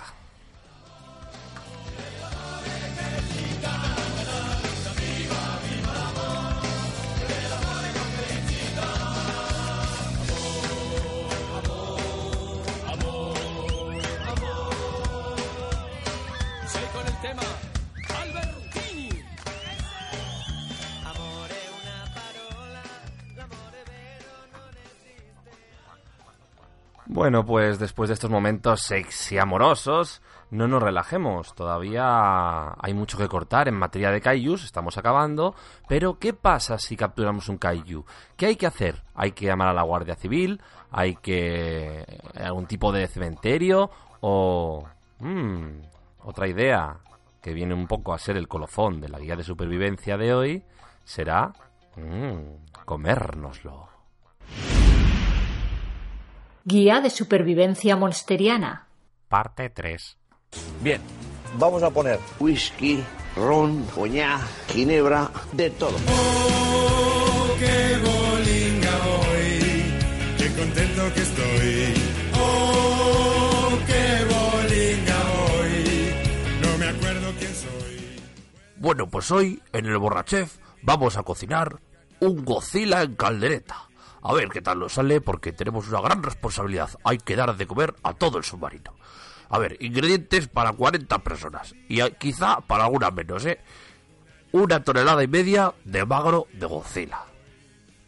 Una cebolla, sí, hombre, una cebolla, ya estamos escatimando. Un cebollón, como el que llevo yo. a ver, 45 dientes de ajo. vea, 45 o, o 55, depende de cuánto nos guste los dientes. Eh, una hoja de laurel, una hoja, bueno, espero que sea por lo menos un póster, un póster de laurel. Eh, una ramita de tomillo, bueno, ya está, esto está mal, no me lo voy a inventar. Un tomillo entero, eh, pimentón, pues a paladas, pimentón, pues una pala excavadora de pimentón, a lo loco. Luego perejil, el perejil nunca hace nada, el perejil solo, solo pone la comida verde y el verde es casqueroso, así que no ponemos perejil. Vino, ¿cuánto vino ponemos? Pues yo qué sé, el que nos sobre de la, de- de- de la borrachera, o sea, muy poco. Eh, eh, a ver, pimientas muy cara, pasamos eh, aceite de oliva eh, y sal. Sal, a la, toma sal, a la sal. Bueno, empezamos, preparación. Eh, eh, se corta el magro de Godzilla en dados gruesos y se pone en adobo con el vino blanco, la pimienta, el laurel y el tomillo. Eh, Como hemos hecho lo que nos ha dado la gana, no tenemos casi nada de esto. El laurel sí, pues envolvemos los, los, los dardos del, del Godzilla, el laurel, eh, y los pisamos, ala. Luego, a ver, se deja 24 horas en la nevera. Yo no tengo tanto tiempo. Así que vamos a dejarlo 24 segundos en, en- en- en el bidet. Luego, de vez en cuando se remueve. Bueno, pues lo removemos con los pies. Pasado este tiempo se escurre la carne del adobo, se salpimenta y se reserva. Bueno, se reserva, digamos, yo no lo quiero reservar, yo lo quiero utilizar, cada uno con sus métodos. En una cazuela o caldereta con aceite se rehoga la cebolla cortada bien fina junto con el... A ver, que se fríe todo. Se mete en una cazuela y eh, se fríe. Se pone ahí a la lumbre a tomar por culo. Luego eh, se remueve para que no se queme. Bueno, mira, ese consejo sí me gusta.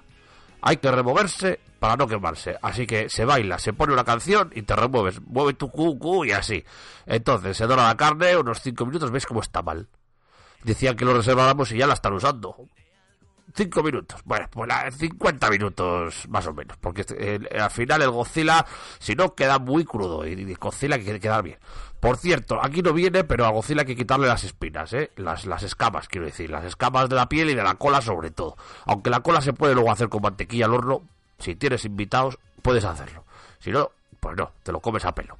Luego, se vierte todo el líquido de la maceración. Vamos, el alcohol. Aquí viene lo bueno, aquí coges los chorritos de todos los culitos que te han sobrado ayer de la fiesta. Y coges así y, y- y lo- los echas en, en un 50%. Una para Godzilla, otra para ti. y a ver quién está más trompa. Bueno, Godzilla ya poco va a estar trompa, porque ya ha muerto. Eh, 10 minutos a fuego suave. Se riega todo con agua, pero el agua en el agua hacen el amor los peces, chaval. No, no, no, no, de agua nada. Le echamos, eh, pues yo qué sé. ¿Qué tenemos aquí? A ver, te- todo ese- vale, orujo de hierbas. Orujo de hierbas, sal y, se cuece más. Un poquito, unas horas. Así, a fuego lento. Hasta que el Godzilla esté bien tierno. Se sirve caliente y espolvoreado con perejil. Bueno, sí. ¿Y qué más? Y una jarra de vino también. Porque si no, si no hay vino, nada. A ver, este plato eh, os va a salir muy bien siempre que sigáis el último consejo, ¿vale? Eh, hoy en día es relativamente fácil encontrar carne de Godzilla. Bueno, depende. Si estás en un submarino en el Pacífico Sur, pues sí. Si no, pues ya verás tú como en la charcutería igual no, no, no les queda. Siempre es mejor que sea de Godzilla jóvenes, ya que será más tierna. Consejo hiper, hiper bueno, ¿eh? Ahí va, se me ha caído, el- se me ha caído el Godzilla solo. Tiene que ser de Baby Godzilla, ¿vale? Pues ya está. A papá Godzilla lo dejamos para el caldo. ay, ay, qué rico todo, ¿eh? Me voy a, me voy a beber un, un vodka con, con, vinagreta. Hasta luego.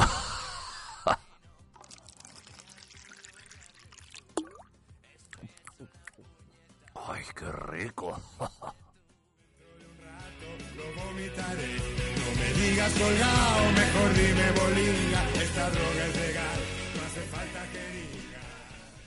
Bueno, bueno, bueno, bueno, bueno. Ya sé que estáis muy excitados. Todavía queda un ratito. Relajaros. Eh, aquí lo que se echa de menos es un poco la conversación de bar, un poquito opinar, ¿no? La, la, la, la, opin- la opina- la opinadora. ¿Dónde está la opinadora? Opinadora, por favor.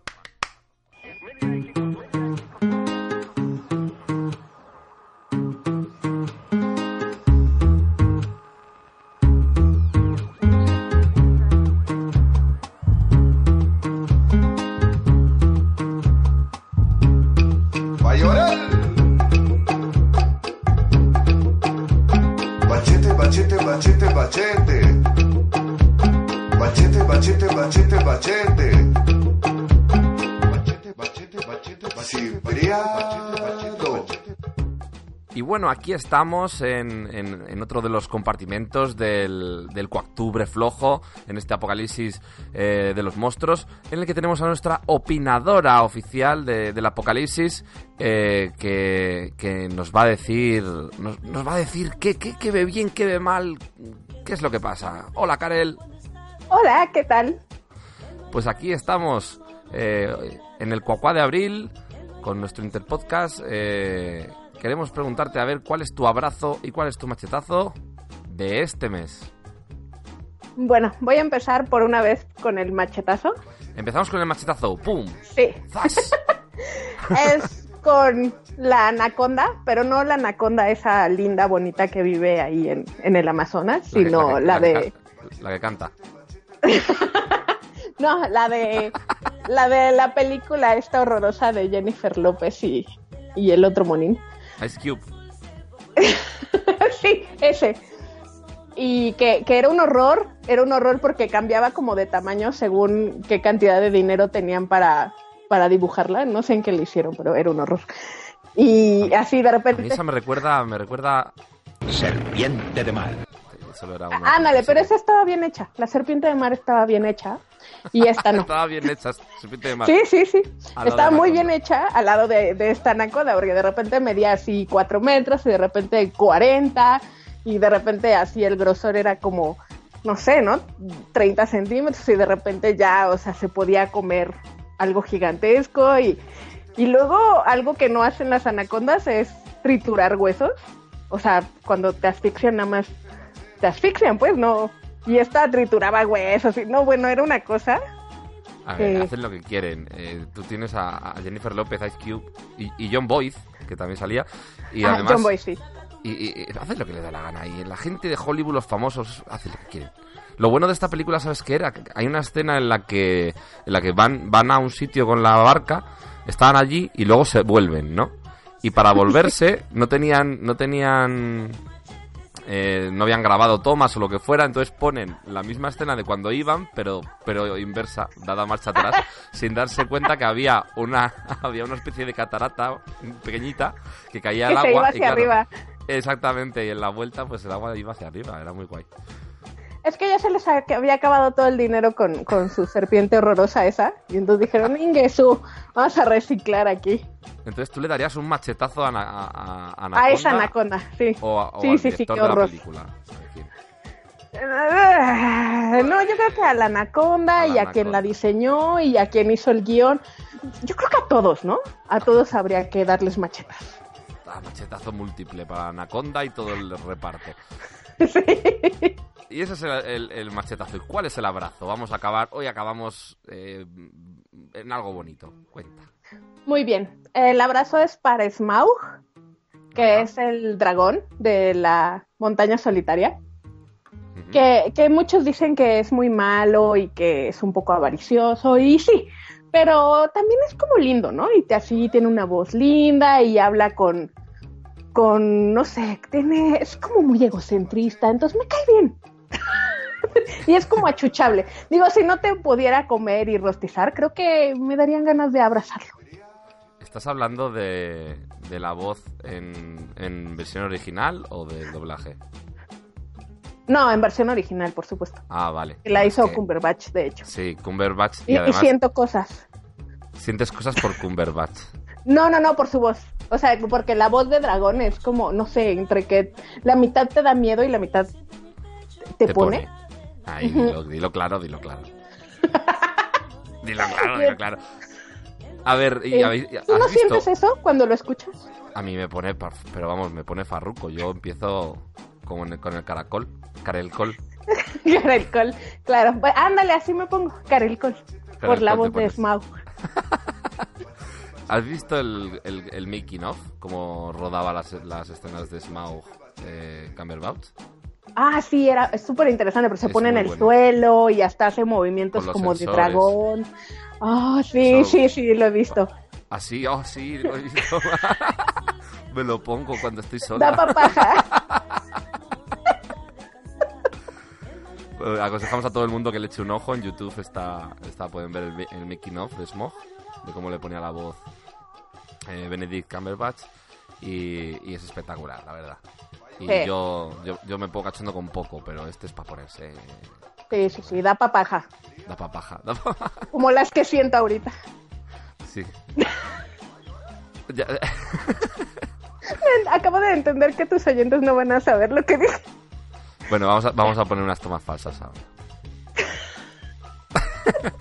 sí, sí, lo tengo grabado. Bueno, pues Muy bien. nada, pues ya está. Esto es la opinadora del apocalipsis de los monstruos, Karel, con su abrazo y su machetazo. Muchas gracias, Karel. Gracias a ti, perro Hasta- pato. hasta- Besitos. besitos, hasta el próximo cuacuá. Hasta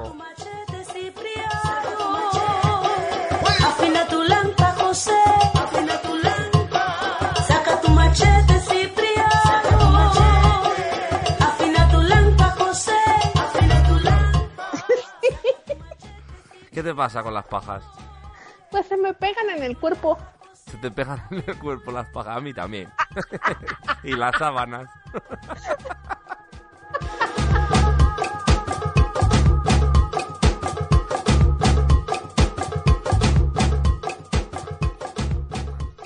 Y bueno, bueno, bueno, pues seguimos ya con lo último, ultimísimo de todo, que es leer un poquito qué dicen, qué dicen los mosterianos, qué dicen los monstruos eh, con anos y, y los monstruos sin anos, pobrecitos que tienen el agujero cerrado. ¿Eh?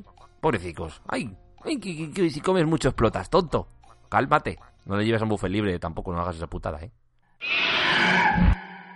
Correo del Monsteriano. Bueno, pues Iván Pachi nos dice, esto promete, al lío. Ahí, ahí, estuvo al quite de escuchar el, primer episodio. Gracias, Pachi. Esto va por ellas, va por ti, va por todos nosotros. Muy bien. Eh, Rafa Herrero nos dice, por fin, el podcast más esperado. ¡Viva Garrapato! Joder, no, no. ¡Viva Rafa, coño! ¡Viva Garrapato, ni hostias! Más esperado, dice, ¡ay, cómo te quiero! Rafa, hazme nuevo, hazme un hijo, hazme, hazme el amor. Ana, uy, Ana, Ana, qué debilidad tenemos por Ana, eh, nuestra oyente maravillosa de, de- de- Palencia. Eh, menuda maravilla. El chibi en el podcast, nunca me imaginé que habría tanto nivel aquí. No quieres a ningún colaborador porque me han encantado todas las secciones. Joder, Ana, que, que, que- que- que- que no son rojas y todo. Eh, bueno, que sepas que Flacia Dominga está de vacaciones. Le hemos dado un respiro porque está nos ha hackeado, porque es hacker la mujer, y ha visto lo- que, que no es la mejor valorada de todos y está un poco de bajona. A los del bricojón, bri- a los del bricojón seco, mi, primero decirles que lo pongan a remojo a ver si lo hidratan. Y después decirles que se amorren bien, que manda huevos que los que van de estrellas del podcasting sean a los que peor se oye. Eh, bueno, eso es verdad. También es verdad que, que la primera versión que subí, pues bueno, luego, luego fue mejorada el, audio, ¿vale? Pero, pero sí, sí, sí, aquí, aquí se nos oye mal a veces porque, bueno, a veces estamos tumbados en el sofá mientras grabamos o, o en el jacuzzi comiendo torreznos, es lo que tiene. Sigue. Ana contándonos. Tranquilo, Sorianox, yo te salvaré. Aquí va mi aportación para la historia. Ujú. Eh, Sorianox ha conseguido esa enorme y murienta uña que huele a queso, la utilizará para desengancharse del coche. No, le entra hambre y se la come con la esperanza de que le dé superfuerzas para salir de debajo del coche, pero lo que le da son gases y se tira un estondoso pedo.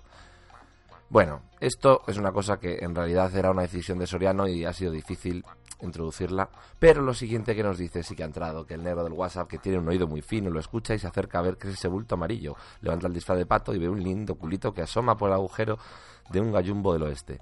No puede resistirse a la tentación y lo empotra con todas sus fuerzas. Bueno, más o menos ha entrado esto, ¿vale? Eh, ya lo habéis, ya lo habéis oído. Eh, pero bueno, también el azar tiene algo que decir, ¿no? Los dados han hablado. Por fin alguien le ha petado el cacas al pelirrojo y para colmo se ha ahorrado los 10 millones de euros. La pasión del embiste es tal que Soriano sale despedido a 10 metros y por fin está libre. No es tarde para esto, ¿vale? Porque hemos terminado con un, con un cliffhanger ahí enorme eh, en el que el negro de WhatsApp todavía puede hacer estas cosas, así que lo tendremos en cuenta. Pero podéis, podéis seguir opinando y diciendo que qué va a pasar. Para finalizar nos dice Garrapato, enhorabuena, te ha quedado genial. Un abrazo, un abrazo a ti, Ana. Eres, eres, eres una oyente como no hay dos. Muchas gracias, de verdad. Dramaculín, digo, bueno, Drama Queen. A mí me gusta más Dramaculín. Perdón, se llama Dramaculín y punto. Oye, qué bonito os ha quedado. Nunca estudiar opos fue tan entretenido.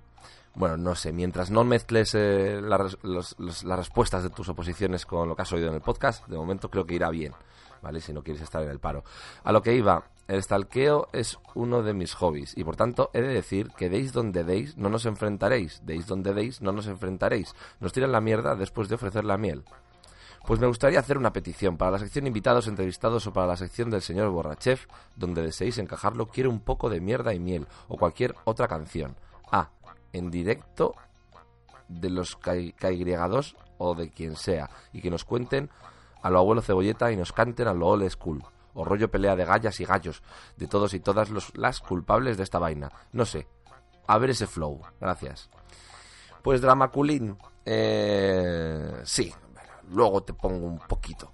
eh, para que para que para que la gente lo escuche. Sí es verdad es un, proyecto musical que, que, tenemos ahí un poco paralizado eh, los, los artífices de emisión de audaces vale eh, Plisken Sociedator y aquí Garrapato que pues tuvimos nuestro nuestro nuestro momento de, de- de raperos o anti-raperos diría yo más bien.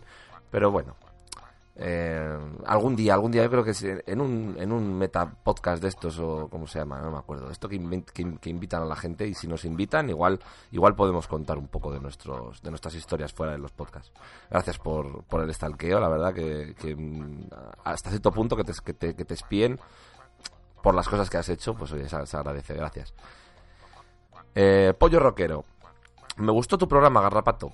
Esa nena que dijo que tenemos dos anos, puf, no me lo imaginé. ¿Cómo? Sí, se, refiere a Mance de- de- del, del- del buffer de caca, del primer episodio. ¿Cómo se llama el videojuego? Me agrada la idea. Chicas anime nazis. A ver si me lo descargo. Eh, bueno, como ya le contesté a, Pollo Rockero, el, no era un videojuego, era un juego de mesa y era Barbarosa, ¿vale? Un juego de cartas. Eh, no, no es de tablero, pero bueno, es, es juego de mesa. Eh, pues muchas gracias, Pollo Rockero. No te imaginabas que tuvieras dos años, pues, pues, pues, pues sigue escuchando porque aquí se descubren cosas trepidantes cada vez. Muchas gracias. Estela Reynolds Abril Jiménez nos dice, hola, hola, muy interesante el programa y me lo he pasado muy bien. Gracias, Garrapato y colaboradores. Ay, gracias a ti, Estela. Y eso sí, tú lo has dicho, y colaboradores, este podcast no es nada eh, si no es por la, por la cantidad de gente que está dispuesta a participar, a dar su tiempo, a estar aquí. Gracias a ellos.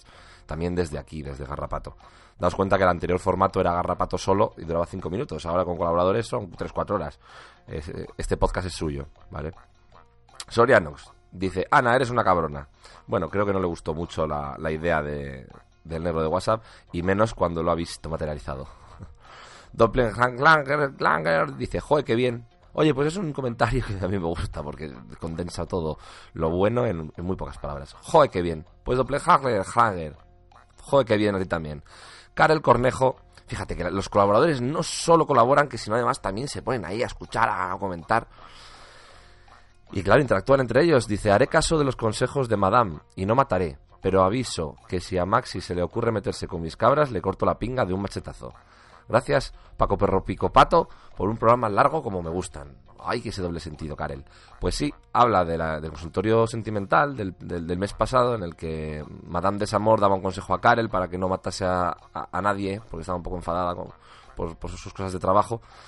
Y luego también Maxi, otro otro que, hizo una consulta, pues pues es un poco zofílico el chico y amenaza amenaza con, con hacerle a las cabritas de Karel cosas. Entonces aquí aquí ha quedado claro. Maxi, no te pases ni un pelo, ¿eh? Ni un pelo de cabra.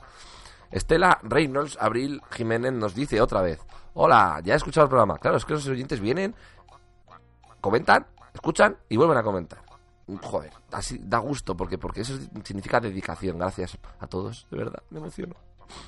Ay, no tengo voz ya después de cuatro horas. Hola, ya he escuchado el programa, me he reído un montón y la música del entrevistado algo nueva para mí. Por lo demás, interesante. Gracias, Garrapato y colaboradores. Gracias a ti. También, también es una cosa que quiero que, se, que, que- que suceda, ¿no? Que se descubran cosas, o sea, dentro del humor dentro de las tonterías que decimos, pues la sección de música no es solo para decir, ah, mira, vamos a escuchar a alguien que es conocido, que lo conozco ya y tal, sino que también va a haber, eh, como ha habido hoy, gente que igual no conoce todo el mundo y que, oye, igual algún descubrimiento se hará. Muchas gracias. Pin Loco dice, para calzarse a BB King hay que embadurnarse de BB Cream. Pues... mm, sería al revés, ¿no? Porque el BB Cream te vuelve blanco. Habrá que embad- embadurnarle... Ah, embadurnarle, vale, vale, perdón, te he leído mal. Embadurnarle el BB Cream, pues oye, a mí me gusta BB King como es, al natural. Si tú le quieres embadurnar de BB Cream, pues ¿por qué no te zumbas a otro BB? Yo qué sé, BB, BB San Bajet, por ejemplo. Cada uno con sus gustos. Alcancil Ratoncita. Qué bueno, espero ansiosa el cuacuá de abril. Pues aquí lo tienes, Alcancil. Gracias, gracias. Sol, eres un sol, eres un alcancil, eres una ratoncita. Cuenta pendeja, Ay, Isabel. Isabel. Ay, qué maja es. Dice, después de semejante invitado y estas secciones solo se puede ir a peor. Felicidades, Garrapato. Ay, pues espero que no, por lo menos mantenerlo, ¿no? Oye, es difícil, pero yo qué sé. Nos esforzamos mucho. Muchas gracias, Isabel. Espero que te guste el Waka de Abril también.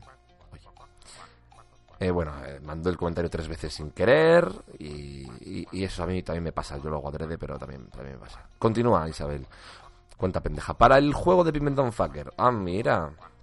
Esto todavía eh, no se ha llevado a cabo, ¿vale? Pero está apuntado. Prueba de Amazonas con cepo vaginal o el mejor sexo anal homosexual de su vida. Él a recibir. Llevémoslo al extremo, que lo conocemos. Aquí, aquí, Isabel, es cuando tenemos que incidir, ¿eh? ¿eh? Según cómo ha quedado el cliffhanger de hoy, cuéntanos, cuéntanos, danos más detalles.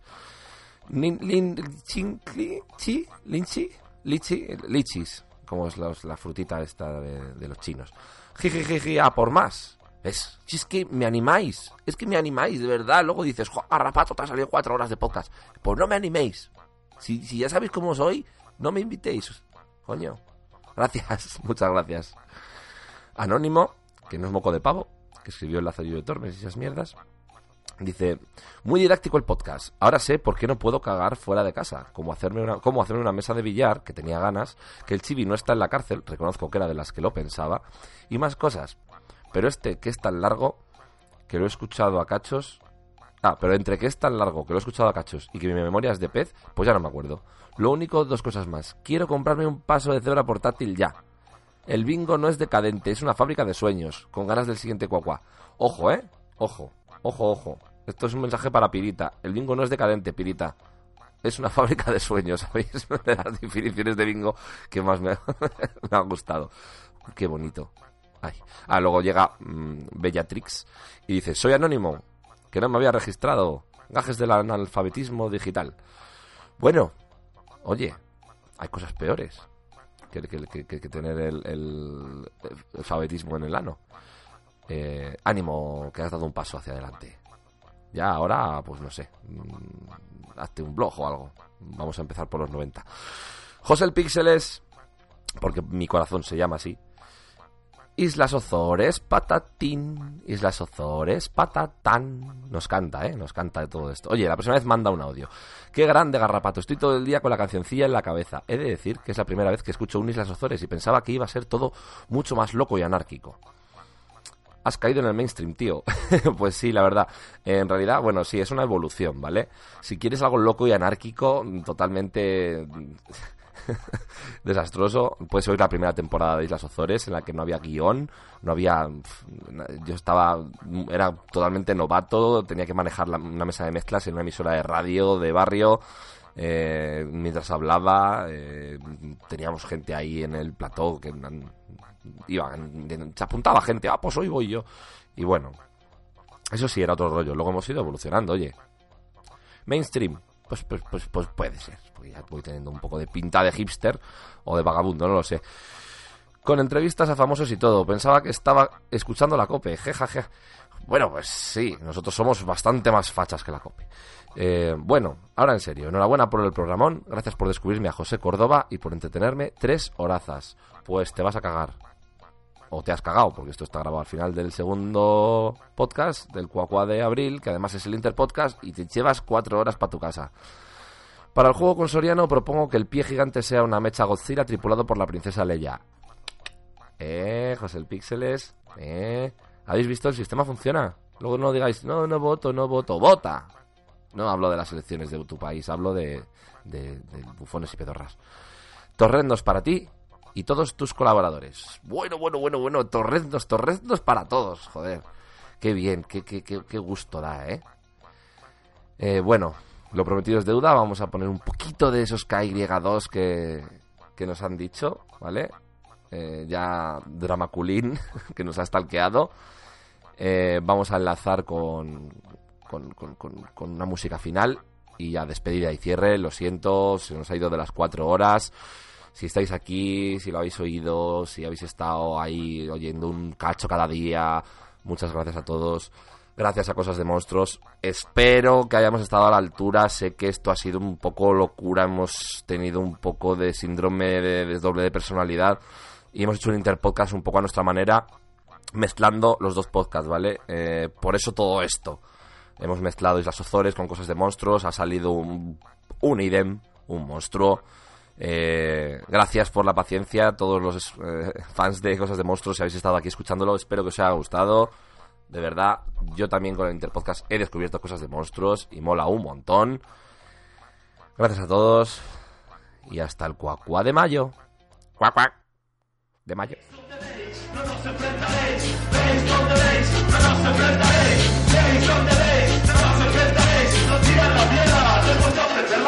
El ser humano es malo, es un instinto innato. Solo el peor prolifera hacia las altas esferas. Codicia por bandera, verde billete impera. Verde que va no es fácil, parece. Verdugos vírgenes de ideas perecen por pereza. Piensa, los derechos humanos no son solo un papel. No diré nombres porque soy un caballero. Zapatero, Bush, Putin, Rajoy, Schroeder, Fujimori, Blair, que os den. No nos podréis enfrentar, más cerebros nuestra arma. Oscuro el mundo está, obtuso karma. Boicot al catalán cuando jamás has comprado cava, aunque te gusta comentarlo. Que no se note que eres de su bando, no jodamos. Corrinas vivo en los telediarios, la gripe del pollo se esfumó cuando enfermó Rocío Jurado. De golpe ya no hay nada que decir rentable y nadie paga por su escaparate. Sacamos relleno, los niños están gordos, los jóvenes tanto se drogan. ¿Qué hacemos con ellos? Decreto ley, multas trabas, necesitan correctivos escarmientos. Tú eres radical por enfilar la gaviota, las tres andan sueltas, periodistas, políticos y putos curas con hilos de oro manejar en sombras. Cabezas sin mente cuerpos idiotas. Veis donde veis, no nos enfrentaréis. Veis donde veis, no nos enfrentaréis. Veis donde veis, no nos enfrentaréis. Nos tiran la mierda después de ofrecer la miel. Veis donde veis, no nos enfrentaréis. Veis donde veis, no nos enfrentaréis. Veis donde veis, no nos enfrentaréis. Nos tiran la mierda después de ofrecer la miel. Al igual que ayer, hoy decimos las cosas claras. Mentiras en mis oídos de medios vendidos dispara. En contra del sistema puede llamarme Snake, no te hablo de Play, te hablo de Russell y Carpenter. Desenrosco mi furia como bombilla Rafael. Yo soy aquel que por querer vivir mejor te va a joder. No callamos, no. Desconfiamos y hablamos claros contra cazurros del poder de Estado. De un bigote fascista, un zapatero, remendón es mi nación. Un circo, una canción dedico a mi dolor. España fractura de independencias varias. Tira y afloja en negociaciones. ¿Quién gana? Nosotros no, desde luego. El gobierno es un desastre. La oposición ya ni te cuento es alarmante. La gente se deja engañar por No bajan los importes. Viviendas caras como en Londres, pero da igual. El problema no es vivir sino beber. No es la falta de contratos por firmar sino fumar. No bebas ni fumes porque te van a multar. Y entre nazis y maderos te van a agredir. Toma ya, bienvenido a mi ciudad, Fachadolí. La idiotez de nuestro alcalde aún resiste aquí. Fomentando el fascismo con mano dura. Negando de antemano el rico choque de culturas. Somos realistas, esto es así. A la gente le da igual mientras el Barça o el Madrid ganen la Champions League. Tierra de catetos, poco ha cambiado. La cacha y la aunque sin verla la seguimos llevando. Tú decides si quieres cambiar algo. Si llegan elecciones, al colegio no al estanco. Si quieres fumo un faria luego para celebrar la caída del hijo puta que gobierna en tu ciudad. Veis donde veis, no nos enfrentaréis. Veis donde veis, no nos enfrentaréis. Veis donde veis. Pero bueno, pero bueno, ya vale con el martillito de las narices. Se lo voy a meter por el culo.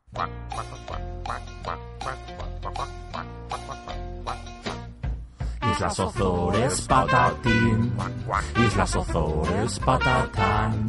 Es una mierda de podcast, pero si eres un subnormal, te descojonarás y te mearás. Y otras veces te cagarás. Pero no digas que fuimos nosotros porque tus papás nos van a denunciar.